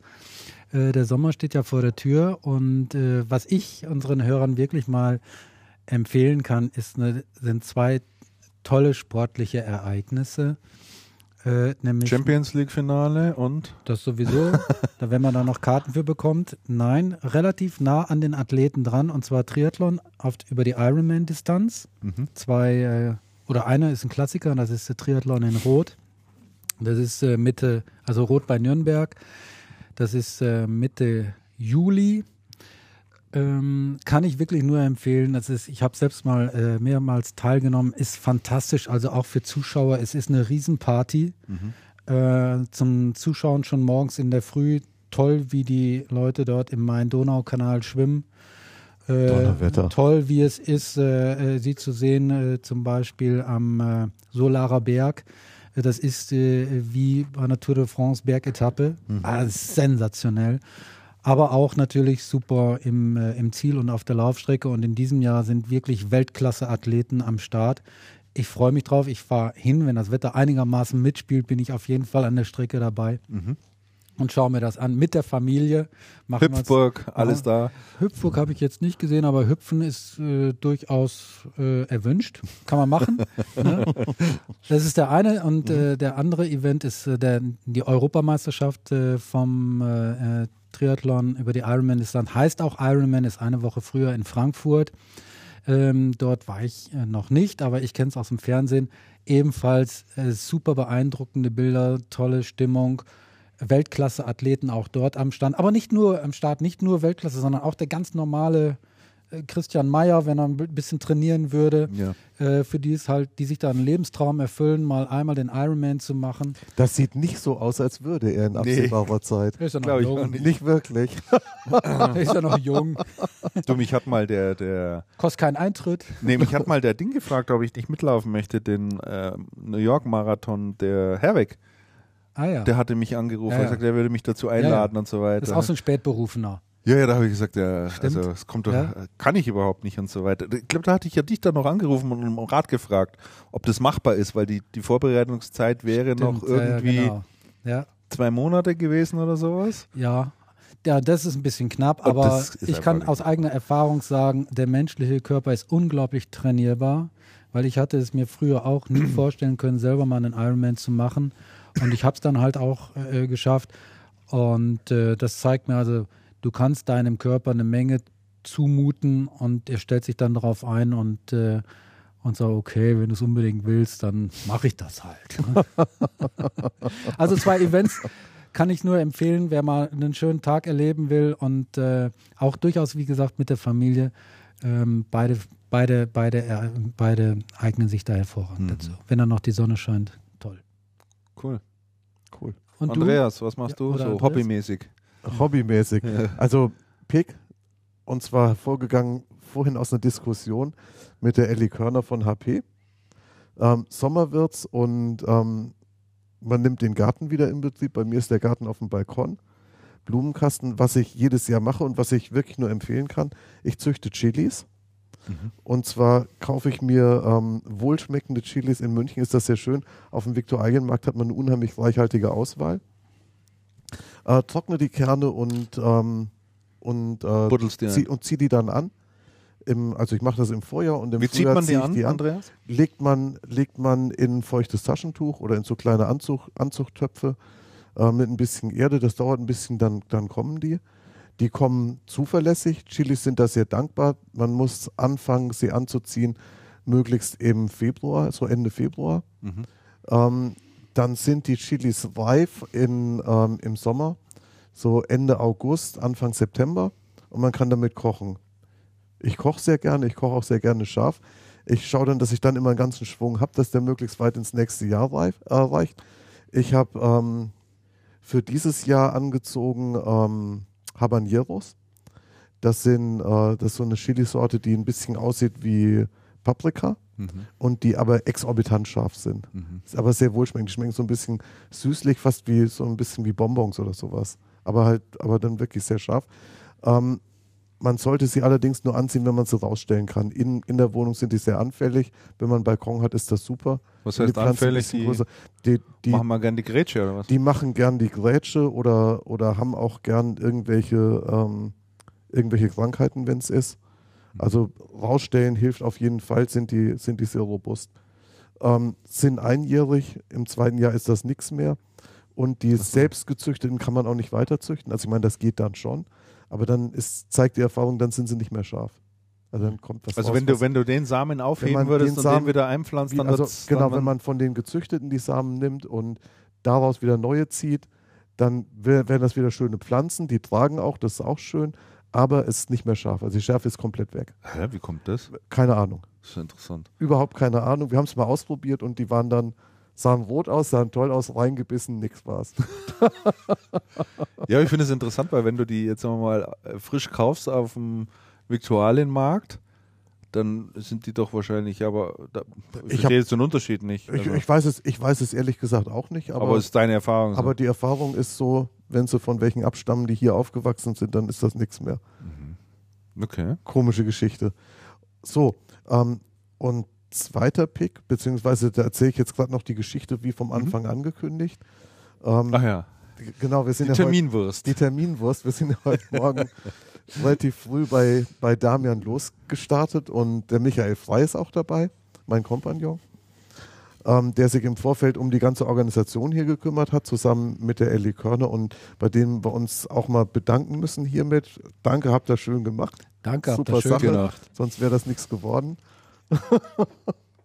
und ähm, Michael und ich und noch ein Ex-Kollege, der Alexander Glatzeder, haben die ähm, schöne Tradition begründet vor Jahren, als wir immer zusammen unterwegs waren.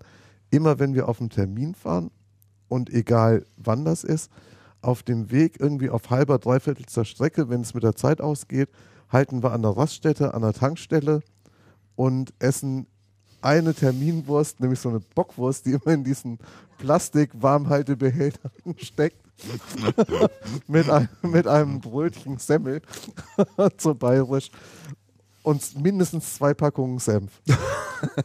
Je nachdem, wo die Termine sind und wann die stattfinden, kann das auch sehr früh sein. Das heißt, wir waren tatsächlich auch schon um halb sieben an der Tankstelle gestanden, Bockwurst essen. Aber es ist immer ein gutes Omen für einen gelungenen Termin. Also ich kann nur empfehlen, man sollte das, man sollte es generell machen. Wobei, wobei ich den Verdacht habe, es gibt nicht so eine Bockwurstvielfalt an der Autobahn. So, es, es sieht auf jeden Fall so aus, wirkt so, als wären die Bockwürste nur von ganz wenigen Lieferanten, Leckerland. die dann, die dann da, die dann die, die Wurst wahrscheinlich schon mit diesem Warmhaltebehälter Ja, ja. zusammen bei der Tankstelle anliefern. Aber ist doch immer wieder ein Highlight eines Business-Trips. Mhm. Auf dem Rückweg machen wir sowas dann Nicht mehr. Da ist, ein, Auf da gar ist kein- euch noch auf schlecht. gar keinen Das heißt, wir können durchfahren. Auf dem Rückweg können wir durchfahren. Naja, Pinkelpause brauche ich schon wahrscheinlich, so wie ich mich kenne. Ja, kann, man- kann man schon wenn wir hingehen- dann mal kann schauen, man wie schon der, wie der, wie der. Rückverkehr jetzt dann ist. Aber Ja, absolut. Bin ich, bin Ja, ich mal gespannt. Aber das ist mein, das ist mein zweiter Pick. das sollten doch alle so machen, dann geht es auch den Wurstverkäufern in Deutschland Mhm. besser. Christian, du hast was Lustiges. hier ich habe was. Lustiges, ja. Ich habe äh, eine, eine Empfehlung, ähm, die man sich in der ARD Mediathek zumindest noch ansehen können müsste. Und Ja. zwar Frühstücksfernsehen mit Oliver Dittrich und seiner Partnerin der Cordula Stratmann. Äh, läuft leider sehr, sehr spät, 23.40 Uhr. Ich weiß gar nicht, wann da die zweite Folge kommt. Ich weiß nur, dass es weitergeht. Mhm. Da hatte sich die ARD von vornherein schon committed. Also Oliver Dittrich, dem einen oder anderen sicherlich bekannt. Äh, vielleicht auch seiner Sendung Ditsche. Und äh, Grimme-Preisträger. Ich mag den total gern, den Typen. Und der macht mit der Cordula Stratmann, spielen die Frühstücksfernsehen nach. Und die machen das einfach so sensationell gut. Dieses Dauergrinsen, diese Fröhlichkeit, dieses Gegacker, die Boulevardthemen, die da gespielt werden. Und äh, der Oliver Dittrich, der schlupft dort, glaube ich, in sechs oder sieben verschiedene Rollen rein. Starfußballer, Nachrichtensprecher. Nachrichtensprecher, der irgendwie draußen vor so einer Industrieanlage seit drei Tagen steht. Also Genau. herrlich. Also, also wirklich ganz tolle Sachen dabei und wirklich alles so in dem Stil gemacht. Äh, ist also wirklich tolle Unterhaltung, aber wie gesagt, kommt sehr spät in, äh, in der Nacht leider. Äh, kann man sich aber in der ARD-Mediathek noch ansehen. Also ich habe das auch gesehen, Ja. natürlich nicht live, weil dann schlafe ich ja schon um die Uhrzeit. Mhm. Ich habe es mir dann in der Mediathek äh, dann äh, angeschaut, gestern Abend. Mhm. Und es ist wirklich sehr amüsant. Es ist jetzt nicht so, dass du dir die ganze Zeit auf die Schenkel Nein. klopfst äh, äh, vor Vergnügen, sondern es ist mehr so ein, ja, so ein äh, feiner Humor, hätte ich jetzt fast gesagt. Und es ist super Mhm. professionell gemacht. Ne? Also wenn du, äh, ich sag mal so, nur flüchtig drauf schaust oder wenn du einfach ein bisschen unterbemittelt bist, intellektuell, könntest du meinen, das ist wirklich so. Ja, die Sendung Ja? heißt ja auch nur einfach Frühstücksfernsehen, ne? Ja. Ja. Und dann äh, sind ja auch äh, tolle Gäste da. Da ist äh, der Ben Becker, der Schauspieler, spielt da Richtig, genau. äh, diese eine Rolle oder der äh, Thorsten Fink, der Trainer von der HSV, äh, spielt dort mit. Wirklich ganz, ganz klasse. Und es ist eine halbe Stunde wirklich Vergnügen. Sehr, sehr gute hat. Ja, Unterhaltung, Ja, auf ja. jeden Fall. Ja, das war mein Pick. Ich habe noch einen zweiten kurzen zu einer äh, App, die ich mal empfehlen wollte. Ich habe was ähnliches schon mal, glaube ich, im letzten Jahr empfohlen. Die kam aber nach, nie nach Deutschland. Es gibt aber eine Alternative, die heißt Glimps. Ich war so fassungslos heute Morgen, muss ich jetzt an Bist dieser erstmal Stelle mal sagen. Ich habe gedacht, was ist das denn? Also was macht ich Glimps? war ja völlig von den Socken. Mit Glimps kann ich jemanden per E-Mail, per SMS oder wie auch immer eine Nachricht schicken und ihm einen äh, Link zu schicken, auf dem er dann sieht, wo ich im Moment unterwegs bin. Das ist jetzt mal noch nichts Besonderes, Mhm. aber ich sage auch, äh, ich bin beispielsweise auf dem Weg zu ihm, zu ihm und ähm, er sieht dann auf der Karte, wo ich mich direkt befinde und auch wann ich komme. Also auch unter Ein Einrechnung von Staus und ähnlichem sieht er dann ganz genau, aha, der Christian ist in zwei Minuten da oder er braucht noch 40 Minuten oder sonst wie- irgendwie etwas. Und äh, man kann das auch an eine ganze Gruppe zum Beispiel schicken, sodass jeder informiert ist. Ähm, und äh, das finde ich super, das Tool. Also gerade für Leute, mit denen man sich irgendwie verabredet, äh, dann schickt man dann einfach sowas zu und die sind dann, die wissen dann einfach darüber Bescheid, wo man gerade ist. Funktioniert in jedem Browser, braucht da überhaupt nichts son- Besonderes dazu. Und äh, ja, die wollte ich mal, mal empfehlen. Muss ich gerade die Geschichte von heute Morgen erzählen? Ja, Treffpunkt war ja bei Damian. bei Damian, ja. Fahre ich, den, fahr ich den Michael Frei abholen, Mhm. fahren wir zusammen zu Damian, dann sehen wir Christian Meyer. Ja, wo bleibt er denn? Ja, jetzt fährt er 19, jetzt hält er schon wieder an. was ist denn, was ist denn hier los? Und dann geschaut auf der Karte, ist noch nicht mal auf der Autobahn.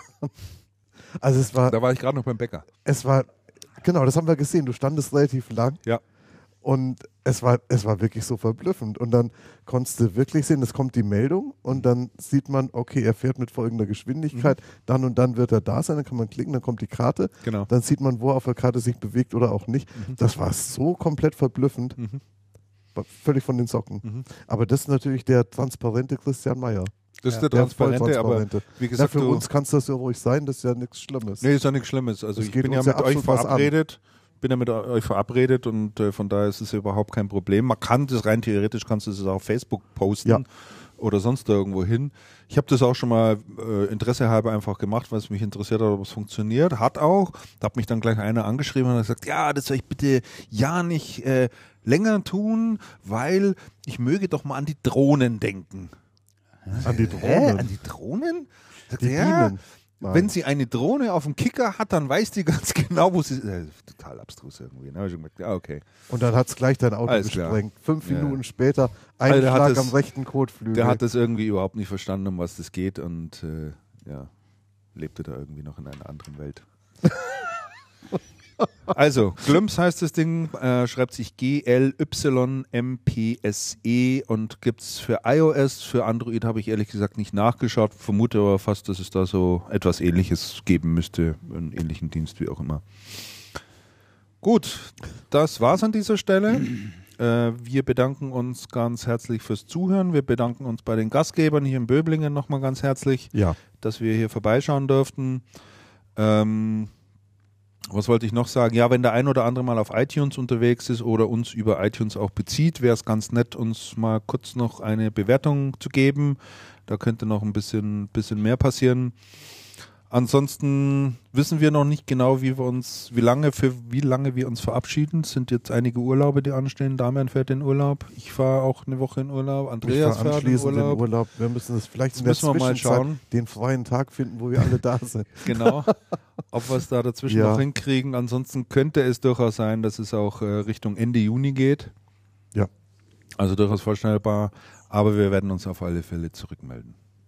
Das tun wir. Ja, ja aber hallo. Ja. Gut. Ja. Also, dann wünschen wir euch alles Gute, viel Erfolg weiterhin und äh, bis die Tage. Einen Macht's schönen Tag und gute Geschäfte. Tschüssle. Genau. Ciao. Servus.